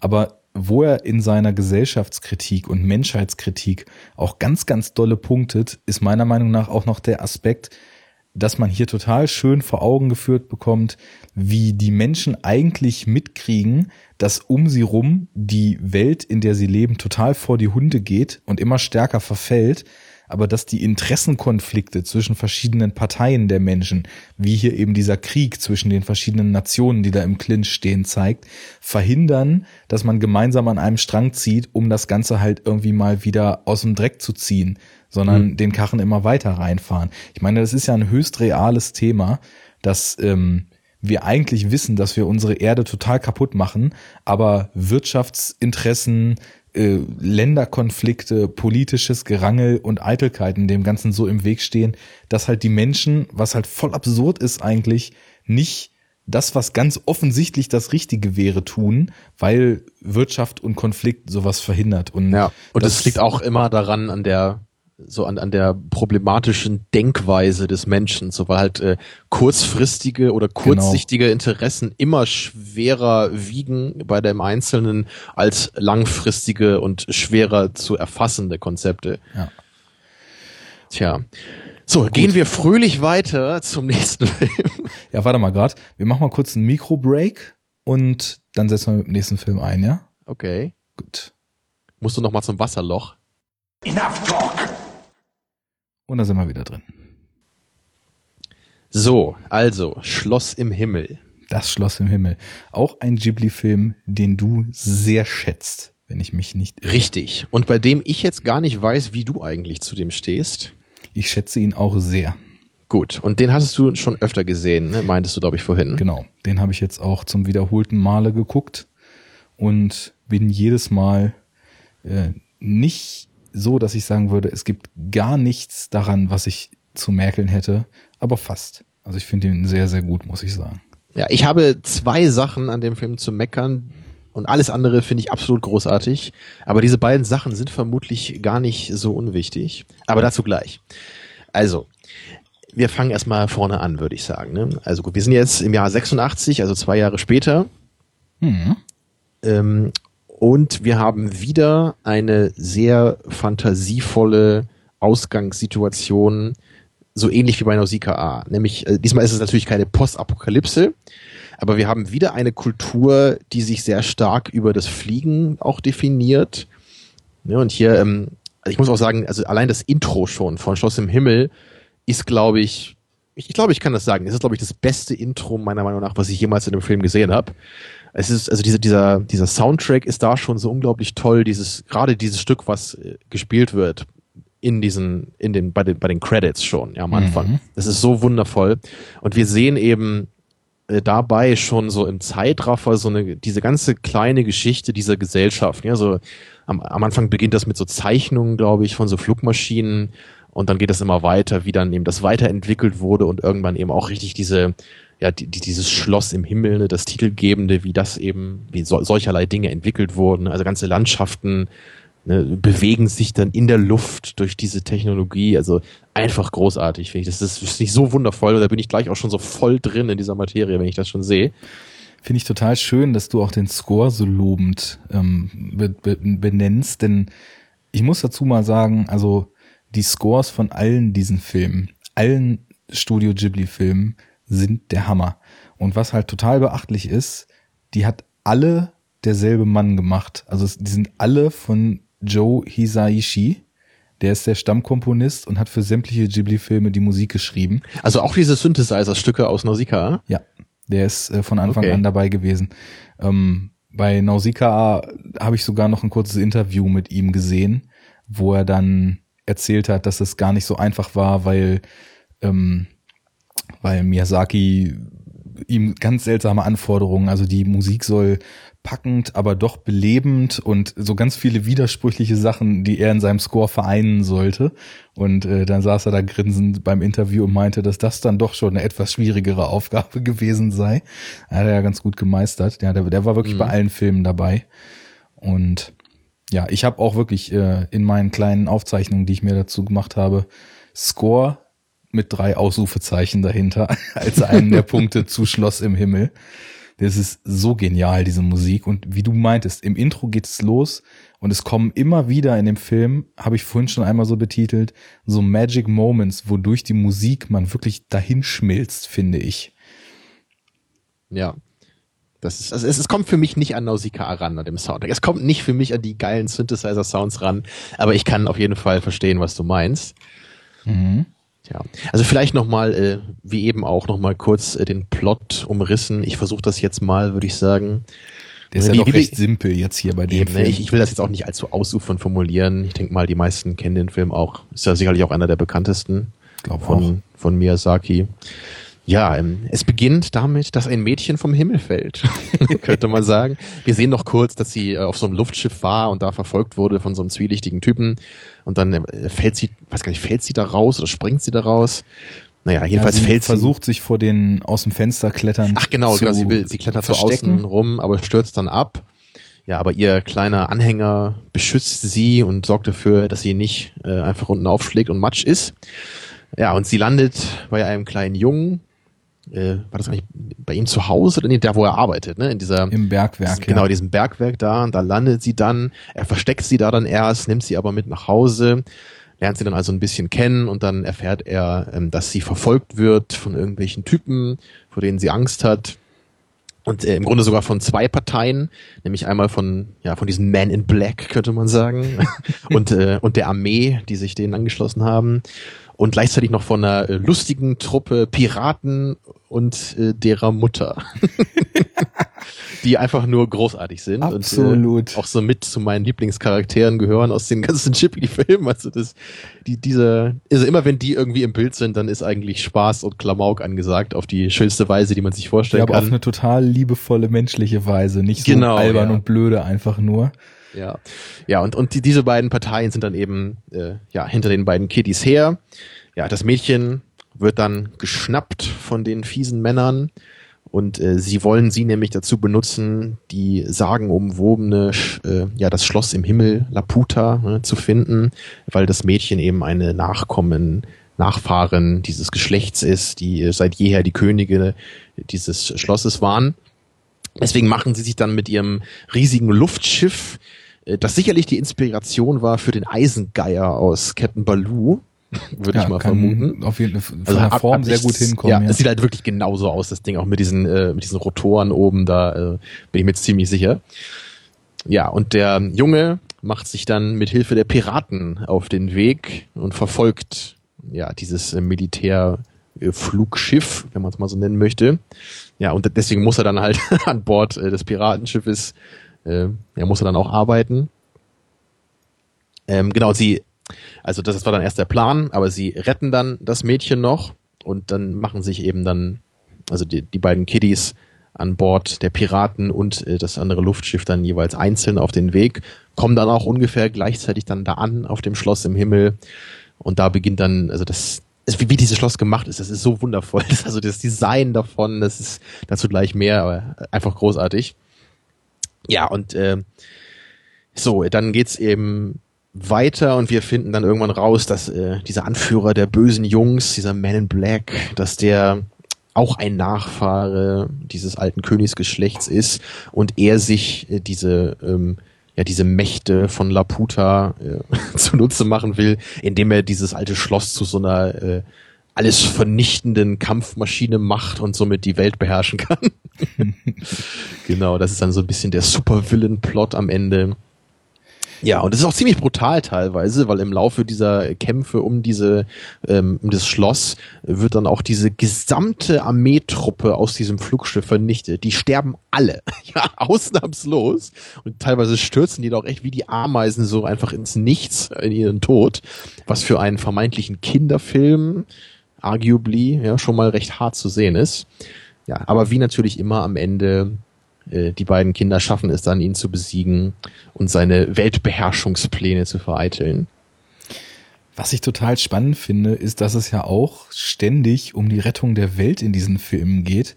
Das wirkt aber überhaupt nicht so bescheuert, wie es total oft ja. an anderer Stelle ist.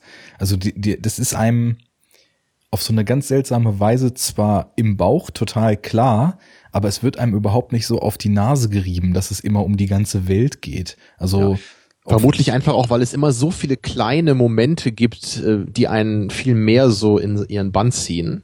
Ja. Und von denen gibt's wirklich zuhauf welche in diesem Film. Ja. Und gerade eben beim Schloss im Himmel, wie eben schon erwähnt, diese, diese Piraten. So, das ist einfach so toll, wenn sie dann da an Bord sind mit denen und dann, dann soll die Kleine da kochen Ne, und die ganzen Piraten alle, oh, wir haben jetzt einen Damenbesuch an Bord, so, und dann, dann, dann wollen sie ja alle helfen, ne, und dann plötzlich sind halt alle von denen dann irgendwie da in der Küche, und der eine will ja noch so eine kleine Blume schenken und so. So schön gemacht, so. Sie ja. räumt die Küche dann erstmal auf und es klopft an der Tür und dann steht der Erste da und schiebt noch so eine komische Ausrede vor und gluckst drum und meint, ach, kann ich dir denn helfen? Und guckt und plötzlich sitzt aber schon einer von den anderen in der ja, Ecke. So, was machst du denn hier? Du hast ja. doch eben noch gesagt, du hast Bauchschmerzen. Also das ist echt super. Und auch, wie sie immer total verzaubert von dieser kleinen Chiita ihr hinterher gucken und dann süß sagen. Ja, genau. Ja, das und das toll. ist ja eben dann gleichzeitig eben Papa und Mama der Piraten da auch an Bord sind. Ne? Die Mutter eben als Chef und der Vater ist eben der Ingenieur von ihrem kleinen Flugschiff. Mhm. Einfach putze ich diese ganze Truppe. Total. Und was ich da schon wieder total super finde, in dem Prolog werden die als total skrupellose Verbrecher eingeführt. Du siehst, wie die dieses Luftschiff oder bringe ich das jetzt gerade durcheinander? Es, es sind doch die Men in Black und die Piraten am Anfang auf ja, dem ja. Luftschiff, ne? Genau. Und sie, sie schießen auch mit irgendwelchen Phaserwaffen durch die Gegend. Phaserwaffen, naja. Dann habe ich das gerade verwechselt. Nee, genau, sie haben ja diese, diese Knarre mit den fetten Pistolen, genau. Ja, Phaser ist noch was anderes. Die Phaser waren in Mononoke, äh, Quatsch, in, in, in Nausicaa, als sie da im Anflug ist auf, was du vorhin schon als tolle Szene gesagt hast, da schießen die doch mit so Laserdingern, oder? Das war so eine Minigun. Also ja. Phaser gibt's bei Star Trek. Dann bin ich voll durcheinander. Ich gebe dir mal irgendwie nach der Sendung noch ein bisschen Nachhilfe in Waffenkunde. Das brauche ich nicht, ich bin Pazifist. noch. Aber warten ja. wir noch ein paar Jahre ab, dann wird sowas nötig werden. Ja, jetzt wo ich letztens mal Paintball spielen war, ist es sowieso damit passé. Naja, gut, also ähm, auf jeden Fall überfallen sie da so ein Luftschiff und treten brutal Türen auf und rennen in Räume rein und äh, laden den Leuten die Taschen leer. Und da denkt man halt, das sind so ganz brutale Verbrecher, so wie die eingeführt werden. Und später stellt sich dann aber halt raus, dass die natürlich Verbrecher sind, weil sie sind Luftpiraten und rauben Leute aus, aber halt so eine total knuffige Truppe, diese Formulierung trifft's perfekt, die man eigentlich nur ins Herz schließen kann, weil die so eine tolle Gemeinschaft haben, weil die so niedlich und lustig alle sind und weil die halt auch das Herz total am rechten Fleck haben. Und das ist direkt wieder diese Ambivalenz, die Miyazaki perfekt beherrscht, Figuren zu schreiben, die du überhaupt nach dem ersten Mal gar nicht einschätzen kannst, weil die eben facettenreich sind. Ja, und das ist ja eben gerade was, was ich so wundervoll finde im Vergleich zu Disney-Filmen. Ja, weil Disney schon immer halt gerade in der Hinsicht einfach für, für mich sehr, sehr stark dann platter Kinderfilme ist so. Wir haben die hässlichen, bösen und die hübschen Guten, so ungefähr. Und das ist bei Miyazaki halt so erfrischend anders. So, weil es gibt halt oft Charaktere, ne, gerade wie du meintest, wo man irgendwie einerseits sagen kann, das sind ja skrupellose Verbrecher, so hier, aber andererseits auch einfach liebenswerte Typen. Ja, und bei, wir haben es ja später dann auch noch bei, bei Prinzessin Mononoke, da gibt's ja auch diese, diese Lady Hiboshi, die halt auch ein total cooler Villain ist, äh, obwohl sie ist zwar auf der Gegenseite von Mononoke und dem Protagonisten, aber gleichzeitig kann man verstehen, was sie da machen will. Und sie ist nicht irgendwie skrupellos böse und zwischendurch sehen wir, wie sie ihre eigenen Untergebenen foltert oder irgendwie so ein Quatsch. Nee, ganz im und, Gegenteil. Genau, sie sorgt sich halt um ihre Leute. sich um die sorgt, ja. ja. Genau das. Und trotzdem ist sie natürlich äh, ja, man ist irgendwie nicht auf ihrer Seite, aber gleichzeitig versteht man, was sie will und deswegen hasst man sie auch nicht so. Und das finde ich halt einfach sehr, sehr schön. Das, das macht einfach, das gibt dem Ganzen einfach eine viel schönere Note und nicht immer dieses Platte, so dass man halt in, in jeder Szene so avatarmäßig gezeigt bekommt, diese Figur musst du hassen und diese Figur musst du lieben. Ja, also so, das, das will ich mir selber aussuchen. So. Ja so, so den, den Major, der brüllend vor den Reihen lang geht und seine Soldaten zusammenschreit, den gibt's halt glücklicherweise in keinem der, der Miyazaki-Filme. Aber ist auch ganz schön, dass du jetzt gerade nochmal so diese weiblicheren äh, Anführerrollen angesprochen hast. Denn was ich auch im Schloss im Himmel ganz, ganz stark finde, ist, wie ausgeprägt in dem Film Frauen da, äh, also eine Rolle spielen in Bezug darauf, das, was eigentlich das Leben und das Kino beide uns so typisch als so Männergehabe klassisch verkaufen, auf so eine sarkastische Weise zu brechen. Da gibt's diese schöne Szene am Anfang, als Shiita vom Himmel gefallen ist. Und wie heißt denn der Junge eigentlich nochmal? Oh, weiß ich jetzt auch nicht. Diese ganzen japanischen Namen sind immer so schwer sich zu merken, finde ich. Ja, also ich weiß, dass sie Shiita heißt und er ähm, heißt Hatsu, genau. Ähm, und Hatsu dann versucht sie zu retten, weil schon klar ist, dass sämtliche Parteien gerade ihnen auf den Schlichen sind. Da rennen die durch das Dorf und dann ist der erste Punkt, das gibt's in der Piratengemeinschaft schon und in diesem Dorf merkt man das auch, irgendwie so ein Kernthema in dem Film ist, glaube ich, so Gemeinschaft und Zusammenhalt. Weil keiner in dem Film schafft was, weil er es alleine macht, sondern alle ziehen immer nur an einem Strang. Das ist halt so mit der Dorfgemeinschaft, als quasi diese Men in Black, wie du sie so schön genannt hast, da ankommen. Da halten halt alle zusammen und decken sofort. Nein, Hatsu, den haben wir schon lange nicht gesehen und ein Mädchen läuft ja auch nicht rum. Und ohne das Mädchen zu kennen, als dann plötzlich die Piraten sich da aufbauen und rückt sie raus, fangen halt die Männer eher mit denen eine Schlägerei an, anstatt ähm, das Mädchen rauszugeben, was sie gar nicht kennen. Das ist halt so ein total starkes Gemeinschaftsgefühl. Und was dann nämlich passiert, der eine Pirat, der mit dem geilen roten Rauschebart, spannt ja seine Muskeln an und sprengt seine Knöpfe vorne und dann das ganze Dorf am Anfeuern, jetzt zeig du ihm mal, was du kannst. Und dann das ist ja der Chef von Hatsu aus dem Bergwerk, ne? Und wie wir ja wissen, ne, so richtige Malocher haben ja Power. Und dann er hat halt nur ein T-Shirt an, ohne Hemdknöpfe und spannt dann seine Muskeln an und zerreißt sein T-Shirt mit seinen angespannten Muskeln. Aber was dann halt passiert, seine Frau steht halt zwei Meter weiter am Eingang vom Haus, ja. guckt ihn an und sagt, na toll, und wer soll das wieder nähen? Und bricht halt dieses Männergehabe damit total stark auf, auf so einen pathetischen Moment runter und kommentiert im Grunde genommen, wie bescheuert seid ihr eigentlich schon wieder, was ihr hier für einen Affenzirkus veranstaltet. Und das ist irgendwie so eine ganz, ganz eigensinnige und seltene Perspektive, die er immer wieder in seinen Filmen so drin hat. Ich meine, diese ganzen Arbeiterinnen in Mononoke, die eben der Herrscherin ja, dienen, die genau kommentieren das, halt ja. auch das männliche Treiben immer so total ironisch und sarkastisch. Ja, weil wie, wie dann halt am, da bei Mononoke am Anfang ja dieser eine Typ wiederkommt, von dem man dachte, er sei tot, ja. Und, und aber er wird dann erstmal irgendwie angemeckert, so, ach, du hast dir dein Bein gebrochen, wie willst du jetzt die Ochsen treiben? Genau, so. genau. Das finde ich super schön. So sind sie, die Ehefrauen, ja. ich glaube, Miyazaki, das ist eh was, da werden wir vielleicht nachher als Conclusion noch ein bisschen drüber reden, ist auf der einen Seite jemand, der es geschafft hat, als erwachsener und mittlerweile auch recht alter Mann sich immer noch den kindlichen Blick auf die Welt zu bewahren. Aber ich glaube, er ist auch jemand, der einfach einen unheimlich humanistischen Blick hat und ganz klar sieht, was schief läuft und wo Missstände sind und die über so eine, über so einen gleichberechtigten Ansatz, wo Geschlechter irgendwie keine Rolle spielen, dann in seinen Filmen auch immer wieder bricht, so diese Missstände. Das gefällt mir halt total gut.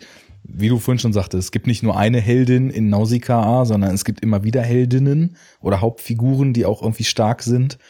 Und hier eben diese ja. Kommentare sind auch toll. Ja, und hier muss ich dann nämlich jetzt mal doch ein bisschen meckernd einhaken. So, weil natürlich gerade die Szene, die du beschrieben hast, die ist halt total cool mit äh, diesem Thema, also Männlichkeit, Weiblichkeit und das, dass das halt so ein bisschen parodiert wird dabei auch.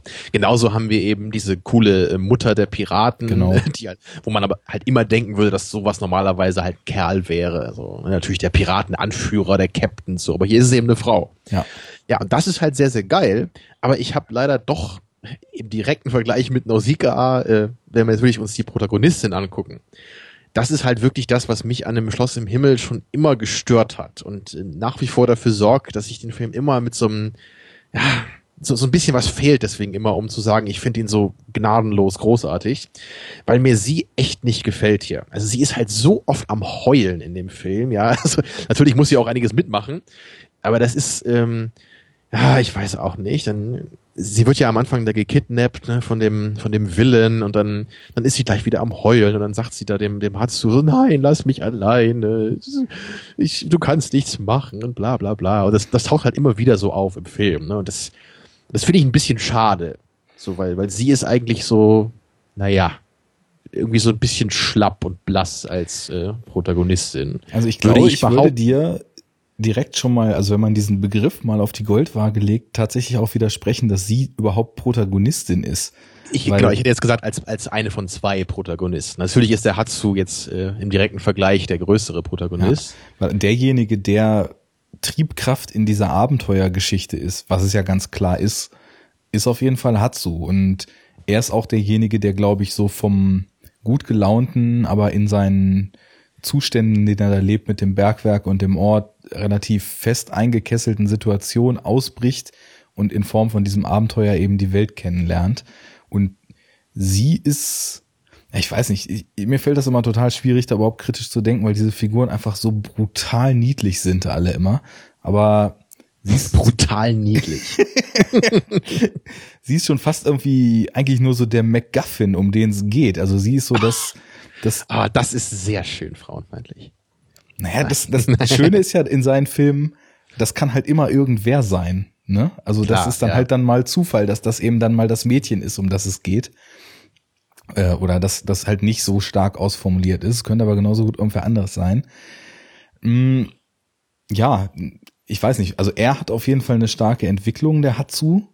Wie das bei ihr ist, ist eine Sache, die ich noch gar nicht so richtig überdacht habe, muss ich sagen. Da ist halt einfach auch nicht so viel bei ihr. Also sie, sie ist halt immer mit dabei, aber auch am Ende. Sie ist, sie ist am Anfang am Heulen und am Ende ist sie immer noch am Heulen. So. Und das, das, das hat mir einfach noch nie so gefallen hier. Also, weil wir eigentlich, das, das habe ich eigentlich in, in keinem anderen Film, glaube ich, dass ich, dass ich so eine der Hauptfiguren so schwach finde wie sie. Hm. Ach, wahrscheinlich ist es einfach nur der gewisse Heidi-Flair, den er da noch mit eingebracht ja. hat. Sie kommt ja auch von der Alm und ist ja Waisin und hat ihre Kühe gehütet früher. Ja, also wenn wir gerade beim Meckern sind, dann bringe ich jetzt gleich nochmal den anderen Punkt, der mich halt auch ein bisschen stört bei dem Film. Ähm, und du sagtest ja am Anfang schon, es, es geht ja oft bei mir, Saki, auch so ein bisschen um diesen großen Plot, ne, mit irgendwie die, die Welt ist in Gefahr so ungefähr. Nicht immer, aber gibt's ja schon ein paar Filme, bei denen das so ist. Äh, und genau wie du sagtest, man merkt das eigentlich nicht so richtig. Und das ist hier bei mir halt auch genauso der Fall, bis halt ganz am Ende. Und da finde ich es dann auch ein bisschen schwach. So dann, dann kommt halt eben dieser Willen und er sagt, ja, ich bin eigentlich auch so ein Nachfahre dieses Laputa-Geschlechts und jetzt will ich diese, dieses Schloss äh, zu einer Basis machen, zu einer riesigen Waffe und damit die Welt beherrschen das, das ist mir so ein bisschen zu viel, glaube ich. Also, das geht mir nämlich auch so. Das ja, ist also mein Kritikpunkt an dem Film. Mir hätte es da, glaube ich, gereicht, wenn sie einfach versuchen wollten, da irgendwie ein bisschen die Technologie zu erforschen oder da irgendwie, wie die Soldaten da irgendwie plündern wollen. Sowas. Also ich hätte da jetzt nicht gleich den großen Superwaffe World Domination äh, Plot noch gebraucht. Ja, vor allem, weil eigentlich auch ein total starker Subtext, dadurch, dass es dann doch sehr krude eingebunden ist, mehr oder weniger nur zu so einer Randnotiz verkommt. Weil eigentlich ist so diese Machtgier und diese korrumpierende Wirkung, die das auf Menschen hat, ist ja ein total starkes Thema, was man auch schön umkreisen kann und wo Miyazaki auf jeden Fall einer derjenigen ist, die total in der Lage sind, sowas äh, subtil genug und effektiv genug umzusetzen. Und dadurch, dass er im Endeffekt erst so zehn Minuten bevor er dann von der Bildfläche verschwindet, überhaupt mitteilt, was er eigentlich will. Ach, übrigens, ich bin hier auch Nachkomme und ich will jetzt die Weltherrschaft, genau wie du sagst, und dann fast schon kurzzeitig zu so einem, jetzt hart ausgedrückt, so mies ist es nicht gemeint, zu so einem Bond-Willen wird, der irgendwie doch nur ewig auf die Chance gewartet hat und jetzt die Weltherrschaft will. Das ist so, das fügt sich gar nicht so organisch ein. Also, dass er die ganze Zeit dann, äh, ich meine, er ist ja präsent und er ist die ganze Zeit auch auf der Jagd nach ihr und will Laputa finden, die, das fliegende Schloss. Aber so dieses Ansprache-Ding, das ist halt nie geschickt. So den Willen einfach nochmal kurz, damit wir wissen, was er eigentlich will, erzählen zu lassen, was sein diabolischer Plan ist und den dann direkt umsetzen zu lassen.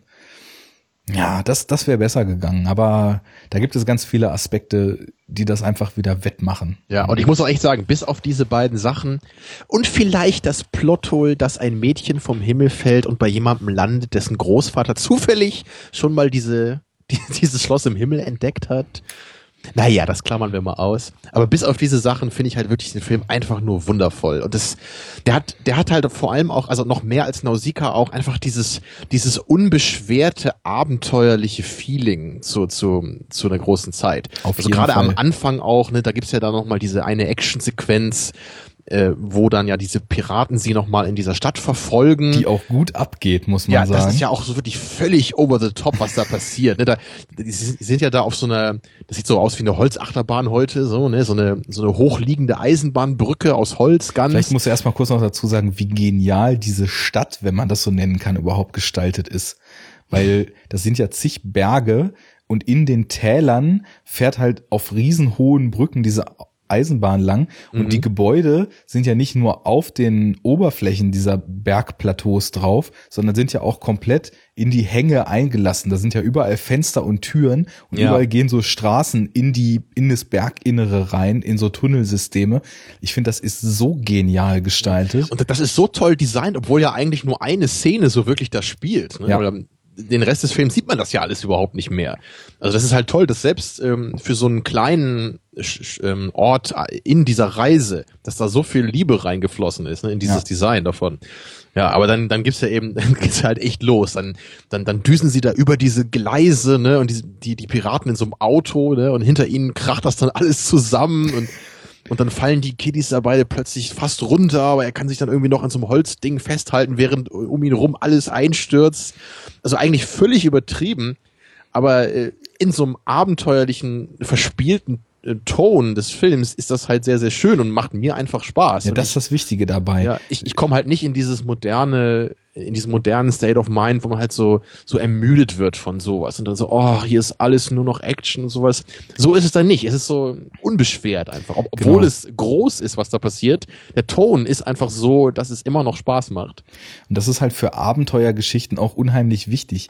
Und das ist nur ein ganz, ganz schmaler Bereich, finde ich, in dem die Filme den richtigen Ton treffen, dass es sich locker und ja, unbeschwingt anfühlt und dass es aber trotzdem einen noch so mitreißt, dass man nicht denkt, ach, das ist ja sowieso nur alles übertrieben und äh, da kann ja eigentlich alles passieren jetzt. Also du hast nämlich die ganze Zeit das Gefühl, das könnte auch schief gehen und wenn es schief geht, ist ja sowieso so ein Miya- Miyazaki-Phänomen, da steht dann halt auch was auf dem Spiel. Und ähm, das glaubt man, aber trotzdem fühlt es sich noch locker und fluffig an. Und dann in dieser coolen Welt, also es ist auch so eine der Action-Szenen, wo ich sagen muss, dass ich da voll dabei bin. Ähm, ja, es sieht auch alles cool aus. Ja, da habe ich auch wieder so das Gefühl, dass da sehr stark europäische Einflüsse in dem Design Mhm. dieser Stadt am Anfang sind. Er hat ja auch die Stadt, das Schloss im Himmel oder die Stadt im Himmel, je nachdem wie man es nennt. Das war wohl von Miyazaki schon so eine ganz frühe Idee, die er irgendwann noch bevor er angefangen hat, eigene Filme zu machen, schon hatte. Und zwar ähm, hat er in dem Gullivers Reisenroman wohl mal von einer Luftinsel gelesen, die ihn dann im Endeffekt inspiriert hat, auch ungefähr so in dem Umfeld, was so zu Gullivers Reisen passen würde, so rein vom Design und von den Schauplätzen und so weiter, obwohl die ja hier im Film jetzt nicht weiter definiert sind. Also sowas finde ich immer schön, wenn, wenn so Regisseure noch so aus ihrer Kindheit so eine Idee haben. Total. Das, das habe ich zum Beispiel beim fünften Element halt auch mal gehört, dass Luc Besson äh, selber schon als Kind immer so, so Geschichten irgendwie geschrieben hat von so einem Taxifahrer in der Zukunft mit einem fliegenden Taxi so in New York. So, das hat er dann auch eben, als er erwachsen war, dann mal verfilmt. Also finde ich irgendwie finde ich irgendwie schön, wenn so ein so ein Gedanke so einen das ganze Leben lang begleitet hat und man dann irgendwann die Möglichkeit bekommt, ne, das dann wirklich mal zu verfilmen. So, ist irgendwie Total. cool. Wobei beim fünften Element, da gibt's ja auch noch diese Geschichte, dass Alexandro oder Alejandro Jodorowsky und Möbius, ähm, die ja dieses legendäre Inkal Graphic Novel damals in den 80ern veröffentlicht haben, dass die Luc Besson beziehungsweise ja ihn und sein äh, visuelles Design-Team da für fünftes Element, zumindest was das Visuelle betrifft, mal des Plagiats bezichtigt haben. Kennst du diese Graphic Novel? Nee. Ich habe von dem Namen des Typen mal gehört, weil der doch diesen ähm, Montagna Sacra oder so gemacht Ja, hat. genau. Das ist ja auch so Ja. ein, er als, als Filmregisseur so ein Zugfeld des surrealen, abgedrehten, Ne? Ja, das ist so ein Jacker-Film. spirituellen. Kinos, genau, auf jeden Fall. Kennst du den? Ich kenne nur den Trailer davon, das reicht mir schon. Ja, da sieht man auch schon ganz gut, in welche Richtung das geht. Ja. Und äh, der macht halt auch, also als, als Autor schreibt er halt auch Bücher und Graphic Novels. Und ähm, einer davon, äh, das passt auch ganz witzig, weil nämlich dieser Möbius, das ist ein französischer Zeichner, der für den Inkal, das ist der Auftakt von diesen Graphic Novels, äh, die Zeichnungen gemacht hat, ist dann so franco-belgischer Comic-Stil. Den wiederum Hayao Miyazaki auch als einen seiner prägenden Einflüsse nennt, Möbius. Also da schließt sich der Kreis jetzt wieder. und das ist halt auch ein total geiles Ding. Also die Möbius-Schleife schließt sich. Genau, das Möbius-Band und immer weiter mit den Einflüssen. ähm, das ist auch so ein Sci-Fi-Setting, aber total witzig, weil auch die Elemente, die da drin so vorkommen, sich nicht so ganz miteinander vertragen. Das spielt in so einer Zukunftsstadt, ähm, die quasi nur aus einem einzigen riesigen Gebäude besteht, was so in hunderte Ebenen geschichtet ist. Und unten ist ein Säuresee, wo der Abfall reingeschmissen wird. Und dann kommen halt so die Slums und Rotlichtbezirke. Und je weiter man hochkommt, äh, desto mehr ist halt dann also so gesellschaftliche Pyramide. Und oben ist dann eben die herrschende Klasse, die Aristos, die halt das Fußvolk da unten total verachten und nur arrogant von oben im wahrsten Sinne des Wortes betrachten. Und da spielt dann halt so eine, ja, so eine Noir-Geschichte um so einen Detektiv, dem so ein Artefakt in die Hände fällt und der dann auch von zig Parteien gejagt wird, was im Endeffekt fällt mir gerade auf, auch eine ähnliche Geschichte jetzt wie beim Schloss im Himmel ist, weil er findet auch so einen Anhänger, den zig verschiedene Parteien halt irgendwie ja. jagen. Das ist halt der andere MacGuffin im Film hier, ne? So ja, genau. Neben der Lady hier.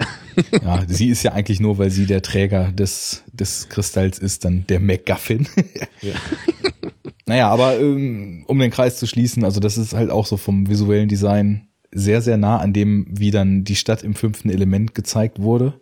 Und die haben mal versucht, Luc Besson da an Karren zu pinkeln. Er hätte da plagiert, aber es hat nicht geklappt. Und jetzt wieder zurück zu dem Film hier. Ja. Ja, eins wollte ich natürlich auf jeden Fall jetzt nochmal äh, explizit nochmal ansprechen. Also das Design natürlich dieses Schlosses im Himmel, das ist ja wirklich, ich finde das so wundervoll. Ne? Dieses, man sieht eben so diese Spuren einer ehemaligen Hochkultur, die ja durch diese Kristalle eben so eine sehr hohe ja, Macht irgendwie bekommen hat und, und dieses Design dieser, dieser äh, Insel da, das ist halt so toll, ne? weil alles ist halt verwachsen mit Pflanzen. Es ist auch das meiste so halb eingestürzt. Und dann, dann gibt es noch diese Roboter, die sich dann aber immer noch so um die Pflanzen und Tiere kümmern an Bord, in Anführungsstrichen, dieser fliegenden Insel. Äh, das hat mich so ein bisschen an diesen Science-Fiction-Film Silent Running erinnert. Ich weiß nicht, ob du den mal gesehen hast. Ich leider noch nicht gesehen, ne. Ich fand den extrem öde, aber ähm, da geht's halt auch so am Ende darum, dass irgendwie so die, die Roboter dann noch so die Blumen gießen. also dieses, dieses äh, ist eigentlich ein ganz cooles Bild, so, ne? Also diese, ja, die, die Menschen sind irgendwie nicht mehr da, aber es gibt noch ihre Maschinen, die sich weiterhin um das kümmern, was den Menschen einst wichtig war. Ja, da sind ja, wir also, ja bei deinem Lieblingsfilm Wally. Oh ja, oh ja. Oh. Besonders die Dialoge fand ich toll in Wally. In der ersten Hälfte des Films. Mhm. Ja, da waren eine Menge Dialoge, die man toll finden kannte. Tja, das ist ja eigentlich auch schon wieder ein Thema, ne? Also nicht, ich will jetzt nicht über Wally reden, aber über äh, die, die Niedlichkeit. Das ist ja auch schon ein Wort, was in der Vorbesprechung mal fiel bei uns und ich glaube hier auch schon ein paar Mal. Das hört man ja auch oft in Bezug auf äh, Miyazaki und ich denke da wenn du jetzt nicht noch was zum Schloss des Himmels äh, im Himmel dazufügen möchtest, würde ich dann über die Niedlichkeit zum nächsten Film weiter vorgehen wollen. Ja, ich würde dich noch mal einmal kurz ähm, so fragen, ob irgendwelche Szenen in dem Film, außer zum Beispiel dieser Actionverfolgungsjagd und den Momenten, wo man dann so das Schloss im Himmel kennenlernt, dir da speziell in Erinnerung geblieben sind, die du besonders oh, cool fandest. Da gibt's natürlich noch mehrere. Ne? Also eine, die mir jetzt sofort einfällt, ist ähm, kurz bevor sie Laputa erreichen, äh, da, da ist ja dieses Piratenluftschiff da so in so einem Sturm, ne? dann, dann, dann gibt's da so, so viele Wolken, die man sieht und da ist, glaube ich, dieses andere feindliche Luftschiff dann auch unterwegs und das finde ich visuell so unglaublich toll auch gestaltet, wie dann äh, die beiden Kinder in dieses ähm, also dieses Piratenluftschiff hat ja noch so, eine, so einen kleinen Ausguck, den man an so einem Seil dann so rauslassen kann. Ne? Dann sind sie ja da dann oben so drin in diesem mhm. kleinen Gleiter und gleichzeitig bricht dann so dieses äh, Piratenschiff durch diese Wolken, was wahrscheinlich viel schöner aussieht, als es in Wirklichkeit wäre, wenn man so durch Wolken fahren würde. Dafür haben wir ja Filme, um uns genau, so tolle Bilder zu liefern. Vermutlich einfach nur irgendeine so feuchte, neblige Masse wäre. aber, aber in diesen Filmen ist natürlich immer so, die, die Wolkendecke bricht auf. Die stäuben so richtig auseinander. Genau, es sieht total wunderschön aus. Und das, das finde ich halt echt wundervoll gezeichnet. Da hat ja dann, glaube ich, auch der Junge nochmal so diesen Flashback, wie sein Vater damals äh, dann auch so dieses Laputa zum ersten Mal gesehen hat. Und das sieht nämlich auch genial ja. aus. Das war eine meiner Lieblingsszenen, ganz am Anfang schon die Rückblende mhm. darauf, wie es dazu kam, dass er das Foto geschossen hat. Da bin ich auch dahin geschmolzen, wie toll das gezeichnet war und mit der Musik untermalt. Ja, also das ist auf jeden Fall die Szene, die mir noch so am meisten einfällt jetzt. Aber es, es gibt wirklich viele, also diese Szene, wo dieser Roboter zum Beispiel durchdreht am Anfang, die finde ich ja auch echt klasse. Mhm. Also auch, auch das ist, das ist ja, es gibt so viele kleine Aspekte an diesen Filmen, die immer für sich schon so toll sind. Ja, weil dieses, äh, diese Basis, wo diese äh, Militärtypen halt sind, das ist halt so eine alte Burg. Ja, so richtig mit, ähm, mit Verlies so ungefähr, alten Holztüren. Aber draußen haben sie halt so Kanonentürme installiert, ne? also so ganz moderne Geschütze. Also auch wieder total geil, so, so Nausicaa-esk, ne? so Ritter und Panzer kommen irgendwie zusammen. Ja, und da drin beginnt dann dieser, dieses Roboter-Wrack, ne, dieses alte Ding beginnt dann wieder äh, so zum Leben zu erwachen. Ja, und dann dreht er halt völlig durch und das äh, sieht halt auch total geil aus, wie das äh, alles halt explodiert, ne, wie diese Roboter mit diesen Strahlen das alles vernichtet. Mhm. Und dann auch, wenn dann diese ähm, Piraten auf, die, auf diesen kleinen Gleitern, ne, die so ein bisschen wie so kleine Fliegen aussehen, mit diesen Flügelchen auch, dann, dann kommen sie halt, fliegen sie auf dieses Schloss zu, so kurz über dem Boden also auch total geil gemacht, so von der Anim Animation. Und dann sieht man dieses brennende Schloss im Hintergrund. Ja, großartig. Da muss ich nochmal sagen, diese Kombination, was du auch meintest, jetzt Ritter und Kanonen und äh, so Sachen, die eigentlich gar nicht so richtig zusammenpassen. Man nimmt das ja immer einfach so hin und denkt sich, oh, das ist eine coole Idee. Aber so profan das jetzt vielleicht auch erstmal klingt, das sind halt auch Kombinationen, die man sich als Filmemacher erstmal erlauben muss, überhaupt noch zu denken. Und ich glaube, das schafft man nur, wenn man wirklich nicht verlernt hat, seiner Fantasie freien Lauf zu mhm. lassen. Mhm. Weil ich meine, so wir als Erwachsene in unserer klar abgesteckten Welt mit Regeln, mit Denkmustern, die einem aufgedrückt werden und so weiter, es gibt ja überall ein richtig und ein falsch. Und das, was er da zusammensetzt, das ist halt eigentlich falsch. Aber dadurch, wie er es macht, entsteht halt was Neues und total Einzigartiges dadurch. Und gerade diese Imagination und die Freiheit der Imagination, die ist in seinen Filmen einfach durchweg auch immer prägend. Da, ja. da gibt es halt keine Regeln, aber wenn es da, also in der Erstellung und dann so wie es funktioniert, hat es natürlich dann doch wieder eigene Regeln. Und das ist ja auch gerade der Geist eines Künstlers, glaube genau. ich, dass du sowas, dass du dir diese eigene Kombination, die irgendwie funktioniert und auch für andere funktioniert, dass du dafür ein Gespür entwickelst. Ja, weil es ist ja nicht einfach so, dass wir jetzt in so einen äh, Random Combination Generator irgendwie äh, irgendwas eingeben und am Ende kommt raus, okay, unser nächster Film wird über riesige Hasen und Kreuzfahrtschiffe oder sowas, ja, und und schon haben wir einen Film oder so. Ne? Das ist ja es gehört ja noch ein bisschen mehr dazu, als einfach willkürlich irgendwelche Sachen zu kombinieren, die normalerweise nicht zusammengehören. Ja. Ja, obwohl ich jetzt denke ich gerade ja Donnie Darko auf dem Kreuzfahrtschiff von David Lynch inszeniert, wer weiß. Ja, die absurdesten Kombinationen sind manchmal die besten. Ja, aber, aber manchmal auch schon. die schlechtesten. Das ist es eben, ja. es liegt alles im Auge des Betrachters. Wo genau. ich noch mal kurz drauf eingehen würde und dann wäre ich mit dem Film soweit durch, ich hatte ja vorhin schon bei Nausicaa über diese zwischenmenschlichen charakterlichen Beats so gesprochen, die mir da noch so ein bisschen gefehlt haben. Und hier in Schloss im Himmel zeigt Miyazaki, glaube ich, wie man's macht. Also wenn ich mir mal so vor Augen rufe, wie emotionale Momente zwischen Filmfiguren im Durchschnitt von Hollywood inszeniert werden. Und dann Du hast eben schon fast die Szene genannt, die ich meinte. Das mit dem Gleiter, als der Sturm aufkommt. Dann einfach mal fünf Minuten auf Zurückspulen drücke und in dem Moment ankomme, wo Hatsu oben auf dem Ausguck auf dem Schiff, äh, auf dem Flugschiff nachts die Nachtschicht machen muss und schauen soll, ob Feinde kommen. Und Shiita aufwacht und zu ihm hochkrabbelt und die beiden dann da in diesem Ausguck unterm Sternenhimmel auf diesem Schiff sitzen. Wenn ich mir diese Szene, die ich ja jetzt mehrfach gesehen habe und jedes Mal einfach nur fantastisch fand, vor Augen rufe und überlege, wie subtil, wie ehrlich menschlich und wie ja berührend dadurch Miyazaki da einfach nur das Verhältnis von zwei Menschen beschreibt. Und ich meine, das sind Kinder und es geht halt überhaupt nicht darum, dass die sofort sich total übermenschlich ineinander verlieben oder sonst was, sondern es geht darum zu zeigen, dass man Filmfiguren hat, zwischen denen eine Verbindung besteht und wie die da oben miteinander umgehen, wie er die Decke um sie legt, weil ihr kalt ist, wie sie in die Sterne gucken zusammen, wie sie sich angucken und unterhalten. Das ist für mich eine gelungenere zwischenmenschlichere Szene als wahrscheinlich 95 Prozent aller Hollywood-Filme der gesamten Zeit, in der es Hollywood gibt, jemals mit Realschauspielern hinbekommen haben. Und das muss ich einfach nochmal loben, weil das sind so diese kleinen Momente. Die beiden sitzen auf dem Ausguck und unterhalten sich. Und ich find's einfach nur wunderschön. Die beiden stehen auf dem Dach, nachdem er sie rausgeholt hat und die Tauben picken auf ihr rum und sie fangen zusammen an zu lachen und du willst einfach nur mitlachen, weil es irgendwie so knuffig ist und weil so eine echte Menschlichkeit aus diesen gezeichneten Figuren raussprüht. Die Szene und war wahrscheinlich von John Woo, würde ich sagen, auf dem Taubenschlag. auf jeden Fall hat John Woo sich später mehrfach auf sie berufen, ja. Ja.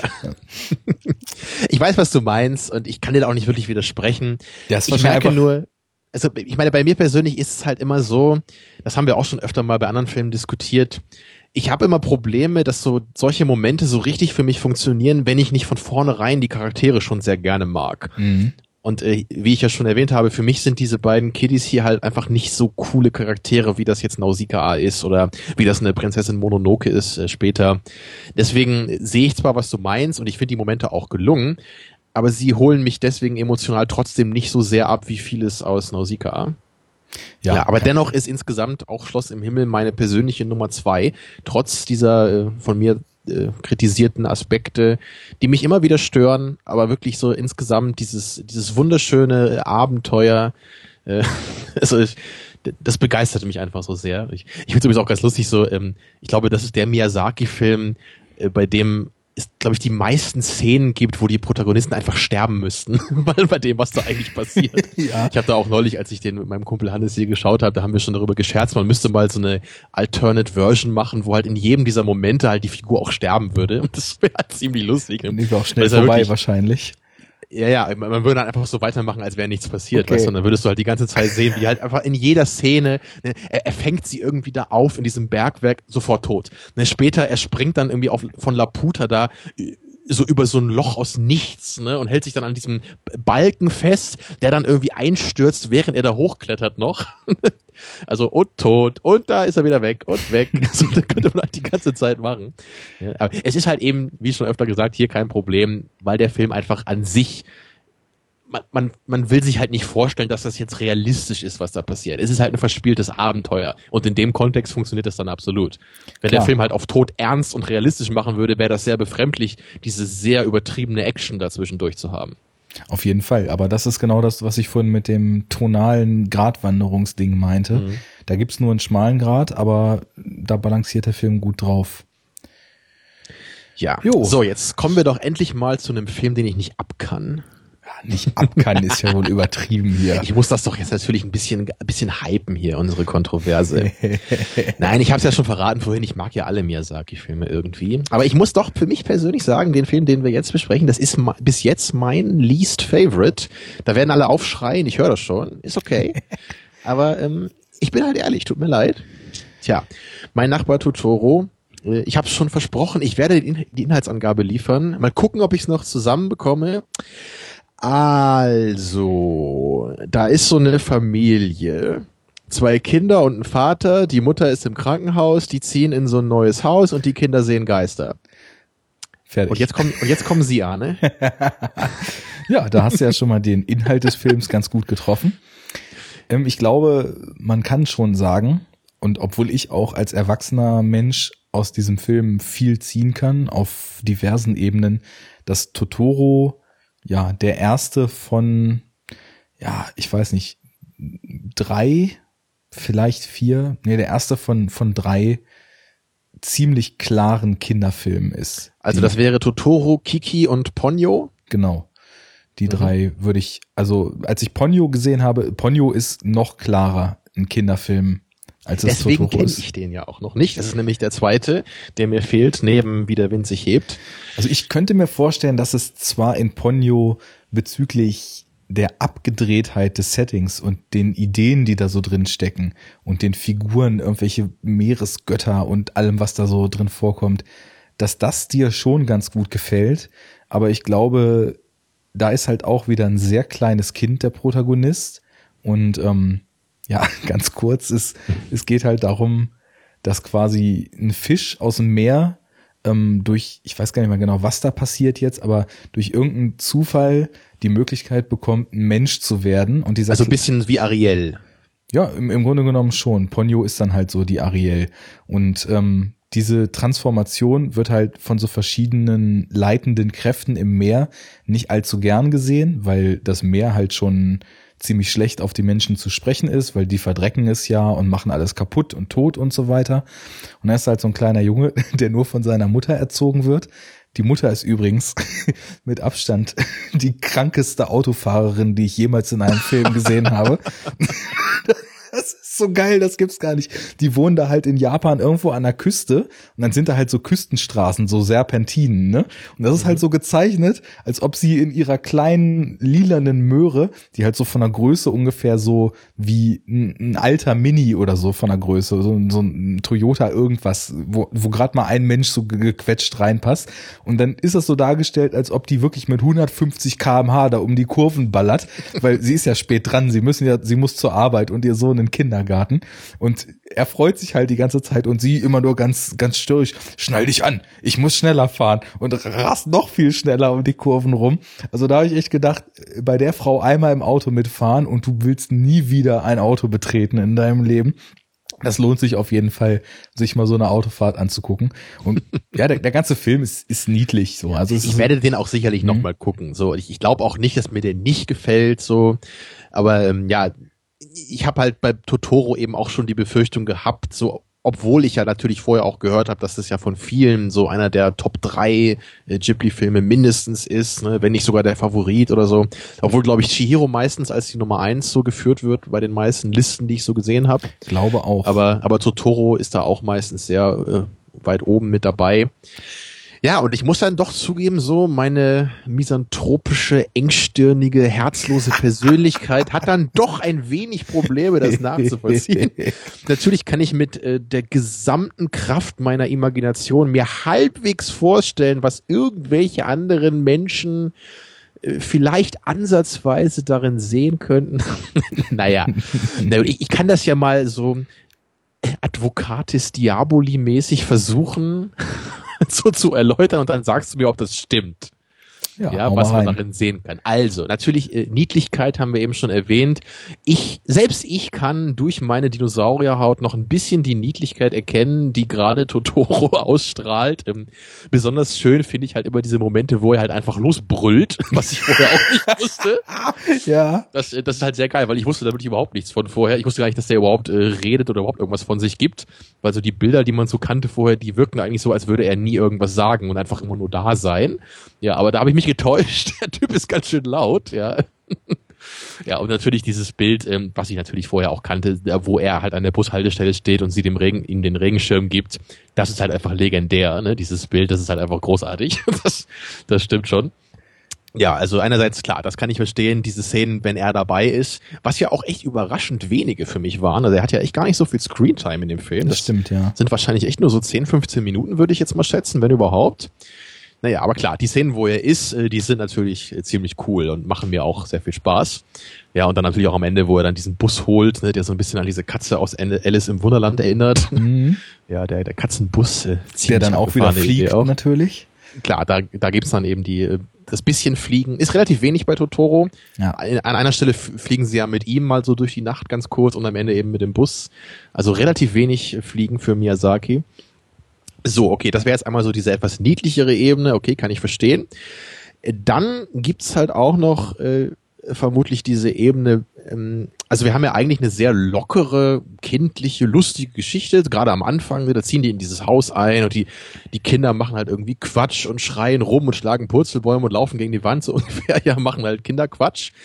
Ne, aber gleichzeitig hat man im Laufe des Films, kriegt man immer mehr mit so, ähm, da ist auch noch irgendwie was Ernstes dabei. Ne? Man fragt sich auch so, wo ist eigentlich die Mutter? So, ne? Ist die irgendwie tot oder äh, leben die getrennt? Oder auch nee, so die ist im Krankenhaus, merkt man dann und dann, ja, am Ende merkt man auch, es ist ja wahrscheinlich sogar was relativ Ernstes. Ja. Und äh, ich könnte mir durchaus vorstellen, wenn man den Film jetzt, äh, ich habe ihn nur einmal gesehen, kürzlich, wenn man ihn nochmal schaut und von Anfang an genau weiß, ne, wie diese Situation ist, dass man das dann vielleicht auch mit ein bisschen anderen Augen sieht, so gerade die ersten 15 Minuten des Films noch. Und genau das so, ist nämlich so mal ein ganz, ganz wichtiger Punkt bei dem Film. Ich würde nämlich mittlerweile, obwohl ich das eben als Kinderfilm so in seiner Ästhetik und so weiter angekündigt habe und der ja auch maßgeblich kürzer ist, als es die meisten anderen Ghibli-Filme sind, mit nur 86 Minuten, wohingegen die sonst da ja fast immer über zwei Stunden gehen, ähm, das kriegt halt, wenn du weißt, wo es drauf hinausläuft, eine ganz, ganz dramatische und tragische Ebene mit drin. Und diese ganze Lapidar eben von dir, so lustig, als die Kinder sehen, Geister abgetane Geschichte, spannt halt auf symbolischer und allegorischer Ebene total weitreichend so den Geist dieser Kinder oder, oder den, den, das, das Stadium dieser Kinder auf, weil eigentlich ist es ein Film, über Verdrängung und über Realitätsflucht und darüber, ja, über, über Verlustängste vor allem auch, weil diese ganze, dieses ganze Stehlen in so eine Traumwelt mit imaginären Figuren, die um einen rum sind und die einem erstmal so lustig erscheinen und die einem im Nachhinein dann aber auch die Kraft geben, die man vielleicht so alleine nicht gehabt hätte. Das ist halt alles sehr, sehr bildlich als, als Fluchtmechanismus und, und Verarbeitungsmechanismus für diese Ängste der Kinder, ihre Mutter zu verlieren. Und das ist so eigentlich einer der Hauptaspekte in dem Film. Mhm. In der Hinsicht ist es ja auch interessant, wie gleich zu Beginn auch die Erwachsenen, die man sieht im Film, mit den Kindern umgehen. So, weil die, die Kinder äh, spielen dann in diesem Haus und äh, erkunden das erstmal und dann berichten sie dem Vater und auch später dieser äh, älteren Frau, dieser Nachbarin, also dass sie jetzt Geister gesehen hätten.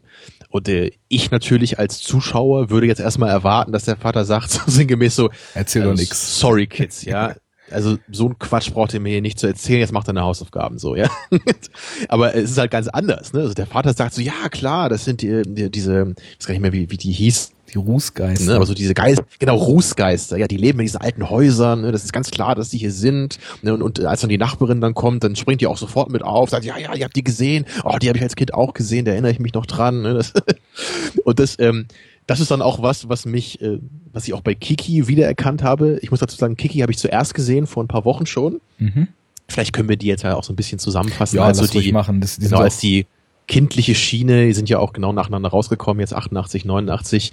Äh, weil, weil bei Kiki finde ich es halt auch so bemerkenswert, dass eigentlich den ganzen Film über eigentlich alle nur grinsen, ja, so ungefähr. Da ist halt alles, alle sind irgendwie happy und glücklich und ach Kiki, wie schön, dass du da bist und na klar, du kannst hier in der Bäckerei wohnen, warum auch nicht und wir haben uns doch alle so lieb und du hast schon den nächsten Kunden bekommen. Ähm, ja, da, da muss man natürlich auch äh, vielleicht ganz kurz nochmal den Plot umreißen von Kiki. Ne? Ist ja eigentlich auch nicht viel komplexer. Ne? Kiki ist eine kleine Hexe, muss sich so auf ihr Ja, so macht man das anscheinend bei Hexen, so auf das Ja, äh, ja, wie, Gab es da einen Namen für in, in dem Film? Sie so, muss sich behaupten, haben sie immer gesagt, glaube ich. Genau, also sie muss halt ein Jahr so alleine klarkommen. Ich glaube, sie ist so 13 oder 12 oder sowas. Mit 13 muss sie das Haus verlassen für ein genau. Jahr und ja, arbeiten muss, halt auch. Genau, genau, sie muss arbeiten, sie muss selber für sich sorgen in einer fremden Stadt. Das ist so die Ausgangsposition und dann muss sie eben gucken, was sie da macht und dann kommt sie eben auf die Idee, hey, ich bin eine Hexe, ich kann fliegen, also mache ich so einen kleinen Lieferservice auf, wo dann halt Leute bei mir Pakete abgeben können und dann stelle ich die zu und so weiter. Und dann lernt sie halt noch einen Jungen kennen und äh, er ist, ja, sie ist so ein bisschen bockig dann mit dem Jungen. Er, er mag sie ganz gerne und sie ihn eigentlich auch. Aber natürlich will sie das sich selber nicht so richtig eingestehen, weil sie ja noch ein bisschen jünger ist. Und viel mehr passiert da eigentlich auch nicht. Sie hat dann mit so ein paar äh, Figuren noch Kontakt eben, erlebt dann so ein paar Sachen bei ihren äh, Lieferungsaufträgen. Nur am Ende gibt's dann noch mal ein bisschen so eine Art Action-Sequenz, so ein bisschen wie bei Totoro auch, so der, so die letzten 10, 15 Minuten, da passiert dann noch mal ein bisschen was Dramatischeres. Äh, bei Totoro haut eben äh, das eine der beiden Zwillinge ab.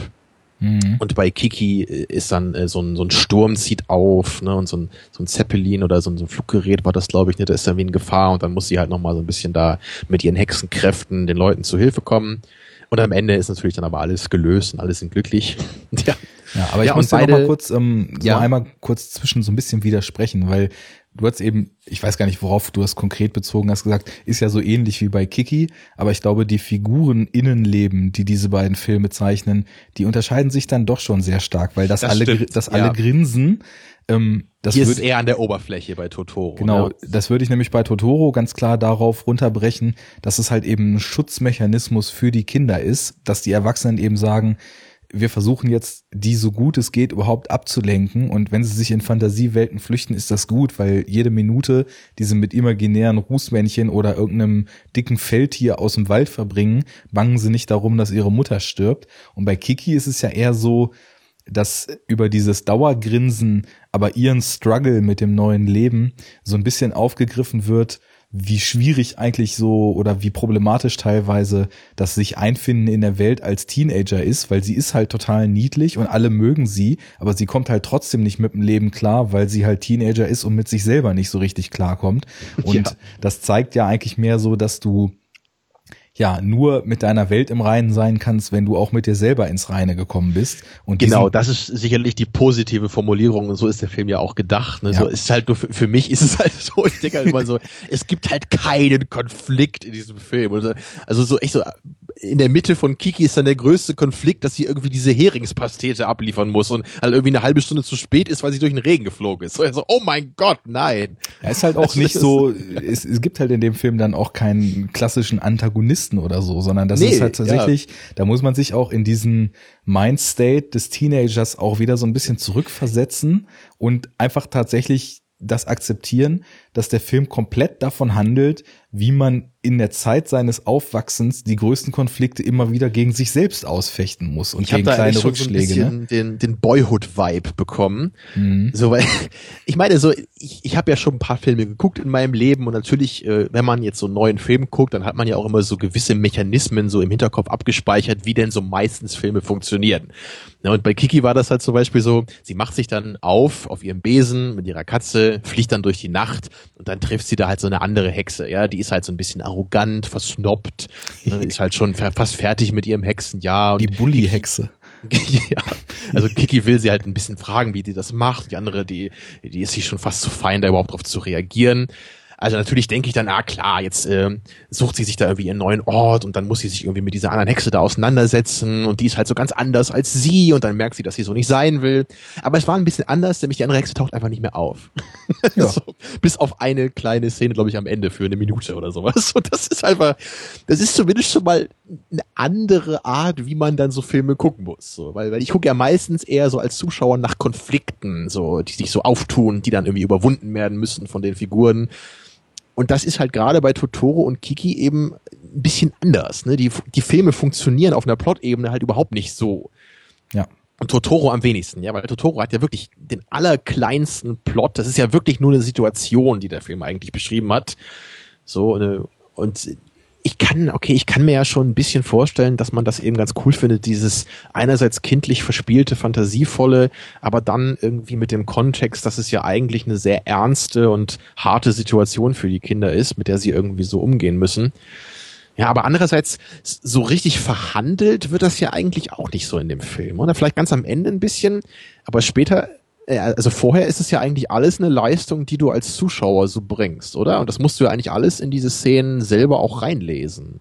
Ja, diese oder? Lesart, die musst du auf jeden Fall entwickeln. Also klar, dass, dass der Film nicht davon handelt, dass wortwörtlich Totoro in der Nachbarschaft wohnt, das ist dann halt die notwendige Eigenleistung. Und deswegen hatte ich auch vorhin betont, dass es beim erneuten Gucken dann auf mich nochmal ganz anders gewirkt hat, weil man eben diese dramatische Ebene von vornherein drin hat. Und das ist so auf die Art und Weise, wie ich vorhin bei Wie der Wind sich hebt bei dem kurzen Exkurs meinte, dass da musst du ja auch selber reinlegen, dass das Ganze überschattet wird von diesem aufkommenden Weltkrieg. Das wird auch im Film, also ich meine, da, da gibt's mal einen Brand und äh, da geht's dann auch mal darum, dass er in einem, in der Szene, in einem Restaurant, glaube ich, mit einem Deutschen spricht und der erzählt, ja, die ganze Welt wird vor die Hunde gehen und durchdrehen und so weiter. Also da sind so kurze Andeutungen drin, aber für mich ist da die Emotionalität auch aus dem, was ich da selber mit reinbringe, entstanden. Und hier ist das auch so ein bisschen so. Also um nochmal zu deiner Frage zu kommen, was man daran eigentlich so cool findet, erstmal tatsächlich Totoro an sich. Wenn es in Wirklichkeit Totoros geben würde, wären Pandas nicht mehr die coolsten Tiere der Welt. So, das ist schon mal die erste wichtige Erkenntnis aus diesem Film, ne? Alle Dann, Kinder werfen ihre Teddybären aus dem Fenster. Und wollen Totoros, ne? Nicht genau. umsonst trage ich gerade ein Totoro-T-Shirt während der Aufnahme hier. Du Lusche. Jo. Ich bin noch im, im Stofftier Kindesalter. Wo ist mein Shirt mit Nausicaa und Minigun drauf? ja, musst du mal QWERTY abonnieren. Vielleicht haben sie das ja auch irgendwann mal im Angebot. So, und ähm, dann ist es halt, wie gesagt, auch bei mir so die Sache, hatte ich ja vorhin schon mal ausgeführt. Das war halt so mein Erstkontakt mit Ghibli und ich war total von diesem Zeichenstil, der sich ja jetzt nicht sonderlich unterscheidet von allem, was davor und danach gekommen ist, weil der ja sehr konsistent und ähnlich halt immer ist. Also man findet ja selbst so gängige Gesichtsformen in den Miyazaki-Filmen immer wieder. So wie zum Beispiel die Hexe aus Schloss im Himmel. Ja, äh, diese alte die, Frau gibt's eigentlich immer, ne? Ja, also genau. Und äh, Quatsch, nicht die, die Hexe, die, die Piratin aus Schloss im Himmel sieht vom Gesicht mhm. so ähnlich aus wie die Hexe bei Chihiro und dann gibt es den dicken, bärtigen Typen, der, der, der im Maschinenraum sitzt. Äh, genau, so, wie bei Chihiro. Wie bei ja. Chihiro und ja, so, so ein paar andere Gesichtstypen, die tauchen da ja immer wieder auf. Also es ist halt sehr auch sehr konsistent und wiedererkennbar im Stil, auch innerhalb vergleichbarer Anime-Sachen, finde ich. Erstmal hat mich der Stil damals halt total umgehauen. Dann fand ich das einfach nur total knuffig und verpeilt. Und es hat sich mir halt auch beim ersten Gucken schon relativ schnell so diese Traumwelt, äh, Realitätsfluchtsebene aufgeschlossen. Und als ich dann erkannt habe, was mit der Mutter passiert ist, da hat das Ganze für mich halt auch so einen Sinn gekriegt. Und dazu kommt dann halt auch und das ist, glaube ich, so ein Thema, wo so aus unserer Kommunikation bis jetzt ich tippen würde, dass es dir vielleicht auf Anhieb nicht so viel gibt oder einfach was ist, was du in Filmen als nicht so wichtig anerkennst, was aber bei Miyazaki eben unheimlich wichtig ist, dass der Film halt auch ein total starkes Plädoyer für fun funktionierende Familie und funktionierendes zwischenmenschliches Miteinander, wo man aufeinander Acht gibt und versucht, Situationen gemeinsam zu meistern ist. Und auch wenn ich jetzt äh, selber noch keine Familie gegründet habe und auch, was weiß ich, äh, jedes dritte oder vierte Mal, wenn es irgendwie auf Familienbesuch zur Sippe geht, gern auslassen könnte, weil dann irgendwann auch das Maß voll ist. ist Aber du hast ja mich, Arne. Genau, mit dir kann ich doch stundenlang reden. Wenn mir Dein Adoptivsohn im Geiste. Ja, der, der vier Jahre jüngere, genau. Ja.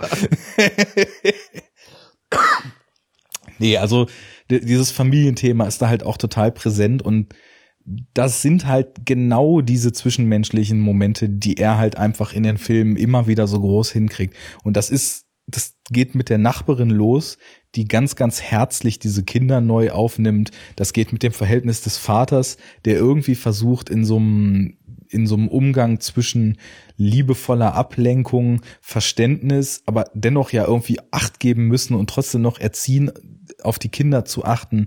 Und ich weiß nicht, der Film ist einfach unglaublich herzlich für mich und deswegen mag ich den total gerne. genau, bei mir musst du dann noch ein Nicht hinten dran führen, mhm. ja ich denke gerade, was ich ja immer so eher toll finde, wenn du jetzt so an Leon denkst, wie da so am Anfang die Familie von Natalie Portmans Charakter dargestellt wird. So, sowas gefällt mir dann immer ein bisschen besser, glaube ich. So mit dem prügelnden Vater und der Mutter, die sich äh, irgendwie nicht durchsetzen kann oder sowas. Also das ist, ich, mir, mir gibt dieses Thema dann halt eher was auf die Weise, wenn, wenn wir halt gezeigt bekommen, wie es nicht funktioniert. Ja, weißt du, für sowas bin ich ja auch offen, ja. weil ich meine, Familie ist ein Thema und ein Teil unseres Lebens, der unheimlich erfüllend und toll sein kann, ist aber auch ein Bereich des Lebens, in dem an ganz vielen Stellen unfassbar krass geheuchelt wird und vieles total falsch läuft. Und deswegen, wenn ich mir jetzt ja. überlege, die eine Seite sehen wir jetzt hier in Totoro zum Beispiel. Ich liebe aber auch Filme wie das Fest oder August Osage County, wo Familien sich zerfleischen und äh, ihre Scheinheiligkeit sich gegenseitig um die Ohren knallen. Ne? Ja, das also, Fest ist echt ein schöner Familienfilm, ja. Absolut, ja. Und bei, ich weiß nicht, ob du August Osage County kennst. Nee, das sagt mir nichts. Nee. Ist äh, so ein adaptiertes Theaterstück, wo im Endeffekt es nur darum geht, dass äh, ich glaube, ein Vater einer Großfamilie ist gestorben die Mutter wird von Meryl Streep in einer richtig krassen Performance gespielt. Ist halt dann auch super besetzt. Irgendwie Benedict Cumberbatch spielt mit ähm, paar andere und nicht als Korn und äh, zig andere fähige Darsteller.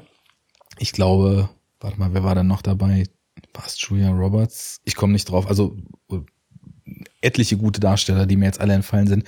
Und dann sitzen die im Endeffekt mehrfach nur so am Esstisch zusammen und plötzlich kommen die Vorwürfe hoch und plötzlich geht es mit harten Bandagen los, sich irgendwie alte Anschuldigungen um die Ohren zu knallen und die einen wollen abreisen und die Mutter benimmt sich wie die absolute Diktatorin und ist die ganze Zeit nur verschallert auf irgendwelchen Beruhigungspillen, beleidigt alle und äh, wirklich dieses ganze Konstrukt Familie fliegt denen sowas von heftig um die Ohren. Das ist halt einfach nur so ein Kammerspiel, was von richtig, richtig geilen Darstellern lebt und das ist auch ein sehr, sehr, sehr zynischer Film schon fast und kann ich auch mal jedem, der äh, einfach mal so ein Kammerspiel sich auch angucken will, ans Herz legen, um mal Familie deconstructed sich so zu Gemüte zu führen. Ja, aber daran sieht man ja, glaube ich, auch hier, ähm, dass es einfach auch immer ein bisschen darum geht, wie sehr man mit dem Thema an sich schon mal Auf was anfangen Fall. kann. Ne? Das sagte ich ja bei Nausicaa, dass das so thematisch so voll mein Ding ist vom Setting und allem drum und dran. Und hier ist es eben nicht wirklich der Fall. Also ich war halt auch nie ein Familientyp, ich bin Einzelkind, ich habe auch zu relativ wenig Leuten aus meiner Familie überhaupt noch Kontakt so. Äh, ja, und und generell, genau wie ich ja auch immer sage, dass ich die 80er toll finde, sage ich ja auch immer, dass ich Kinder in Filmen nicht ab kann. Und das, Das ist aber eigentlich für Miyazaki-Filme eine generell schlechte Grundvoraussetzung. Könnte man eigentlich denken, ja.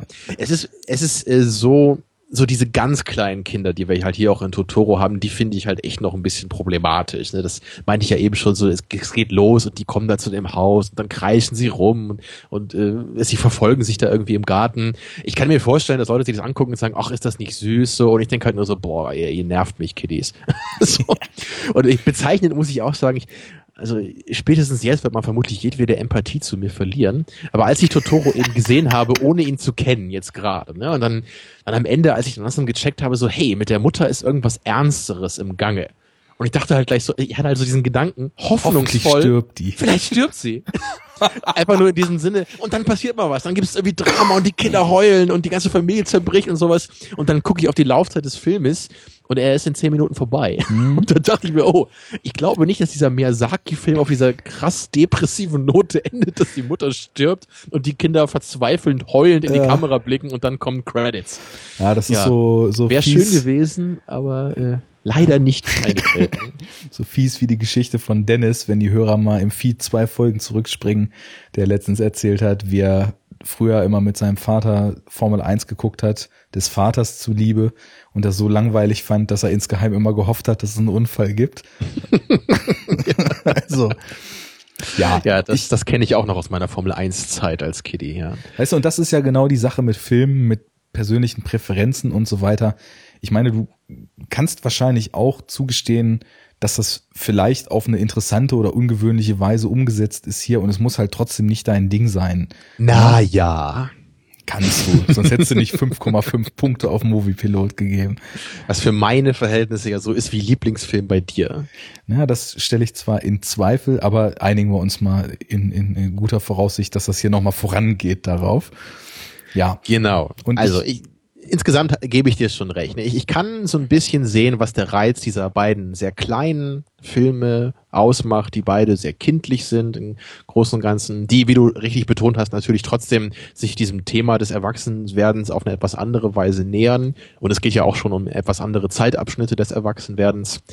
Ja, aber äh, gerade so bei Kiki, da musste ich halt auch sagen, der der beschäftigt sich ja eigentlich auch mit einer ähnlichen Zeit des Erwachsenwerdens wie Shihiro und äh, letzteren finde ich da dann einfach im direkten Vergleich doch um einiges stärker, wie eben dieses Thema verpackt wurde. Ja, sehe ich genauso. Also da liegen schon nochmal ordentliche Schippen zwischen. Ich meine, bei Kiki sind es auch einfach, das ist ein kleiner Film, meiner Meinung nach. Das, und das sind auch einfach kleine Aspekte, die ich daran mag. Ich bin mittlerweile mehr komischerweise ein Coming-of-Age-Fan, als das in Zeiten war, als Coming-of-Age mich tatsächlich selbst betroffen hat. Ähm, und weiß ich nicht, wenn ich jetzt auflisten soll, was ich bei Kiki mochte, dann ist das diese coole, sarkastische Katze, die irgendwie in einer coolen Chemie mit Kiki immer so Ja, die Katze war cool, ja. augenzwinkernde Kommentare gibt. Dann ist das das Design und wie auch Miyazaki wieder als Setting so eine europäische Gründerzeitstadt wählt, anstatt das irgendwo in Japan spielen zu lassen. Dann sind es wieder die Flugszenen, wo er auch wieder schafft auf eine ganz tolle Weise. Ich glaube, für ihn ist halt einfach so dieser Urgedanke, dass Fliegen Freiheit bedeutet. Und das schafft er halt immer wieder in den Filmen so stark darzustellen. Und teilweise kann ich mir das auch einfach mal eine Weile angucken, wie Kiki da nachts durch die Gegend fliegt. Und das ist so ein Film, wenn ich jetzt jemandem empfehlen sollte, sag mir doch mal irgendwie einen coolen Anime-Film oder erst recht, welcher ist denn der beste Miyazaki, da kommt er ganz hinten. Aber es ist halt trotzdem noch ein schöner Film, weil eben auch so dieses, diese Teenager-Probleme und auch diese Se- Probleme mit dem Selbstwertgefühl und mit dem Selbstbewusstsein, die man als Teenager hat, was ja über diesen Verlust ihrer Hexenkräfte zwischendurch, als sie so ganz unsicher wird, auch ganz schön aufgegriffen ist, das verhandelt der ganz gut, auf so einem ganz kleinen Rahmen. Und deswegen, wenn jetzt jemand irgendwie einen interessanten Coming-of-Age-Film von mir als Empfehlung will, dann würde ich wahrscheinlich tatsächlich den mittlerweile auch so in der ersten Handvoll Empfehlungen mitliefern, weil das halt einfach schön ist, was so durch was so da aus dem Teenager-Leben und den Problemen, die ja aus erwachsener Perspektive alle überhaupt keine Probleme sind. Und das ist, glaube ich, auch das, was du vorhin meintest. Du suchst Konflikt, aber da gibt's eigentlich keinen. Weil Teenager haben eigentlich das einfachste Leben der Welt, aber haben trotzdem das Gefühl, ihr Leben ist eine Hölle. So, Bis auf Donnie Darko. Der hat wirklich Probleme. ja, der, da läuft's nicht so bei ja, ihm. Und deswegen, das wäre, glaube ich, der einzige Coming-of-Age-Film, also der einzige Film, den man irgendwie so nennen könnte, den ich wahrscheinlich immer empfehlen würde, weil mir irgendwie sonst nichts anderes einfallen würde, beziehungsweise ich alle anderen scheiße finde. Mhm. Naja, Boyhood fand ich ja nicht mal scheiße übrigens. Aber bei, bei dem ist weder das Coming of, äh, das, da ist nicht so das Coming of Age ähm, das kontroverse Statement, sondern das äh, Statement Film ist eher das Kontroverse dabei. So. Okay, dann würde ich sagen, zu den beiden Filmen. Machen wir heute zu, jetzt ja. reicht's. Willst du was zu Porco Rosso erzählen, den ich nicht ja, kenne? Oder? Das wollte ich jetzt nämlich nochmal kurz klar. machen. Dann mach ja, das auch mal. nicht, äh, nicht äh, allzu ausufernd. Ähm, ich glaube, Porco Rosso gefällt mir im Verhältnis äh, besser, als das, als der vielen anderen gefällt, glaube ich. Mhm. Also der gilt ja, glaube ich, eher so als einer der Schwächeren insgesamt. Ich weiß auch warum. Also das ist auch relativ klar, wenn man den Film sieht, weil der ist auch sehr all over the place. Ich will nicht sagen, dass er so an den Cagliostro erinnert, aber er ist doch so vom, vom Plot her ein bisschen äh, weniger stringent, als man das normalerweise kennt. Oder er, er wirkt nicht so auf den Punkt geschrieben insgesamt. Es gibt auch viele interessante Themen, die da drin verhandelt sind. So, aber man hat, man hat am Ende nicht so das Gefühl, so den, also ich zumindest nicht so den, den genauen Punkt so erkannt zu haben, glaube ich. Aber ich habe ihn auch nur einmal gesehen, vielleicht liegt auch daran. Ja. Also das spielt so in den, in den 20er äh, Jahren, ich glaube in ja, ich weiß nicht, ob es wirklich Italien sein soll, aber in so einem italienisch angehauchten Setting auf jeden Fall. Es ist ja so eine Art Paralleluniversum, weil eben ein schweinsköpfiger Pilot darin existieren kann. ja, ähm, er ist halt ein Schwein. Das ist halt schon eine sehr interpretationsbehaftete Ebene. Also man kann sich eben fragen, ist er wirklich ein Schwein oder nicht? Also im, im Film sehen ihn auch alle als Schwein aber man erfährt im Laufe des Films, dass, dass er sich selber vor allem als Schwein sieht und deswegen irgendwie auch einer ist. Und es liegt halt daran, dass er, er ist so ein Kampfpilot gewesen im Krieg, also im Ersten Weltkrieg, im, in dem fiktiven anderen Universum, würde ich mal behaupten. Und da gab es halt so eine Situation, wo halt seine ganze Truppe irgendwie ähm, umgebracht wurde und er also als einziger überlebt hat und sich deswegen schuldig fühlt. Ja, deswegen sieht er sich eben selber als Schwein. Mhm. Und das Design finde ich übrigens auch ziemlich cool von ihm. Also dieser, also ein Schwein im Flugzeug, da hat man mich schon mal irgendwie beim Film. So zumindest bis zu einem gewissen Punkt. Dann kann ich mir auch vorstellen, selber mal ein Flugzeug fliegen zu können. Wenn selbst Schweine das können. Ja, naja. Sieht, sieht auf jeden Und Fall geil aus, vor allem weil das Schwein auch noch einen Schnauzbart hat. Ja, eben, ja. Ja, solche Schweine trifft man selten auf dem Bauernhof. Äh, naja. Ja, und er ist jedenfalls Kopfgeldjäger und er, er kämpft dann halt so gegen Luftpiraten ne, und macht halt so seine Auftragsarbeiten, so schlägt er sich halt irgendwie durch.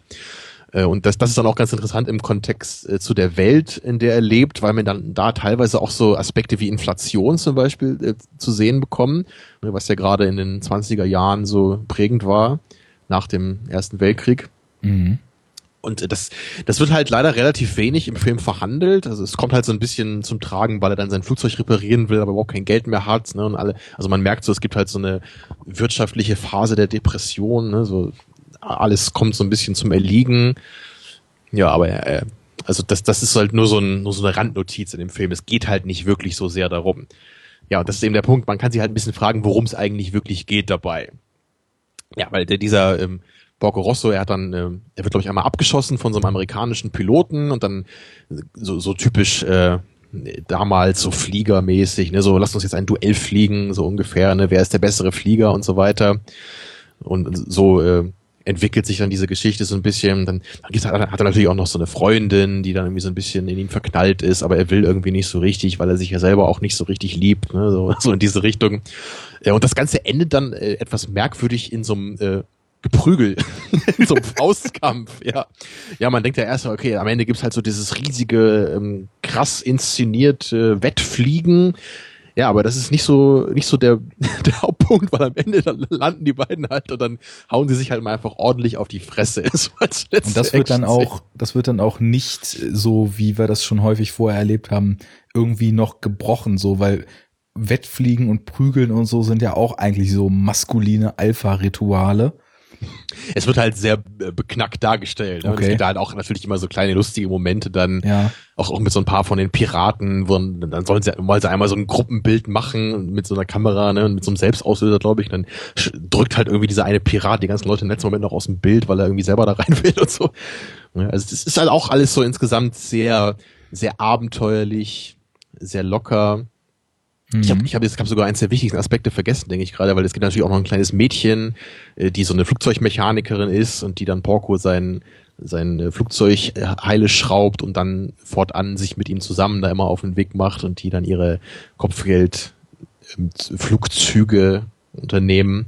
Und äh, sie, sie ist dann auch ganz cool geschrieben, so weil sie halt auch so ein keckes Mädel ist ne, und dann auch sich nicht sträubt, irgendwie den krassen Piraten mal so ins Gesicht zu sagen, was sie von denen hält und so.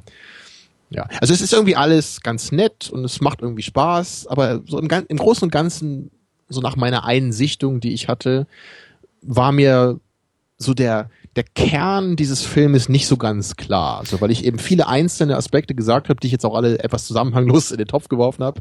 Ne, aber ich, ich konnte nicht so den, so, wenn du, wenn du halt Shihiro guckst, hast du ja so dieses eine, die, diese, dieses Kernthema, ne, was du halt ganz klar erkennst, eben dieses Erwachsenwerden eines, eines jungen Menschen. Und dazu gibt es dann halt noch viele andere Themen, die da so reinspielen. Ja. Ja, aber hier war, war ich mir nie so ganz sicher, so was ist, was ist das Kernthema? Also, das wollte ich nämlich gerade fragen. Ja, also vielleicht, vielleicht kann man dann sagen, es geht so irgendwie um den, ja, also es, es, es muss eigentlich, wenn ich eins nehmen würde, würde ich vermutlich sagen, es geht um dieses, dieses, ähm, wie man sich selber irgendwie sieht oder wie man mit sich selbst so ins Reine kommt. Mhm. Ja, das, das würde ich vermutlich sagen. Aber wie also gesagt, in der Erwachsenen-Variante von Kiki sozusagen. Könnte man vielleicht sagen, ja. Aber da bräuchte ich wahrscheinlich noch mal eine zweite Sichtung, um da genauer hinzugucken. Ja. Weil eben, wie gesagt, so viele interessante Sachen da waren und und ich, ich finde halt gerade immer so die Welt am, am interessantesten und weniger dann die äh, persönlichen Konflikte, glaube ich. Einfach so intuitiv, wenn ich so einen Film mhm. gucke. Deswegen habe ich eben so mehr auf diese kleinen Sachen wie diese Inflationsgeschichte und so geachtet, die dann aber im Endeffekt gar nicht so wichtig waren. Ja. Und vielleicht einfach nur ein gutes Setting bilden sollten für diese persönliche Charaktergeschichte. Ja. Ich hätte jetzt vermutet, dass vielleicht auch, weil eben wieder ein Pilot und Absturz und die Zeit mit dem Ersten Weltkrieg und so weiter eine Rolle spielen, das, was ja auch häufig dann bei Miyazaki vorkommt, sind Schlachten, die eine Bedrohung ausüben, Feuerwände und Militär und eine Positionierung dazu, dass da vielleicht irgendwie noch Schwerpunkte liegen, was natürlich ungesehen jetzt nur von dir erfragen kann, ob vielleicht irgendwie zum Kriegsgeschehen oder auch zu Kriegsgerät und so weiter, weil ich habe nämlich jetzt äh, eben gerade noch so, während du das ausgeführt hast, noch mal kurz so mit einem Ohr natürlich zugehört und mit dem anderen recherchiert. Ähm, dass er ja auch das auf einem Manga, den er selbst gezeichnet hat, basierend äh, drei Jahre nach Erscheinen des Mangas dann verfilmt hat. Und ähm, der Manga hieß übersetzt Zeitalter des Flugboots und ähm, hat im Endeffekt zu einer Reihe gehört, wo er über Flugzeuge, Panzer, Kriegsschiffe und so weiter in den 80ern bis in die 90er rein ähm, ja, dann kleine Kurzgeschichten eben geschrieben hat und das vielleicht eben auch die Verarbeitung dieses in den Krieg geboren zu sein, die auch immer wieder und dann in seinem letzten Film vielleicht sogar noch am stärksten stattfindet, da eine Rolle spielt? Also ich wünschte, ich könnte ja sagen, aber in meiner Erinnerung war das echt nicht der Fall. Äh, klar, es gibt da diese Wasserflugzeuge, die halt da äh, sehr prominent sind, einfach als Flugzeuge an sich. Aber äh, so den, den Kontext zu etwas deeperen Themen hätte ich da jetzt damals eben nicht gesehen. Also was heißt damals? Das ist glaube ich ein halbes Jahr her, dass ich den gesehen habe. Also in diesem anderen Leben. Genau, wo ich noch gar nichts wusste und von nichts eine Ahnung hatte. Naja.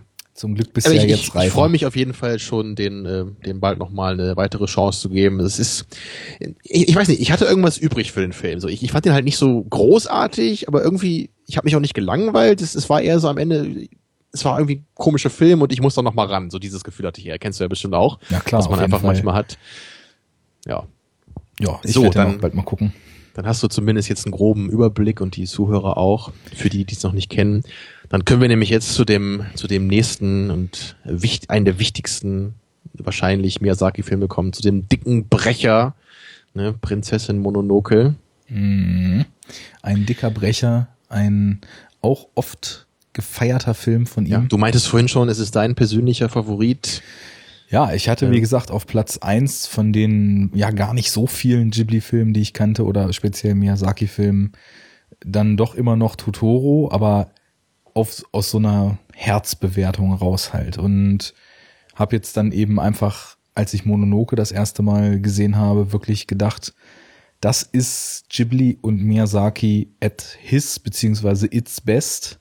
Und das Ding hat mich wirklich zwei Stunden lang in Sessel gepresst hier. Also der Film, der hat mich einfach nur komplett umgehauen. Anders kann ich das nicht sagen.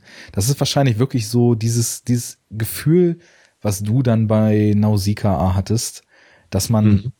einfach, also ich, ich würde jetzt vielleicht so ein paar Kleinigkeiten, die ich beim nächsten Schauen mir nochmal so rein emotional ausloten muss. Also zwischenzeitlich hatte ich ganz kurz mal das Gefühl, dass er, als sich dann so dieser finale Konflikt aufbaut, so ein bisschen die Linie verliert, aber ja, das äh, das kann man schon ein bisschen sagen. Ja. ja also ich meine, bei, bei, mir persönlich ist es ja auch die äh, Nummer drei ne, mhm. nach dem erwähnten Nausicaa und Schloss im Himmel. Danach kommt dann auch der äh, Mononoke für mich.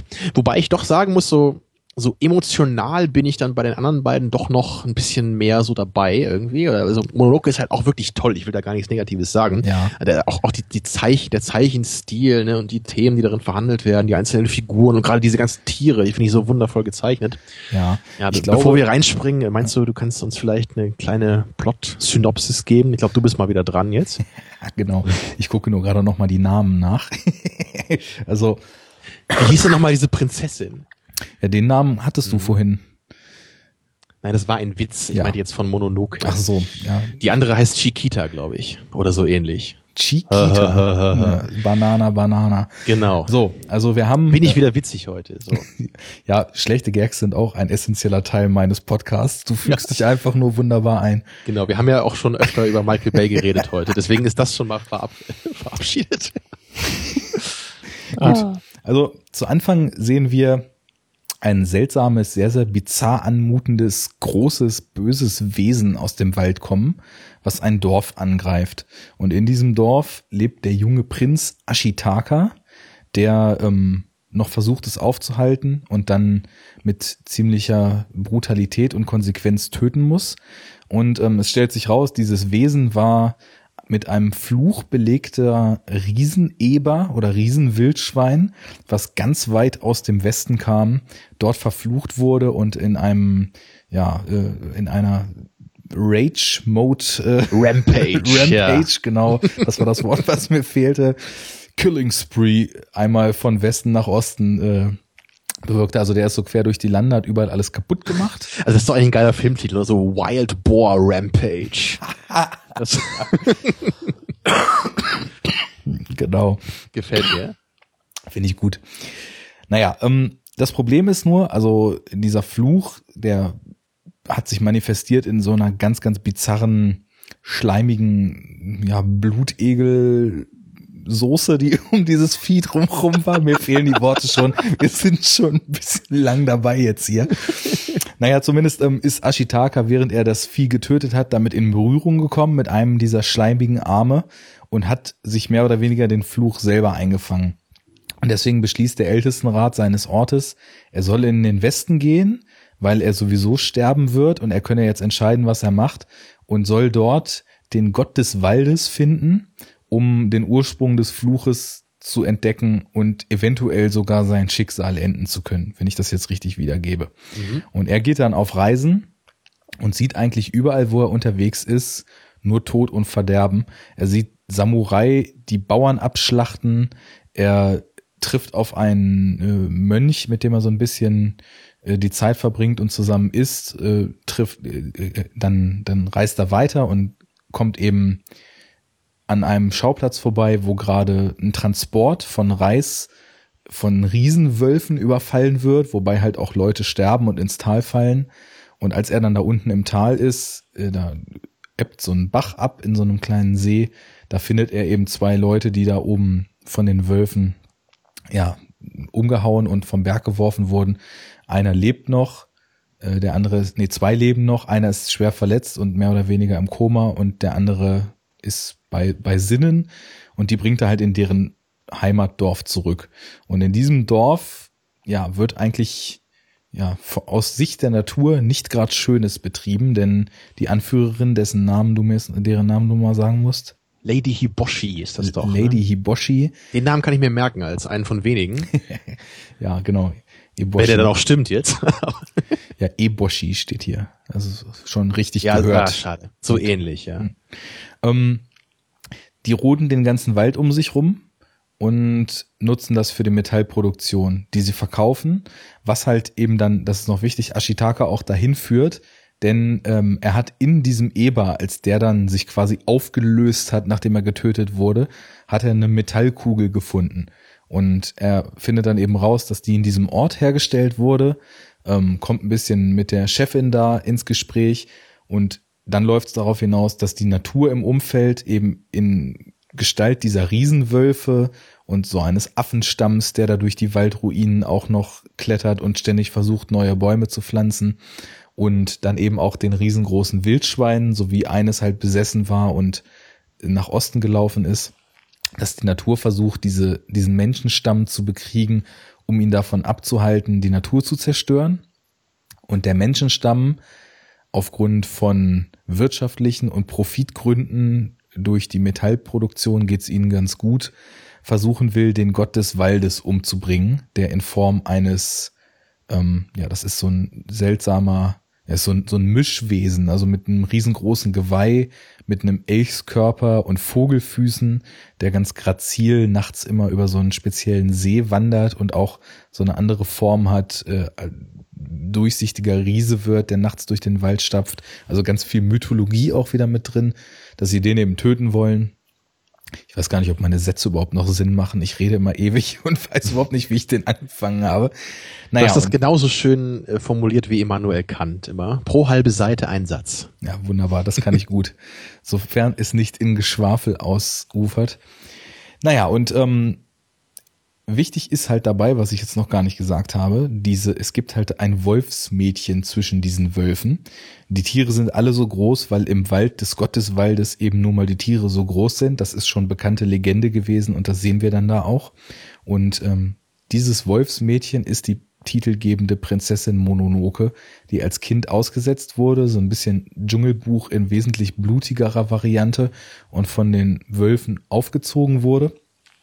Und die eben die, diesen Krieg gegen die Menschheit, die sich selbst auch gar nicht als Mensch ansieht, mit härtester Hand und absolut krasser Motivation und einer sehr, sehr starken Kälte in sich in Bezug auf die Menschen führt. Ja, und so kommt es dann zum Konflikt und gegen Ende passieren ziemlich irre Sachen.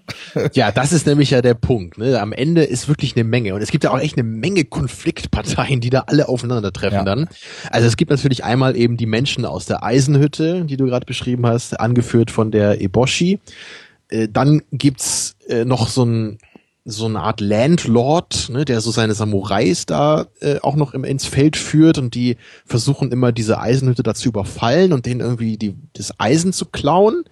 Ne, und dann gibt's ja auch noch diese, diese Truppe, die, glaube ich, vom Kaiser geschickt wurde, die ja diesen Waldgott dann da umbringen sollen.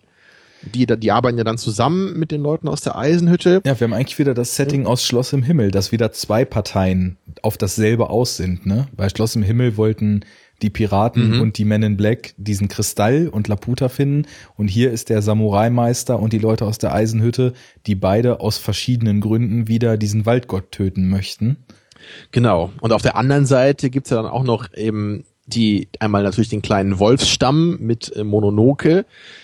Dann gibt's die, die Fraktion der Wildschweine und dann eben noch äh, ein bisschen, äh, nicht so prominent im Film, aber diese besagten Affen, die ja dann nachts immer kommen und Bäume pflanzen, um den Wald zu retten und die dann tagsüber irgendwie wieder kaputt gemacht werden von den Menschen. Ja, und all diese Parteien, die sich untereinander halt auch nicht alle immer richtig verstehen, ne? die treffen dann alle aufeinander und unser äh, Protagonist ist dann mittendrin und muss dann irgendwie versuchen zu vermitteln, spricht mit dem einen, rennt zu dem anderen ne? und ja, und es ist halt total irre, was da halt alles passiert und das Ganze mündet ja dann eben in, in äh, diese Situation, dass der Waldgott dann ja wirklich geköpft wird und sie dann diesen Kopf des Waldgottes da irgendwie rausbringen wollen aus dem Wald. Ja, aber der äh, Gott erscheint dann in seiner anderen äh, nächtlichen Form, glaube ich, ne, und äh, wird dann so ein riesiges gallertartiges Etwas und bloppt dann so über Land und Fluss. ja, äh, also abgefahrenes Ende auf jeden Fall. Ein sehr sehr überladener letzter Akt, könnte man vielleicht sagen. Ja, aber irgendwie fügt sich das alles total gut zusammen. Ich glaube, ich führe es direkt am Anfang mal aus. Ich habe eine ganz gute Vermutung, warum der Film mir so extrem gut gefallen hat. Das war jetzt auch der letzte von all den Miyazakis, die ich äh, gesehen habe, den ich dann noch nicht kannte und ihn erstmalig geguckt habe, also aus der ganzen äh, Reihe, die ich jetzt zur Vorbereitung hier gesehen habe. Und ich bin jemand, ich kenne ja meinen Filmgeschmack mittlerweile ganz gut. Und ich glaube, was einfach ein Spot in mir anspricht, stimmungstechnisch, auch wenn das irgendwie immer so ein bisschen befremdlich klingt, dass man auf Filme steht, die einem so ein schlechtes Gefühl geben. Aber ich habe einfach ein Also damit kann ich mich wirklich absolut identifizieren, ja. Arne. Das, wenn ich eine Sache verstehe heute von dem, was du gesagt hast, dann ist es das. ähm, ich habe einfach so ein so ein Crush für fatalistische Filme. Und dieser Film. Ah ja, Escape from New York, sage ich nur. Deswegen liebe ich ja Snake Plissken so. Die Ausgeburt des Fatalismus, ja. Mhm. Und alle Filme, die Miyazaki gemacht hat, sind auf so eine gewisse Weise in dem, was sie tun, immer sehr straightforward, was ihre Botschaft betrifft und diese Natur, Naturschutz, Koexistenz von Mensch und Natur, der Umgang des Menschen mit der Natur, die Fehlleitung des Menschen und die Notwendigkeit, den Planeten, das Meer, den Wald wieder mehr zu schätzen, das sind immer total stark ausgeprägte Themen. Und immer sagt er, wir können das irgendwie schaffen. Wir, wir kriegen das irgendwie hin. Wir müssen uns nur besinnen. Und in Prinzessin Mononoke wechselt plötzlich dieser Ton und es wirkt so, als ob Miyazaki teilweise die Hoffnung verloren hat und der Film nicht mehr sagt, wir müssen wieder in Koexistenz mit der Natur leben, wir können das schaffen, sondern als ob der Film im Subtext uns anschreit, geht das überhaupt noch? Gibt es überhaupt noch Hoffnung?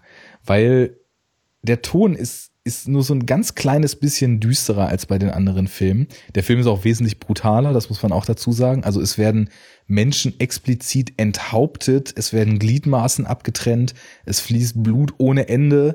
Diese Wesen, die von Flüchen belegt sind, sind absolut bizarr, bluten aus, sind zerfetzt von irgendwelchen Waffen. Also es ist schon alles ganz schön heftig eigentlich. Vor allem, wenn man überlegt, dass das Ding auch nur weil es Zeichentrick ist, dann halt auch wieder eine FSK 12 oder 6, glaube ich, gekriegt hat, ne?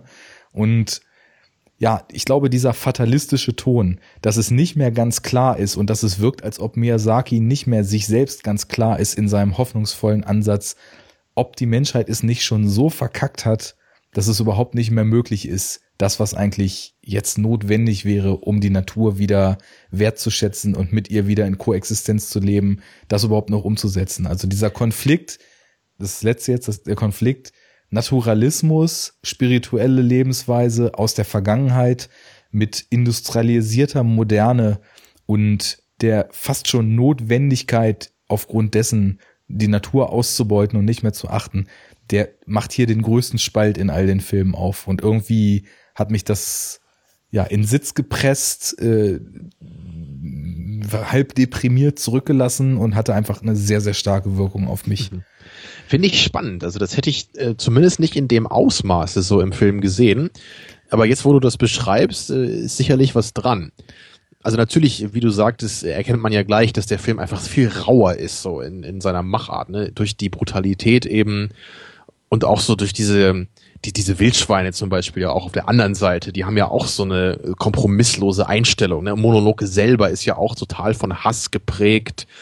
Ne? Und es, es bedarf ja eigentlich den ganzen Film, um das Ganze zumindest so ein bisschen ähm, abzuschwächen. Mhm.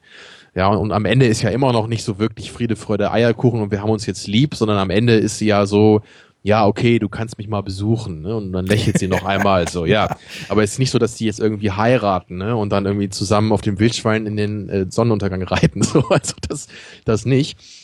Ja, und ähm, ja, in Bezug auf die Menschen ist es am Ende auch nicht ganz so klar geäußert. Da habe ich mich jetzt auch, also ich habe den Film gerade vor der Sendung jetzt nochmal geschaut. Da habe ich mich dann auch gerade gefragt, so weil die, die Eboshi, die sagt ja am Ende, äh, wir werden jetzt nochmal ganz neu anfangen. Ne? Also wir werden einen, einen, einen wundervollen Ort aus dieser Gegend hier machen. Mhm.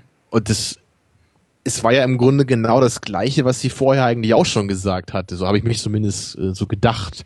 Weil sie hat ja vorher eigentlich auch nicht mit bösen Absichten da irgendwas gemacht. Ne? Sie hat ja eben diese, diese ganzen Arbeiterinnen, die sie da hat in ihrer Eisenhütte, die hat sie ja aus der Stadt geholt, aus den Bordellen rausgeholt und ihnen jetzt hier ein besseres Leben ermöglicht, so. Und klar, sie beuten irgendwie die Natur aus, aber sie machen ja so für die Menschheit an sich eigentlich was Gutes, könnte man ja erstmal sagen.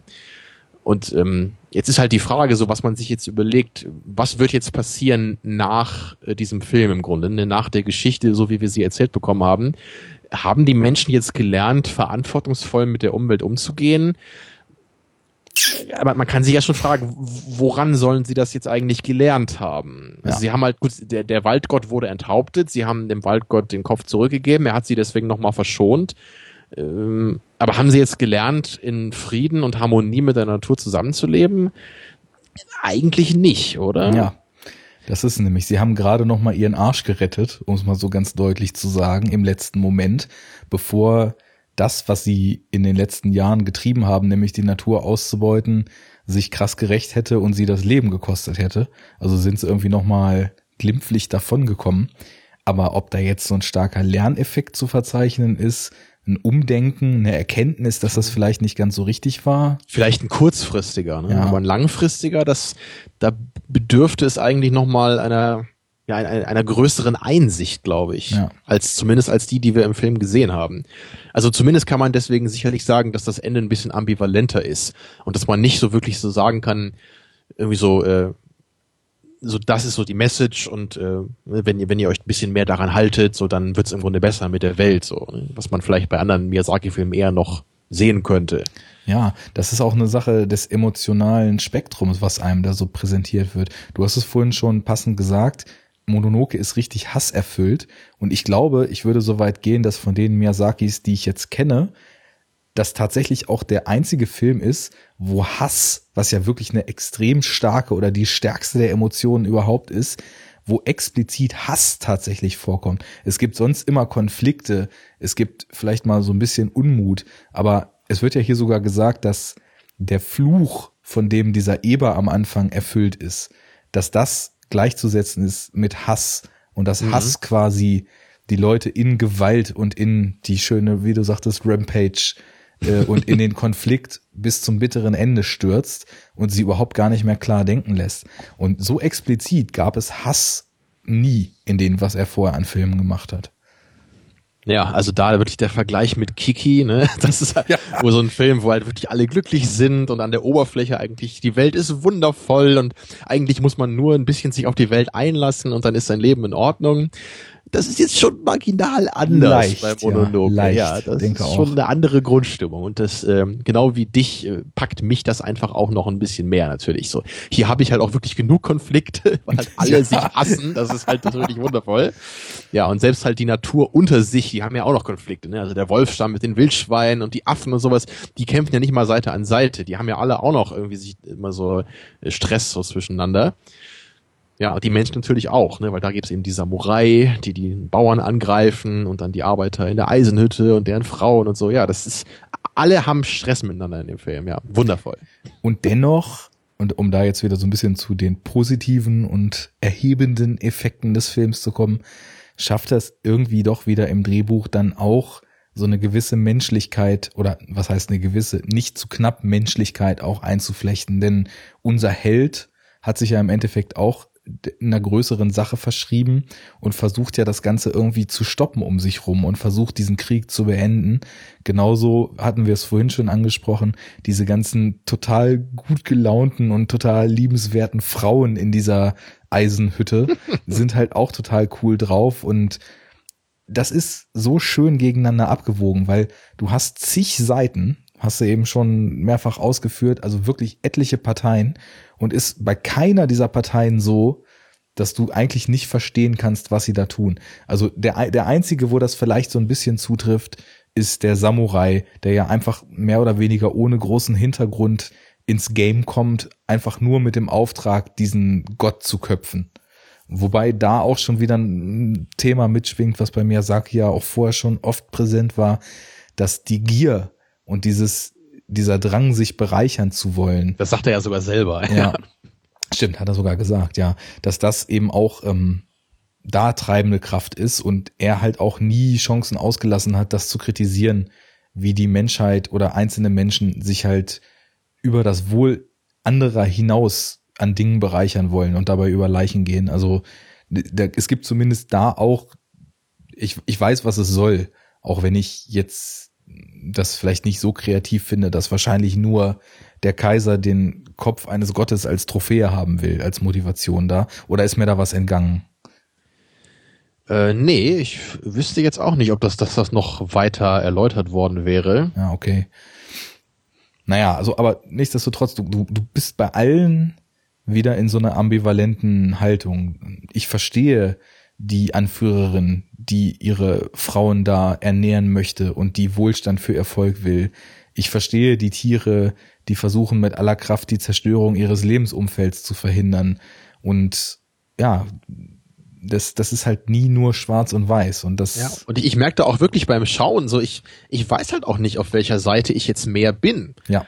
So, weil ich bin jetzt auch nicht der Typ, der sagt, am besten wäre es, wenn alle Menschen ausgerottet werden äh, und äh, auf dem Planeten Erde herrscht nur noch die Natur oder so. Also das würde ich halt auch nicht so sagen. Ne, die Menschheit hat ja auch vieles, was wirklich äh, liebens- und rettenswert ist. Ja, und gleichzeitig, äh, klar, die Natur so auszubeuten wie hier ist natürlich auch nicht in Ordnung. Ja, ja. aber naja, aber dieser grenzenlose Hass, ne, der, der eben auf Seiten der Natur hier äh, im übertragenen Sinne dargestellt wird, der ist ja auch nicht so, dass man da so völlig mit sympathisiert. Also bei mir zumindest nicht. So, weil auch die Mononoke, die lässt ja auch gar nicht mit sich reden, so gerade am Anfang. Ne? Sie sagt immer nur, nein, du bist ein Mensch und mit dir rede ich nicht und diese Eboshi, die werde ich umbringen und vorher werde ich nicht ruhen und so weiter. Also keine der beiden Seiten ist ja irgendwie bereit, äh, da aufeinander zuzugehen. Ja, und das ist eben genau das, was ich meinte. Die anderen Filme, die sind immer noch so in dem Stadium, also die vorherigen, wenn es da mal Konflikte gibt, dass die irgendwie noch miteinander reden. Und auch wenn bei Nausicaa diese Anführerin oder Königin oder was sie da ist, mit dieser coolen Rüstung, auch dann doch irgendwie eher ihr Ding durchzieht, aber sie führt zumindest noch Dialoge. Und da ist Mononoke halt als Figur krasser und viel, viel mehr eben von diesem Hass zerfressen. Ja. Ähm, also in Bezug auf Mononoke muss ich auf jeden Fall dann mal meinen zweitliebsten äh, Miyazaki-Moment äh, äußern. Kannst ja vielleicht schon denken, welcher das ist. Also, also mein, mein Lieblingsmoment war ja eben vorhin gesagt äh, Nausicaa mit Minigun. Mhm. Mein absoluter äh, Favorite. Und hier in, Mo in Mononoke gibt es eben den zweiten und das ist so der erste Moment, wo man äh, Mononoke mal so richtig sieht. Hab's also, mir gedacht. Ja, es ist nicht die also die Einführung, ich weiß nicht, ob man es so nennen kann, man sieht sie ja vorher schon, wie sie da im Kampf mit den Wölfen unterwegs ist. Nee, nee da wo so. sie das Blut mit dem Mund aussaugt. Genau, ne, dann, danach stürzt ja dann dieser stürzt der Wolf da ab oder, oder ein paar von diesen Kämpfern stürzen ab und der, der, der Junge, der ähm, rettet sie dann ja so ein bisschen da, diese Verwundeten. Und dabei sieht er dann eben an, an diesem Bach oder See, was das da ist, wie eben der verwundete Wolf äh, da und Mononoke da zugange sind. Also mhm. Mononoke äh, saugt dann so dieses Blut aus der Wunde des Wolf Wolfes raus und er beobachtet sie dabei durch so einen Ast, glaube ich. Ja, und dann, dann sieht sie oder sie spürt irgendwie, dass sie beobachtet wird, dreht sich halt um und guckt halt grimmig so in diese Richtung und spuckt dabei halt so das Blut zur Seite. Und das, das ist so geil. Also das ist, so, solche Figuren will ich halt haben in meinen, meinen Filmen, ja. Also und da sind wir halt auch wieder bei starken weiblichen Hauptfiguren. Ne? Ja. Auch wenn sie natürlich nicht die, äh, nicht die Protagonistin ist, aber auch eine der Hauptfiguren natürlich. Das auf jeden Fall. Und ja, ja die, diese, sie ist natürlich jetzt ganz anders als Nausicaa, also in der Hinsicht, dass, dass sie halt überhaupt keine oder, oder nur ganz wenig so von dieser Liebe ausstrahlt. Natürlich hat sie die, glaube ich, auch, so in Bezug auf die Natur und auf ihren Wolfsstamm. Aber wir sehen halt von ihr meistens wirklich diese, diese Kompromisslosigkeit, den Hass und diese Abneigung gegenüber allem, was irgendwie mit menschlich, also mit Menschen zu tun hat. Ja, und das ist einfach geil gezeichnet, so in dieser Figur, wie das zusammenkommt. Das ist, weil sie halt einfach auch so, so tough und gnadenlos einfach ist in ja. ihrem Hass. Ja, Nausicaa ist eher die Vermittelnde, die für jeden Liebe hat genau. und versucht, alle zusammenzubringen. Und Mononoke würde eher um ihre Tiere einen Schutzwall bauen und draußen alles in Flammen stecken. und Ja, das ist also ja, sie hat einfach noch mehr mitgemacht, sondern sie hat einfach so viel gelitten durch das, was äh, was die Menschen eben der Natur angetan haben. Ja. ja sie ist fies verbittert, obwohl sie ja auch noch ein junges Mädchen ist. Ja. Was man auch natürlich zu dem Film, um vom Inhalt kurz ein bisschen wegzugehen, sagen muss, ich meine, ich kenne jetzt Porco Rosso nicht, ich meine, der kam ja fünf Jahre vor Mononoke. Wir sind ja mittlerweile in 1997 angekommen. Ist, glaube ich, die größte Zeitspanne auch zwischen zwei Filmen, ne? Einmal das, genau. Die, sie kamen eigentlich immer in zwei oder drei Jahresabständen. Erst der letzte, wie der Wind sich hebt, hat auch fünf Jahre auf sich warten lassen. Aber was man auch in dem direkten, nicht direkten, aber in dem vorletzten Film Kiki, den ich halt auch noch kenne, sagen muss, wie krass die Animationen sich nochmal technisch äh, verbessert klingt so, als ob sie vorher nicht gut gewesen wären. Das ist vielleicht das falsche Wort, aber nochmal perfektioniert ne? worden. Könnte man vielleicht sind, sagen. Ja, genau, ja. das auch. Also das war nämlich auch so ein Punkt. Jetzt Mononoke hat mir wieder gezeigt, dass ich nicht generell ein Problem mit Action habe, weil Bewegung schon was ziemlich Geiles ist im Film. Es muss nur halt entsprechend umgesetzt sein und was der Film für krasse Bewegungssequenzen hat, nenne ich es einfach mal. Wenn die da im Vollsprint durch den Wald heizen und dann von Bergen springen, auf irgendwelchen Steinen noch zwischenlanden, auf Wölfen reiten und so weiter, das, das sind alles so viele Aspekte, die diese Grundstimmung noch so kanalisieren und noch intensiver machen, dass ich wirklich nur schwärmen kann. Also der hat mich einfach richtig weggeknallt, der Film, das unter allen Aspekten. Das, diese kompromisslose Härte, die war irgendwie angemessen und es kam halt alles aus diesem Grundton raus. Und äh, gibt ja mehrere, also schon die erste Action-Szene mit diesem Eber ist unheimlich gut und dann die Kämpfe zwischendurch und das Finale ja dreht völlig ab, aber war auch durchweg spannend für mich noch, weil ich hatte irgendwie nicht das Problem, zu folgen, wie das so bei Nausicaa war. Ich, ich hatte immer das Gefühl, hier, hier passiert zwar viel, aber ich. Aber das, das ist wirklich merkwürdig. Ja, so. ist also, schräg, weil, ne? Das weil es passiert auf jeden Fall mehr bei Mononoke und es ist auch komplizierter, weil eben diese ganzen Parteien da alle wild durcheinander äh, am Agieren sind. Mhm. Ne, bei, bei Nausicaa, da ist es halt relativ klar. Also da, da gibt's ja dann am Ende wirklich irgendwie die, die beiden Parteien eigentlich eher. Es gibt halt Nausicaa auf der guten Seite und dann äh, die Armee der, der bösen Jungs auf der anderen Seite. Also das, das wundert mich ein bisschen, dass du da so überfordert warst. Ja, wie gesagt, vielleicht sogar einfach nur Tagesform, die irgendwie das letzte bisschen Zugang, dass ich voll in dem Film aufgegangen wäre, mir da verwehrt hat. Ich weiß ich nicht. Ich sehe auch sicherlich, dass die Animation natürlich, äh, ja, wie du auch sagtest, in Anführungsstrichen besser geworden ist. Ich, ich muss aber dennoch für meinen persönlichen Geschmack irgendwie sagen, ich, ich mag diesen 80s-Style eigentlich noch ein bisschen lieber. Mhm. So, das ist, für mich ist das alles super. Also das sind, bei, bei jedem Miyazaki-Film gab es halt immer tolle Animationen. So, aber das ist, das ist jetzt echt was, was ich nicht so ganz genau auch sagen kann. Es mag auch einfach Nostalgie sein, aber ich, ich mag diesen älteren Zeichenstil noch ein bisschen lieber. Ja. Ich weiß, ich weiß nicht warum, aber es ist irgendwie, der spricht mich noch ein bisschen mehr an, obwohl der, klar, der neuere ist einfach aufwendiger, das sieht man auch. Aber im direkten Vergleich, ich, ich mag den alten noch ein bisschen lieber. Keine Ahnung, ja. Ist wahrscheinlich einfach so ein rein subjektives Nostalgie-Ding. Mhm. Wüsste halt nicht, woher das sonst kommen sollte.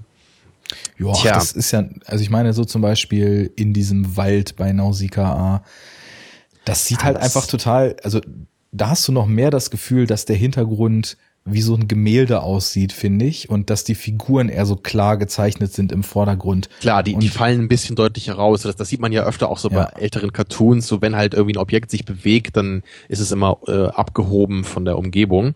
Und das hat man halt bei Mononoke jetzt, glaube ich, fast gar nicht mehr, dass man sowas mhm. sehen kann.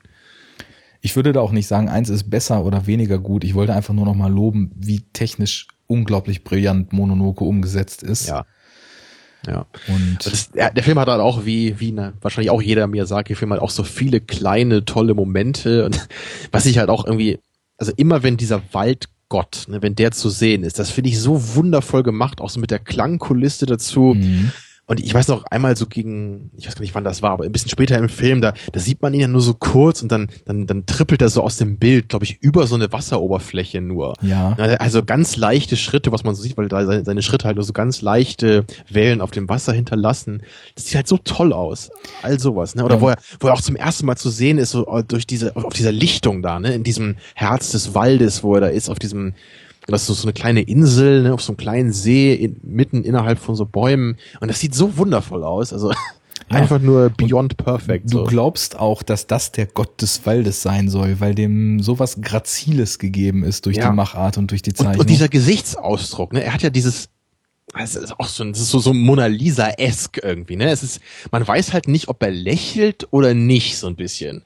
Also er ist einerseits irgendwie emotionslos, würde man vielleicht sagen, aber andererseits könnte man auch denken, dass er so ganz viele Emotionen in sich vereinigt. Also ich, ich wüsste gar nicht, wie man das genau beschreiben soll. Aber auf jeden Fall finde ich es wirklich für so eine, für so ein Gesicht eines Gottes finde ich das perfekt getroffen, diesen Blick, den er hat. Ja. Aber das ist echt schwer zu beschreiben, was ich meine. Es ist, aber es kommt irgendwas jenseits unserer Welt dadurch, finde ich, durch diesen Ausdruck, den er hat. Ich hatte auch gerade das Wort Beyond im Kopf, weil es, es mhm. wirkt einfach von einem anderen Ort gekommen und fügt sich trotzdem organisch in das Setting ein, wo er gezeigt ist. Ach, macht das Spaß mit dir zu schwärmen. Was, so, dann lass mich doch ein bisschen meckern. Nee, warte, ich muss noch weiter schwärmen. Was wir noch gar nicht gesagt haben, dass es halt auch in den ganzen Filmen voll oft so, so kleine Wesen gibt, die eigentlich gar nicht so eine große Rolle spielen, aber einfach total schöne Stimmung machen. In dem Fall sind das jetzt diese Baumgeister, die immer wieder ja. von den Bäumen klettern und ihre Köpfe so schütteln und knacken, genauso wie es bei Totoro schon die Rußmännchen gab oder ja, in die Baby Totoros da, ne? Genau, oder in ja. Nausicaa äh, waren Tetto. Tetto das Lufthörnchen, oder? Genau, und das taucht ja auch als Rasse dann später nochmal um den Roboter rum auf Laputa in Schloss im Himmel genau. auf. Spielt es vielleicht in ein und demselben Universum, nur äh, tausende Jahre voneinander entfernt? Shared Universe. Da kann sich die Szene Scheibe von abschneiden, wie organisch oh ja. das bei Miyazaki funktioniert. ja, komm, jetzt dann mecker mal. Dann. ja, weil bis jetzt habe ich ja auch genauso euphorisch wie du über den Film geredet und deswegen muss ich ja, muss ja noch einen Grund geben, warum ich den trotzdem nur als meine ähm, persönliche Nummer drei ansehe. Tja, und es ist, es ist halt bei mir, ja, es ist auch gar nicht so einfach, das auf den Punkt zu bringen wahrscheinlich. So, weil ich würde auch sagen, so die erste Hälfte des Films, die finde ich halt auch nahezu perfekt. Genau wie du halt meintest bei Nausicaa, dass für dich am Anfang das Worldbuilding da so super funktioniert hat, würde ich hier halt auch sagen, diese Einführung in diese Welt, ne, diese Reise, auf die sich der Protagonist begibt, wie er dann auch so die Brutalität auf der Welt dann immer mehr äh, kennenlernt, dann in diese Eisenhütte dann vordringt, dann von diesem Konflikt lernt, aber gleichzeitig auch das Leben in der Eisenhütte zu sehen bekommt. Das ist alles einfach nur perfekt wie aus dem Lehrbuch gemacht. Da kann ich super mitgehen und ich finde das einfach großartig. Ja, aber in der zweiten Hälfte und besonders dann im letzten Drittel, da es, es ist für mich da wirklich einfach ein bisschen zu zerfahren. Und es, in, es ist ja auch nicht wirklich schlecht und ich würde jetzt auch nicht sagen, dass ich nicht verstehe, was da passiert. Es, also ich vermisse einfach nur diese für meinen Geschmack so perfekte Stringenz, die der Film in der ersten Hälfte hatte. Und hier, also gerade zum Beispiel auf diese Partei von diesem einen von, von diesem Landlord da, ne, der ja auch diese, diese eigene Truppe von so Samurai-Kämpfern da immer hat und dann so diese Eisenhütten-Leute überfällt. Das wird halt so sehr minimalistisch nur gezeigt, finde ich. Also man bekommt gar kein Gefühl, so wer der eigentlich so richtig ist, finde ich. Ja. Also man, man, kann sich natürlich denken, okay, das ist halt irgend so ein Landlord, der halt wahrscheinlich auch in einer schwierigen Zeit lebt und irgendwie sich bereichern muss, um da irgendwie sein, sein kleines Mini-Imperium so am Laufen zu halten. Aber da hätte ich mir jetzt, glaube ich, eher gewünscht, dass ich von denen noch ein bisschen mehr sehe, dass ich den jetzt eher so einbringen kann in diesen Topf der eh schon vielen Parteien. Ja. Ja, das ist so das eine. Und dann das andere ist dann wirklich eben so dieser, dieser allerletzte Akt, ne, wo, wie ich schon sagte, dieses, äh, dieser Waldgott sich plötzlich in dieses Gallertartige Etwas verwandelt. Ähm, ich bin einfach generell nicht so ein Fan von Gallertmassen in Filmen. Kein Blob-Freund. Ich, ich wollte gerade sagen, ich habe noch nie den Blob gesehen. Und ich finde sowas halt auch so bei, bei Ghostbusters 2, so wenn halt dann irgendwie dieser komische Schleim dann die, die Stadt beherrscht oder bei diesem Power Rangers Film, das Us oder sowas. Ich finde das irgendwie lame. So, hier ist mein Schleim. Ohoho, der Schleim greift uns an. Ist natürlich jetzt hier bei weitem nicht so schlimm, aber ist irgendwie nicht so ganz mein Ding, weißt du, das so die, diese riesige äh, Masse ohne Form, die dann so durch durch Wald und Land da blubbert, das finde ich ist mir irgendwie ein bisschen zu viel so. Okay. Ich hätte ich hätte glaube ich lieber gehabt, wie der wie der Waldgott irgendwie dann in seiner kopflosen Gestalt dann plötzlich anfängt äh, auf seine persönliche Rampage zu gehen. So sowas wäre glaube ich eher mein Ding gewesen. Ja, das rolle ich mal so ja. äh, mit, mit meinen Beantwortungen darauf nochmal von hinten auf. Also direkt erstmal ich habe das einfach auf so einer symbolischen Ebene. Also ich habe kein Problem mit Schleimmassen, das ist das Erste. Und für, für mich war es einfach so das Sinnbild dafür, dass das, dass die Menschen es sich jetzt eingebrockt haben, dass das endgültige Verderben über das Land kommt, im wahrsten Sinne des Wortes. So habe ich diesen Schleim halt gelesen, weil der schluckt alles und jeder, der irgendwie sich in seiner Nähe oder dort in diesem Land befindet, wird davon aufgefressen und am Ende ist nichts mehr übrig, weil sie sich alle ihr eigenes Grab geschaufelt haben. Insofern hatte ich damit kein Problem, auch wenn das natürlich doller abgedreht ist. Den Punkt kriegst du auf jeden Fall, das würde ich überhaupt nicht anzweifeln. Ziemlich strange, ziemlich weird alles, wobei der Film einen auch von vornherein auf Weirdness eicht, weil dieser erste Dämon aus dem Wald sieht halt schon völlig bizarr aus, finde ich. Also da, da wird sofort die Weiche gestellt, dass du weißt, hier können sehr, sehr abgedrehte Dinge noch passieren, so direkt in der Eröffnungsszene. Und mit diesen vielen Parteien und dass er so ein bisschen die Stringenz vermissen lässt im Finale, mh, mm, sagen wir es mal so, dass der ganze Film in seiner Steigerung und worauf er hinausläuft, für mich ist es irgendwie auch ein Kriegsfilm. Und er baut im Endeffekt die ganze Zeit so ein Build-up für ja eigentlich eine verkleinerte Version von einem Krieg, den man fast als Weltkrieg bezeichnen könnte. Denn es gibt immer mehr Konflikte, es gibt immer mehr Reibungsflächen, es gibt immer mehr Hass auf allen Seiten, die Fronten verhärten sich immer stärker, keiner hört mehr keinem zu, überall stehen sich Interessenkonflikte im Weg und am Ende haben wir einen Zustand, der wie ein Weltkrieg ist, wo aus allen Richtungen überall nur jeder mit jedem kämpft und das mhm. absolute Chaos herrscht. Und dieses Chaos greift das Finale irgendwie auch ganz gut auf. Es wird ja auch immer wilder. Nausicaa, äh, Quatsch, äh, Mononoke und wie hieß der Junge jetzt nochmal? Habe ich schon wieder vergessen. Der lange Name. Ashitaka. Ja. Ähm, pesen wie die Wahnsinnigen durch den Wald. Der, der Eber ist verletzt und droht auszubluten. Aus allen Richtungen stürmen irgendwelche Leute, irgendwelche Orte. Die, die Festung wird überfallen und brennt. Also es ist überall nur Chaos.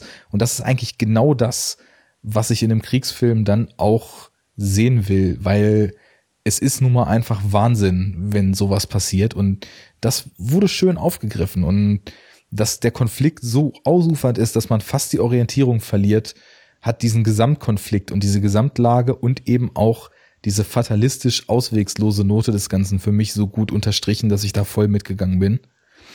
Ja, das macht ja auch Sinn, genauso wie du es beschreibst, das funktioniert ja auch alles. Also ich, ich würde fast auch sagen, obwohl ich Schloss im Himmel irgendwie persönlich lieber mag, würde ich fast sagen, dass ich bei dem noch mehr kritisieren kann als hier eigentlich. Mhm. Aber aus irgendeinem Grund, ja, mag dann auch vielleicht wieder ein bisschen an der Materie liegen. Man so, kann sich das nicht immer rational zusammenbasteln. Wenn man hat doch, das Gefühl muss zu gehen. dem Film. Nein, nein. Du kannst nicht mein ganzes äh, Konstrukt, auf dem meine eigene Weltanschauung aufbaut, hier widerlegen. Tamino entdeckt das Bauchgefühl. Ein historischer Moment. genau, es war bei ihm im Hintern. So. Gefährlich. Ja. Aber ich glaube, wir haben, wir haben äh, Mononoke, glaube ich, jetzt hier, sind wir gerecht geworden, würde ich mal sagen. Ich denke auch. Ich glaube, wir haben einen ganz guten Überblick äh, bekommen.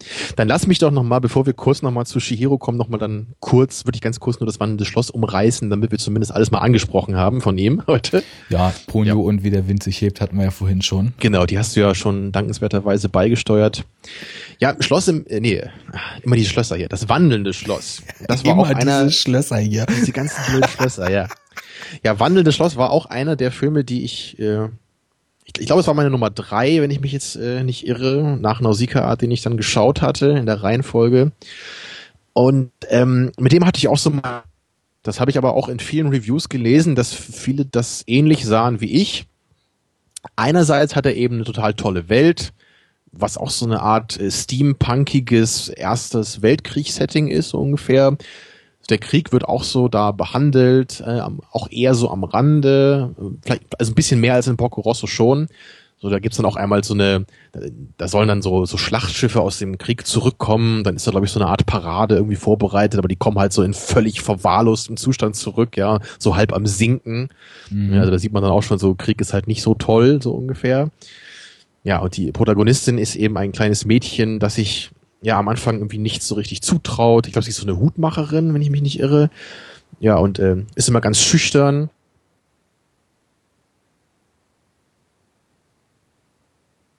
Ja, das ist auch ganz knuffig gemacht. Also diese eine Szene, wo sie dann zum ersten Mal dann bemerkt, oh mein Gott, sie wacht dann, glaube ich, irgendwie morgens auf oder so und ist halt so eine alte Frau. Und dann geht sie halt so vor die Tür und geht so im Kreis und sagt nur so, ich muss mich beruhigen, ich muss mich beruhigen. das ist halt sehr schön gemacht. Ja, und ähm, oh Gott, ey, wie war das denn jetzt nochmal? Das ist auch schon eine Weile her. Sie macht sich dann irgendwie auf den Weg, äh, um, glaube ich, irgendwie eine Lösung zu finden, ihr Problem irgendwie zu behandeln oder sowas. Ist echt schon eine Weile her, dass ich sie gesehen habe, also kann ich es auch nicht mehr ganz genau sagen. Jedenfalls kommt sie dann irgendwie bei dem namensgebenden wandelnden Schloss an. Das trifft sie dann, glaube ich, irgendwo da in der Landschaft. Und äh, dann ja, lernt sie da halt diesen Zauberer kennen. Das ist so ein recht äh, junger Typ. Äh, ja, und so, so, ein Kind ist da auch noch an Bord. Äh, und so ein sprechendes Feuer gibt's halt auch noch. Ja, also auch eine recht bunte Gemeinschaft, die die dann haben. Ja, und um es kurz zu sagen, da, da lernt sie dann halt nach und nach ein bisschen ja auch erwachsener zu werden, reifer zu werden. Sie traut sich mehr zu, ist nicht mehr ganz so schüchtern und zögerlich wie am Anfang. Und je mehr sie langsam so beginnt, über sich hinauszuwachsen, desto äh, mehr verschwindet auch dieser Flug von, äh, Fluch von ihr, dass sie älter wird. Mhm. Ja, und das Ganze endet dann halt in auf eine ziemlich verwirrende Weise. Und das habe ich halt beim ersten Mal auch nicht so richtig verstanden, deswegen muss ich den auf jeden Fall auch nochmal gucken. Also das äh, das wurde dann recht schnell abgehandelt teilweise. Es gab auch noch so eine lebende Vogelscheuche, denke ich auch gerade, und die verwandelt sich dann am Ende zurück und sagt dann, hey, ich bin ein Prinz und jetzt werde ich in das Nachbarland hüpfen und den Krieg beenden. Und ich so, oh, what? so, also so war das so ein bisschen, dass halt so äh, vieles am Ende relativ schnell aufgelöst wurde und ich dann nicht so ganz mitkam. Ja, auch dieses, dieses sprechende Feuer in dem Schloss hatte dann auch noch irgendwie so eine, so eine Art Vertrag mit diesem Zauberer aus dem Schloss, das weiß ich auch gar nicht mehr so genau. Naja, es, es war eben leider alles so ein bisschen überhastet und nicht so perfekt entwickelt, fand ich inhaltlich das Ganze. Aber dieses Thema des, ähm, des Älterwerdens, auch hier, ne, dieses äh, sich mehr zutrauen, Verantwortung zu übernehmen, das war halt schön eingearbeitet in diesen sehr abgedrehten, fantasievollen Plot, der sowohl eben Zauberei beinhaltet, als auch äh, so, so Steampunk, ne, mit diesem Schloss, was ja so diese Füße hat, die sich, äh, mit, mit denen es sich so durchs Land bewegen kann ja, und gleichzeitig gibt es dann eben noch so eine Hexe und eben diesen Krieg, der dann auch noch so mit mitschwingt. Ja, also sehr viel drin auch. Und für meinen Geschmack war der Film deswegen so ein bisschen überladen. Und ich hoffe, äh, das, was du ja auch meintest, schon bei manchen Ghibli-Filmen, dass man vielleicht bei zukünftigen Sichtungen das Ganze ein bisschen mehr zusammenbringen kann, vielleicht noch ein paar Nuancen besser erkennen kann und dass der Film deswegen ein bisschen in der Gunst noch steigen würde. Ja, weil für mich war er jetzt eigentlich auch nur eher so im Mittelfeld anzusiedeln leicht über Kiki, weil er mich vom Thema dann deutlich mehr anspricht. Mhm. Ja, aber eben von der Machart doch ein bisschen problematisch. Ja. So, ich hoffe, du konntest mir einigermaßen folgen. Wenn man ich, den Film gar nicht kennt, wirkt es vermutlich sehr verwirrend. Ja, so war es ja. auch. Und ich merke halt auch, dass äh, sowohl uns die Zeit als auch mir die Denkfähigkeit langsam dann doch beginnt wegzulaufen. Nach, ja, da sind wir uns einig. nach über vier Stunden äh, setzt mein Hirn langsam aus. Genau. Über, über Shihiro ähm, können wir noch ein paar Sätze verlieren. Den, den habe ich jetzt auch wirklich am längsten nicht mehr gesehen von den ganzen, weil das ja der erste war, den ich geschaut hatte, damit dann auf Miyazaki gestoßen bin oder wurde. Ja, und seitdem habe ich ihn noch nicht nochmal gesehen. Aber ich habe ihn auch noch hier im Schrank stehen und äh, werde den sicherlich auch bald nochmal wieder schauen. Du hast ihn ja noch relativ frisch im Kopf jetzt. Ne? Ich wollte gerade sagen, das ist bei mir dann das absolute Gegenteil, denn ich habe den Film am kürzesten von allen nicht gesehen, weil es nämlich der letzte war, den ich geguckt hatte. Deswegen übernehme ich das Ruder einfach nochmal ganz kurz. Ja. Also Chihiros Reise ins Zauberland äh, international unter dem Titel Spirited Away vermarktet und äh, im Original heißt er auch ungefähr so, Chihiro geht ins Traumland oder so. So, weggegeistert. weggegeistert, genau. Perfekt übersetzt für den amerikanischen mhm. Markt, damit da auch keine Denkleistung erfordert wird. Ne? Das mögen die ja nicht.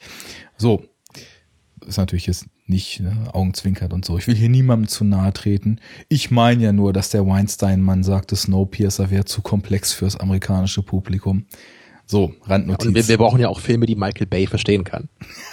und remaken kann, genau. Ja.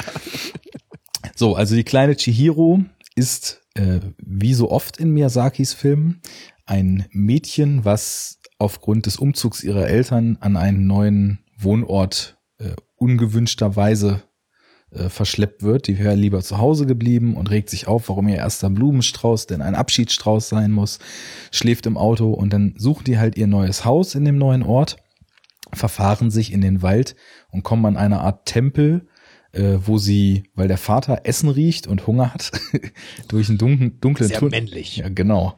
Der Vater ist sowieso äh, so ein bisschen untersetzt gezeichnet. Der scheint wohl gern zu essen. Und Chihiro betont auch mehrfach im Film, dass sie hofft, dass ihr Vater nicht so sehr gemästet wird und nicht so dick wird. Naja, auf jeden Fall gehen sie durch diesen Tunnel und durch diesen Tempel durch und äh, plötzlich ist da eine Stadt, die aussieht wie so ein Vergnügungspark, in dem ein riesen Buffet aufgetischt ist. Die Eltern machen sich daran zu schaffen. Ihr ist das alles ein bisschen ungeheuer. Sie geht weg und kommt über eine Brücke in ein, ja, mehr oder weniger seltsames Fantasieland, in dem ein riesengroßes Badehaus steht. Und ähm, in diesem Badehaus werden die japanischen Götter gereinigt und entspannen sich. Ähm, die Clou, der Clou bei der Sache, sie will dann zurück, sieht, dass ihre Eltern in fette Schweine verwandelt worden und ähm, wird dann von einem kleinen Jungen, der glaube ich Haku heißt, äh, mit rübergenommen in dieses Haus und meint, Menschen sind da nicht gern gesehen. Sie müsste da auf jeden Fall anfangen zu arbeiten, sonst würde sie da lange äh, kein, kein Wasser, äh, kein, kein Land sehen. Ich kann wirklich nicht mehr reden. So, um es abzukürzen, dieses Haus wird halt von einer Hexe geleitet, die auch ziemlich stark darauf aus ist, einen Reibach zu machen. Ähm, verschiedene Geister finden ihren Weg da rein und Chihiro versucht auf irgendeinem Wege ihre Eltern wieder in Menschen zu verwandeln und daraus zu fliehen. Das Ganze ist, Ganze ist halt eine ziemlich starke Coming-of-Age-Parabel, Schrägstrich, auch wieder Realitätsfluchtsparabel, weil die Anforderungen des Lebens so einem kleinen Kind nicht geheuer sind. Es Wobei da würde ich es halt weniger Realitätsflucht nennen, weil sie ja wirklich auch was lernt aus dieser Erfahrung. Das stimmt, bei, ja. Bei Totoro ist es ja wirklich eher dieses Verdrängungsverhalten. Genau. Hier ist es eigentlich eher so teilweise in den Aspekten wieder wie bei Kiki, nur eben, wie du schon vorhin sagtest, wesentlich stärker. Sie lernt halt was und diese ganzen Dinge, die ihr da passieren, sind halt eigentlich eher so die, die symbolischen Geschichten, die man da werten kann als ein Symbol dafür, aus der Kinderwelt, in der man befreit lebt und unbeschwert, in die Erwachsenenwelt, voll ihrer ganzen Rituale, die man als Kind nicht versteht und wo man auch nicht unbedingt bereit ist, sich denen zu fügen, die einem dann aber ratzfatz die Beine unterm Leib wegziehen, äh, zu lesen. Ja, und das, der Film hat mich beim ersten Mal, hatte ich ja vorhin auch schon gesagt, ein bisschen überfordert Jetzt beim zweiten Mal fand ich ihn auch einfach wunderbar, weil er unfassbar kreativ ist, weil er total schön diese Themen verhandelt, weil er auch wieder, was so Zusammenhalt und Menschlichkeit betrifft, die richtigen Töne anschlägt und weil das halt auch einfach alles wieder in der Fantasie total kreativ und diese ganzen Götter, die man da in diesem Badehaus sieht, das weiß ich halt immer noch, wie die alle aussahen. Und da gab es so viele verschiedene Gestalten, das fand ich so klasse. Ja, dann gibt's ja noch das Ohngesicht, der von Chihiro mhm. äh, unrechtmäßig oder weiß man gar nicht so genau, ob's unrechtmäßig ist, ins Badehaus gelassen wird und quasi ein Geist, ja. ein Geist ist, der sozusagen Gold aus seinen Fingern zaubert, was natürlich dann die Gier sämtlicher Bediensteter und der Hexe triggert. Ähm, Nebenbei gibt's noch den Plot, dass Haku von der Hexe auch verzaubert wurde, um für sie die Drecksarbeit zu machen und eigentlich ein Drache Schrägstrich Flussgott ist. Ähm, aber es sind auch so poetische Momente, weil wichtig in dem Film ist halt auch, Haku erzählt hier irgendwann, sie kriegt da ja einen anderen Namen und sie müsse sich an ihren Namen erinnern, denn wer seinen eigentlichen Namen vergesse, wäre für immer in dieser Welt gefangen. Und da habe ich mir vorhin noch versucht, eine Weile Gedanken drüber zu machen, was ich diesem, dieser Symbolik für eine Bedeutung zuweisen würde, aber ich bin noch nicht so richtig zu einem Ergebnis gekommen. Kommt auch genau aus der unendlichen Geschichte. Also genau dieses Thema gibt's da auch. Ach krass. Ja, also so endet, also nein, endet nicht, aber es ist eins der letzten Kapitel so auf der Reise von Bastian raus aus Phantasien da hat er sich halt so viel gewünscht. Das sieht man alles im Film nicht, weil der Film vorher schon aufhört, schon längst.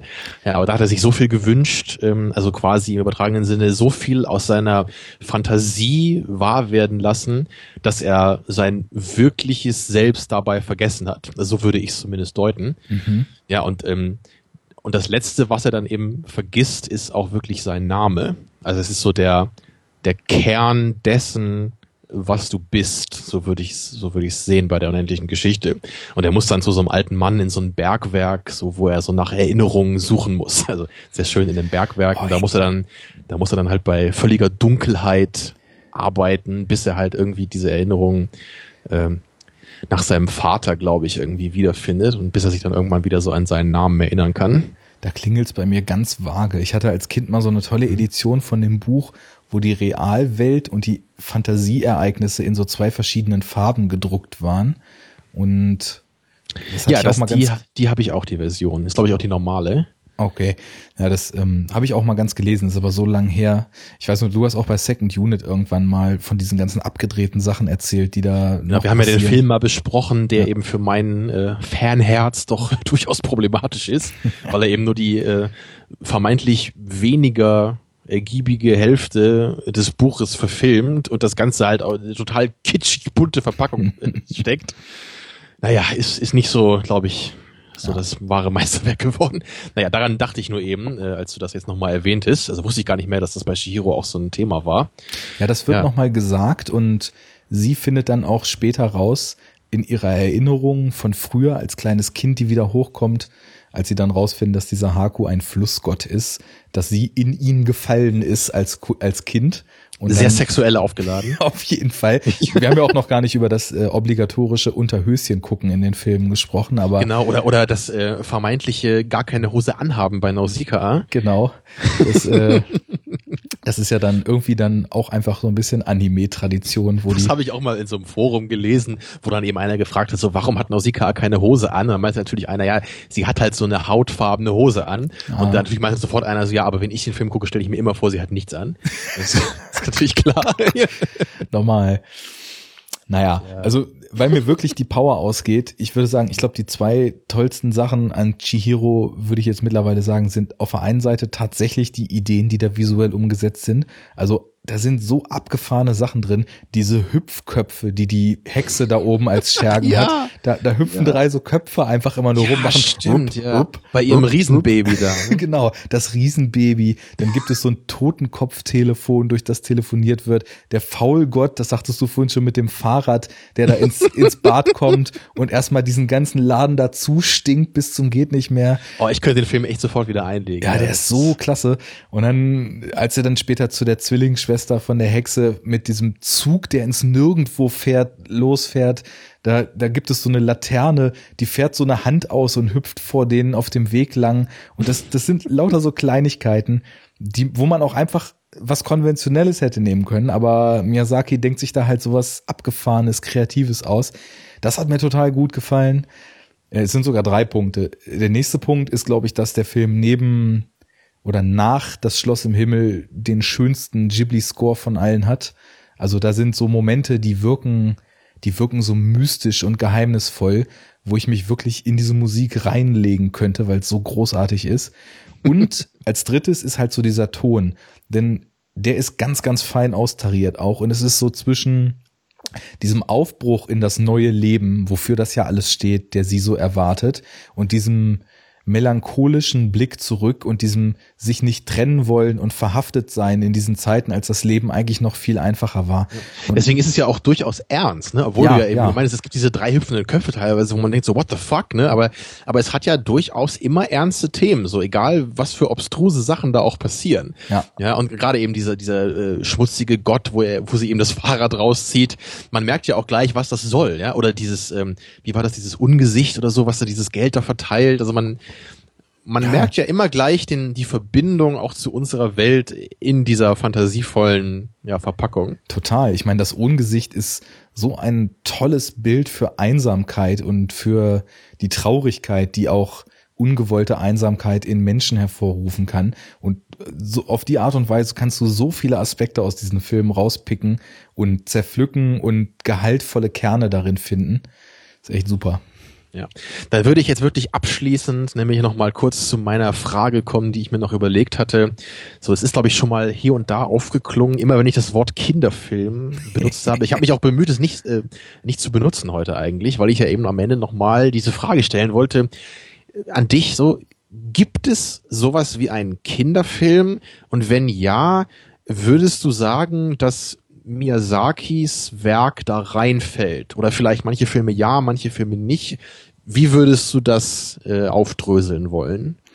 Also erstmal muss ich ja sagen, dass ich immer total cool finde, wenn wir hier podcasten, bei mir in der Sendung, wie selbstverständlich du das Moderationsruder immer an dich reißt. Das bin ich natürlich auch ein bisschen gewohnt von Second Unit. Ich will da jetzt nicht Majestätsbeleidigung Ach betreiben. Quatsch, ich, ich finde das total super, weil das, wir haben ja im Vorfeld schon festgestellt, wir haben im etwa so uns grob, ohne vorher zu kommunizieren, so denselben Sendungsplan zurechtgelegt und äh, weiß ich nicht, so konkrete Fragen, die entlocken einem direkt auch immer irgendwie konkrete Antworten. Insofern weiter so auch in den nächsten Zusammenkünften hier. Finde ich gut. Wollte ich nur nochmal angesprochen haben. Ja, der Kinderfilm der Kinderfilm ist auf jeden Fall eine sehr, sehr interessante Geschichte, weil es, glaube ich, ganz schwer ist, dieses Thema korrekt einzugrenzen. Also gibt es den Kinderfilm? Ich würde sagen ja, weil natürlich sollen Kinder Filme sehen und natürlich müssen diese Filme immer in dem Rahmen, für welche Altersgruppe sie gemacht sind, einfach gewissen Limitierungen unterliegen, mhm. weil man einfach einem äh, Achtjährigen nicht Martyrs oder Alien 2 vorsetzt. So. es ist einfach so. Ja. Ne? Und dann ist halt die Frage, was macht ein Kinderfilm aus? Was macht einen Kinderfilm gut? Und welche Funktion sollte ein Kinderfilm erfüllen? Und das ist gar nicht so einfach, weil natürlich kannst du sagen, genauso wie auch bei Filmen für Erwachsenen, die Primärebene da kann man ja sagen, ein Film sollte einfach nur unterhaltsam sein. So wie eine Hollywood-Komödie von der Stange einfach nur die meisten Leute unterhält. So wie ein Actionreißer äh, die meisten Leute, die Bock auf ein bisschen Explosionen haben, unterhält. Das macht aber ja noch keinen guten Film aus, sondern das erfüllt nur so die Grundvoraussetzungen, die man an einem Film vielleicht hat. Und mhm. ich glaube, ein, ein guter Kinderfilm ist ein Film, der auf zwei Ebenen exzellent funktionieren muss. Und die eine ist natürlich erstmal, dass Kinder, auch wenn man das kritisieren kann, dass heutzutage wahrscheinlich die Kinder noch eine viel kürzere Aufmerksamkeitsspanne als früher haben. Aber die Aufmerksamkeitsspanne und der, das Maß, in dem sie sich auf Dinge fokussieren, ist halt nun mal einfach kleiner als bei Erwachsenen. Das heißt, der Film muss irgendwie in seiner Dynamik, in seiner Bewegung, in seinem Voranschreiten ähm, einen Weg finden, Kinder bei der Stange zu halten. Und oft erkennt man ja auch einfach, dass da eine kleinere Laufzeit gewählt wird. Genau. Das ist halt, also da kommen wir ja gleich zu. Ich würde nämlich sagen, Miyazaki hat Kinderfilme gemacht, hat Filme mit Aspekten von Kinderfilmen gemacht und hat Filme gemacht, die ganz klar keine Kinderfilme sind. Ähm, die Laufzeit spielt da eine Rolle also überlange Kinderfilme funktionieren in den seltenen Fällen, weil einfach dann irgendwann fangen sie an, auf dem Kinosessel hin und her zu rutschen und zu quengeln. Genau. Kinder, wir gucken heute Satan-Tango. dieser, dieser, dieser komische, ich weiß gar nicht mehr, woher der kam, aber aus, aus dem Osten, dieser Sechs-Stunden-Film, der nur in irgendeinem Ort in Schwarz-Weiß spielt oder so. Genau, ja. aus Ungarn, von Be Belatar ist das. Sowas kennst du natürlich, ja, das ist klar.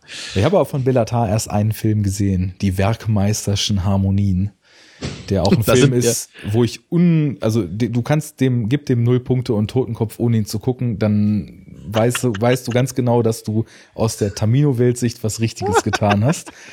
ähm, Ah, ja. Weil es gehen halt zweieinhalb Stunden Leute in Schwarz-Weiß durch einen Ort, ne? Also jetzt mal so äh, ein bisschen polemisch ausgedrückt. Um da scheint der Mann ja seine Nische gefunden zu haben.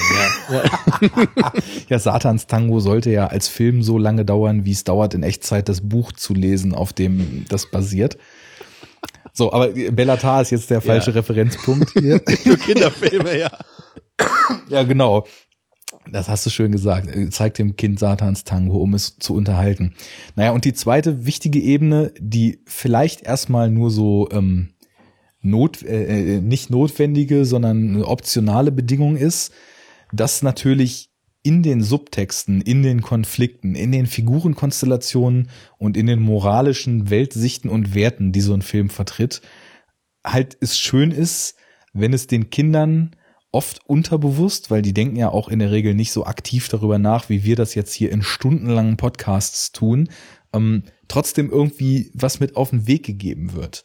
Und da ist es halt, da haben wir uns im Endeffekt jetzt die Paradebeispiele hier rausgepickt, wenn es Kinderfilme sind, die eben nicht Schwarz-Weiß-Denke propagieren, sondern die eben zeigen, dass das Leben schwierig sein kann, dass es aber immer eine Möglichkeit gibt, das Leben zu meistern und dass es trotzdem nicht so einfach ist wie gut oder böse, nicht so einfach wie gewinnen oder verlieren, nicht so einfach wie äh, hopp oder top, sondern dass man seinen Weg im Leben finden muss und der steinig sein kann, aber man halt an sich glauben muss so und das sind, wenn man sowas so ausspricht, das sind alles so Hollywood-Hohlphrasen, wenn sie, wenn man sich auf Hollywood bezieht, wo man sagt, ja, das ist doch alles nur plakative Attitüde. Aber diese Filme, die wir jetzt heute hier lang und breit besprochen haben, die zeigen eben, dass das auch auf ehrliche Art und Weise geht. Und das äh, stimmt mich sehr positiv. Ja. Und das ist halt auch genau der Punkt, wo ich bei Disney wo ich manchmal sagen würde, das hat gut funktioniert bei Filmen, die sie gemacht haben, aber wo ich manchmal auch einfach Probleme sehe, die ich bei Miyazaki dann in deutlich schönerer Form finde. Also bei, bei Disney zum Beispiel fällt mir gerade ein, in Aladdin gibt's ja eben auch so diesen, äh, dieses Segment im Plot, wo er sich dann in so einen Prinzen verwandelt, ne, weil er dann irgendwie die Prinzessin heiraten will und dann, also er tut halt so, als sei er jemand, der er überhaupt nicht ist. Ne, aber er erkennt dann eben am Ende so, hey, das, das bin ich nicht. So, das war halt alles nur Schein und Rauch und ich bin einfach nur dieser kleine arme Junge im Grunde. Und das finde ich halt schön gemacht da drin, ne? dass er natürlich dann lernt, äh, so läuft das Leben halt nicht. Du kannst nicht versuchen, jemand zu sein, der du nicht bist. So, das wird halt weder äh, dich glücklich machen, noch würde es dir irgendwas bringen langfristig. Ja. Ja, also so finde ich es halt eben schön verpackt. Aber andererseits finde ich es eben in Disney-Filmen ist es für mich zu oft so, dass es eben die Guten und die Bösen gibt. Und da, das ist halt so ein Punkt, der auch, glaube ich, kontrovers immer so diskutiert wird in der Hinsicht, weil manche meinen halt eben, Kinder können halt nicht Komplexität verstehen in der Hinsicht. Deswegen brauchen sie klare Figuren, so also klare Grenzen. So, hier sind die Helden, da sind die Bösen. So, weil alles andere wäre zu kompliziert für Kinder. Und das ist halt was, was ich nicht so sehe. Und gerade da finde ich Miyazaki eben toll natürlich gibt's bei Miyazaki auch mal im Schloss im Himmel, ne, da gibt's ja auch einen, der jetzt sehr stark Villain ist, aber die meisten anderen Figuren, so in diesen Filmen, haben wir ja auch gesagt heute, die haben halt immer so ihre verschiedenen Facetten und man versteht, wenn man ein bisschen drüber nachdenkt, so was, also auch als Kind würde ich sagen, was die antreibt, so. Und das, das ist einfach was, was ich besser finde als dieses Schwarz-Weiß-Denken. So, das, das sollte für meinen Geschmack in einem Kinderfilm nicht, nicht so präsent sein.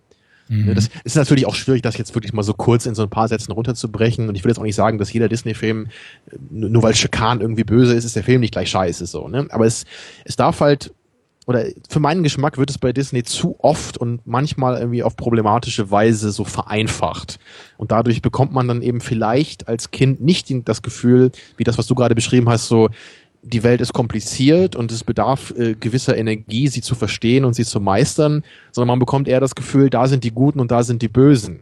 Mhm. Weil ich meine, wann hat man das schon mal in der Welt? Also gerade so in deiner eigenen persönlichen Lebenswelt, wenn du aufwächst, so die Guten und die Bösen, die erkennt man normalerweise nicht so leicht. Und erst recht nicht, weil sie irgendwie groß und hässlich sind und eine schiefe Nase haben. Ne? Ja, also ich muss ganz ehrlich sagen, dass ich zu wenige Disney-Filme konkret auf dem Plan habe, als dass ich diese These jetzt widerlegen oder untermalen könnte, weil ich habe hab wirklich nur noch so mehr oder weniger Erinnerungen an das Dschungelbuch, habe irgendwann letztens so mehr oder weniger nebenbei mit der Familie mal im Fernsehen Ariel geguckt, der irgendwie auch besser ist, als ich eine Erinnerung hatte. Ja, also, der gehört auf jeden Fall auch zu den Stärkeren, würde ich ja, auch sagen. Also der war, war ich auch recht angetan ja. von. Den fand ich als Kind nie so toll, weil ich immer dachte, oh, das ist so ein Mädchenfilm. ja, genau. Aber jetzt heutzutage finde ich den mit am besten von allen. Ja, der hat, ja. also gerade so die, die erste Hälfte und so der Konflikt so gegen Ende hat mir da doch sehr gut gefallen. Den geilsten Song ever. Wenn man den einmal im Ohr hat, kriegt man den nie wieder raus. Und unter dem Meer und dung, dung, dung, dung. Und ja, was so, was so die Disney-Filme so aus letzter Zeit betrifft, ähm, ich denke mal, auf die beziehst du dich gar nicht mehr so, weil ich glaube nicht, dass du Wreck-It Ralph oder so gesehen hast. Ich weiß gar nicht, was der letzte war, den ich mal gesehen habe, aber das ja, Du hast äh, doch Zootopia jetzt geguckt, oder?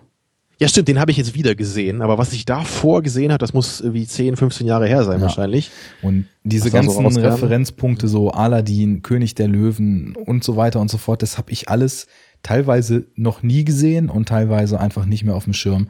Deswegen kann ich das leider jetzt nicht untermalen. Ich könnte du bist höchstens, also auch ein kleiner herzloser Klumpen irgendwo in dir drin. Ich habe zumindest ab und zu noch mal einen Pixar-Film geguckt und ähm, da muss ich halt sagen, so wie ich das, ähm, wie ich das so mitgekriegt habe, die, die ich jetzt noch präsent habe, also ab zum Beispiel, den ich nicht so überragend wie viele andere finde, aber doch schon recht gut da geht es ja auch irgendwie um ganz andere Sachen als gut-böse Zuweisung. Und insofern ähm, würde ich den da jetzt auch nicht unbedingt anführen. Vielleicht ist da Disney ja auch ein bisschen besser geworden in letzter Zeit. Ich meine, ich, ich kann mich bei Ratatouille, den ich nochmal gesehen habe, zum Beispiel erinnern, da gab es ja dann auch diesen, diesen Chefkoch in dem Restaurant. Es war halt dieser winzig kleine Typ, der halt immer nur am Rumstenkern war und so. so solche Figuren finde ich halt ein bisschen öde dann mhm. und vielleicht für einen Kinderfilm halt nicht so geschickt. Also ich würde da jetzt zum Beispiel den aktuellsten Pixar, also beziehungsweise jetzt nicht mehr, danach kam ja noch dieser Alu and Spot raus, der total gefloppt ist, aber. Nicht von gehört. Ja, das ist so ein Dinosaurierfilm, den die jahrelang aufgeschoben haben und den so, keiner doch, interessiert hat, ähm, der auch wirklich nicht so toll sein soll, also eher so eins von diesen Cars-Fraktionen, die irgendwie so unterm Radar laufen. Aber der letzte richtige Pixar-Film, jetzt blöd gesagt, war ja halt Inside Out, den du bestimmt nicht gesehen hast, ne? Nee. Und der ist in seiner Conclusion halt genau das, wie ich es jetzt auch hier in diesen Miyazaki-Filmen sehe und wie ich es mir für Kinderfilme eigentlich wünschen würde. Da ist halt das Ding, da haben halt viele schon gesagt, der ist eigentlich für Kinder in dem, was er zeigt, gerade in seinen Subtexten und so viel zu komplex. Der ist teilweise auch wirklich relativ hart zu verdauen und du musst halt eine Weile drüber nachdenken. Aber der kommt halt am Ende, es geht ja halt um Emotionen und um die Verbildlichung von Emotionen, die im Kopf das Ruder übernehmen. Und der Film kommt am Ende zu dem zu dem Beschluss und zu der Aussage, es geht nicht immer nur lustig oder nur traurig, sondern das ganze Leben ist halt ein Mischzustand aus Emotionen. Und wer sich dessen verwehrt, wird halt emotional in ein ganz tiefes Loch fallen, aus dem er nicht wieder rauskommt. Und das ist ja eigentlich genau die Aussage, die wir jetzt eben hier auch schon so ein bisschen mhm. umkreist haben. Und insofern glaube ich schon, also die Pixar-Filme, die ich schätze, die machen das halt super. Und du hast ja vorhin gesagt, Toy Story magst du halt auch. Und das ist ja halt auch eben ein Film, der sich facettenreich mit dem Verlust von Kindheit und dem Erwachsenwerden beschäftigt. Ne? Also ist ja auch eher mhm. so ein Coming-of-Age-Film. Ja, gerade im dritten Teil gab es ja nochmal diese Szene, wo das explizit verhandelt wird, ne? wo er so sein Spielzeug weggibt und dann irgendwie doch sagt, eigentlich würde ich doch gerne behalten. So. Mhm. Ja, und ja. Ähm, insofern, also ich würde jetzt halt sagen, von denen, die ich kenne, Totoro ist ein Kinderfilm, der in seinen dramatisch-tragischen Aspekten auf jeden Fall auch für Erwachsene funktioniert, wie man ja auch an der allgemeinen Rezeption des Films sieht. Ich würde sagen, Ponyo ist ein klarer Kinderfilm, Kiki ist ein Kinder- bis Teenager-Film, Chihiro ist ein Film für alle Altersgruppen, der aber auch Aspekte hat, die Kindern bestimmt gefallen. Also vielleicht, ich meine, der ist ab null, ne? Da sind teilweise auch total groteske ja. Figuren drin und so. Aber, aber gerade da muss ich echt sagen, also es, es gibt auch einen, einen Satz, den ich auch immer so im Kopf habe, der kommt aus den Red Letter Media Star Wars Reviews, äh, wo es halt darum ging, äh, ist sollen das eigentlich Kinderfilme sein, ja, ja die Prequels. Und da hat äh, Mike halt gesagt, es gibt halt einen Unterschied zwischen Kinderfilmen und Filmen, die Kinder auch genießen können. Jo. Und das finde ich, ähm, glaube ich, trifft dann bei vielen dieser Miyazaki-Filme zu, die, die man jetzt eben nicht so klar als Kinderfilme definieren würde, wie wahrscheinlich Nausicaa und Mononoke, die ähm, also genau für Leute wie mich, ja, die eigentlich explizit keine Kinderfilme gucken, normalerweise, trotzdem total funktionieren, auch wenn ich gleichzeitig erkenne, das ist ein Film, den würde ich auch meinen Kindern zeigen, sollte ich mal welche haben. Ja. Ich ja, wollte auch nur noch so drauf hinaus, dass ich glaube, also Mononoke aufgrund der Härte und ja, der leichten Verbittertheit, die ich da zumindest drin sehe. Wahrscheinlich auch, weil ich sehr viel von mir selbst da wieder mit reinlege, aber dafür bietet er halt auch eben die Räume, um das zu machen. Und sowas wie, wie der Wind sich hebt, das sind auf völlig verschiedene Arten halt überhaupt gar keine Kinderfilme mehr. Das sind meiner Meinung nach Animationsfilme für Erwachsene, Punkt. Also natürlich kann sich ein Kind das Biopic von einem Flugzeugingenieur anschauen, aber alles, was da auf menschlicher Ebene verhandelt wird, sind dramatische Stoffe, das schadet keinem Kind, das zu gucken, aber das gibt Ja, es würde es nicht interessieren wahrscheinlich. Genau. genau, da würde man dann wahrscheinlich eher Porco Rosso seinem Kind zeigen. Das wird dann sicherlich nicht alle Aspekte, die darin angerissen werden, ja. ne, gerade so mit Inflation oder sowas, wird es dann nicht rausnehmen. Aber es gibt halt auch einfach tolle äh, Szenen, wo halt irgendwie einfach Flugzeuge zu sehen sind oder wenn am Ende sich halt das Schwein mit dem Amerikaner prügelt, dann wird das Kind da wahrscheinlich auch Spaß dran mhm. haben, genau wie ich. also, äh, ne, deswegen oder ja, klar, auch das Kind im Manne an, solche Szenen. Eben, ja. Und Schloss im Himmel, das ist, würde ich halt auch sagen, genau wie Shihiro Hero, das ist ein Film, den kann halt jeder gucken. So, da gibt es nicht irgendwie überzeichnete Brutalität drin oder sowas. Da genau. kann man ein bisschen was mitnehmen, aber vor allem kann man sich einfach von dem Abenteuer verzaubern lassen. In größten, ja, weil da auch ganz viele Szenen drin sind, die einfach auf eine gewisse Wirkung bedacht sind. Und da eine Bedeutung rauszulesen, das kommt erst danach. Das funktioniert aber auch schon total gut, wenn du einfach die Wirkung auf dich äh, einprasseln lässt und von der tollen Musik und den tollen Bildern gefangen genommen wirst. Und das geht dann eben für alle Altersgruppen. Das wäre nämlich auch jetzt so Schloss im Himmel, wäre einer, hätte ich gesagt, wäre so wie auf Spielpackung immer steht, so von 1 bis 99. Ne? Mit Spannungsspiel und äh, Miyazaki. genau. Ja. Ja, da, da haben wir doch eigentlich das Resümee gefunden für heute. Miyazaki is the shit, oder? Is the shit. Weißt du ja, was? ich, ja. ja, ich, also ich kann für mich auf jeden Fall noch sagen, ich habe jetzt ja den, den Großteil der Miyazaki-Filme geguckt. Die beiden letzten habe ich eben noch nicht gesehen, aber die werde ich auch noch nachholen. Vor allem, wie der Wind sich hebt, der interessiert mich auch. Ja, und natürlich muss ich auch mal diese Ta äh, Takahata-Filme mir anschauen. Gerade natürlich den Glühwürmchen-Film, weil der ja auch wirklich filmische Allgemeinbildung ist, würde ich schon sagen. Mhm. Ja, aber generell habe ich eben mich bis jetzt sehr stark auf Miyazaki versteift, weil ich halt echt so von der Rezeption auch immer so mitbekommen habe, dass, dass die wohl wirklich auch deutlich mehr so in der Gunst der meisten Leute stehen als jetzt andere Ghibli-Filme. Ja, Natürlich gibt's da sicherlich Ausnahmen, aber so generell habe ich echt immer so gehört, Miyazaki ist auch wirklich, also alles das, was von Miyazaki directed ist, ist irgendwie auch so das Beste, was es gibt von Ghibli. Das ist das, was ich gehört habe. Wie gesagt, ich kann es noch nicht sagen. Ja, aber Das ich werde mich auf man jeden muss schon Fall sagen, er hat seinen eigenen Stil. Sorry, dass ich so reinrede. Er hat seinen eigenen Ja. Stil, er hat seine eigenen Themen und er macht durchweg tolle Filme. Ähm, nichtsdestotrotz würde ich aber sagen, dass zum Beispiel sowas wie jetzt einer der jüngsten Filme, Erinnerungen an Mani, dass das für ein ganz anderes Publikum auch ein extrem toller Film ist. Also da würde ich halt, habe ich vorhin schon gesagt, nicht unbedingt meinen, dass du das Publikum bist, was ich da so zuzählen würde, aber Ich bin ähm, für wenig das Publikum, glaube ich. das ist ähm, ja, das de, bei dem Film hat man zum Beispiel schon fast das Gefühl, dass mit diesem Disney-Prinzessin-Mythos gebrochen wird. Da wird erst eine Figur eingeführt, die fast wie so eine Disney-Prinzessin aussieht, nur um dann total auseinandergenommen zu werden und in einem großen Drama zu implodieren später. Also das, das, das sind schon Filme, da, da steckt überall viel drin, die sind klug und, und wohlbedacht, ne? Und von daher ist das erst sicherlich das Zugpferd und ja, die individuelle Qualität hängt dann auch, denke ich mal, so ein bisschen von Präferenzen ab. Aber den Status als lebende Legende, ich glaube, den verleihen wir ihm jetzt einfach mal, oder? Also wenn da jemand die Autorität zu hat, dann wir wahrscheinlich. Würde ich auch sagen. Ja. So, dann sind wir auch schon fertig für heute, glaube ich. Das ging ja fix. Ja, Mensch, das. ja, wir müssen ja, glaube ich, jede Sendung immer eine Stunde länger machen als die letzte, wenn ich zu Gast war, sonst wäre das ja langweilig. Okay, dann was kommt als nächstes? Gesamtwerk äh, Quentin Tarantino oder? Ja, zum Beispiel, ja. Dann nehmen wir uns doch mal eine Woche frei. genau. Da reicht mein Server Oder mal so Hitchcock. Genau. Alle Hitchcock-Filme mal gucken und besprechen oder sowas, ja. Ja, fein. Uns wird schon was einfallen. Ich sage erstmal, danke Tamino. Es war ein super Gespräch, hat mir total viel Spaß gemacht, hat mir auch über die gesehenen Filme nochmal in manchen Beziehungen die Augen geöffnet, hat mir irgendwie Bock darauf gemacht, eigentlich direkt jetzt den nächsten wieder einzulegen. Ja, ich habe wirklich Bock auf Shihiro jetzt. Also den muss ich jetzt die Tage nochmal gucken. Jetzt stimmt schon. Coole ja, Sache. und gib Nausicaa noch mal eine Chance. ja, vielleicht unbedingt. Also ich vielleicht glaube auch, klickt der ja, wenn du noch ein paar Monate vielleicht wartest und dann gehst du mal so ganz frisch irgendwie ran an einem Abend, wo du voller Energie bist, alles toll finden willst. Ja, Ja, ich glaube, so lange werde ich gar nicht warten, weil es ist nicht so, dass ich da irgendein Problem mit hatte. Ich, ich glaube, ich muss einfach nur da nochmal in bekanntes Terrain einsteigen.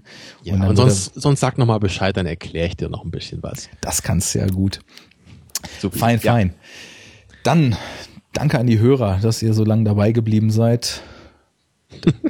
danke an dich fürs Dasein. Ja, danke ans Dasein dürfen.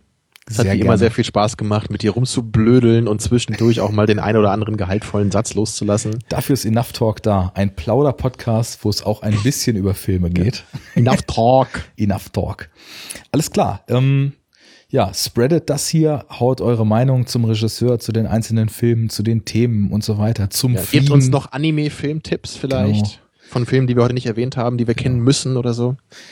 Reitet auf dem Wolf in unseren Blog, fliegt mit dem Flugzeug wieder davon weg, äh, lasst eure Meinung da, freut euch des Lebens, Ja, pflegt euren Schweineschnauzer. überhaupt euren Schnauzer. Ja. Das ist eine ganz wichtige Sache. Und dann schließe ich vielleicht einfach mal mit einem Miyazaki-Zitat. Dieser Mann, der uns so viele tolle Filme geschenkt hat, hat einmal gesagt, ich möchte mit meinen Filmen erreichen, dass sich die Leute im Leben stark fühlen. Auf Wiedersehen. Wow. Macht's gut.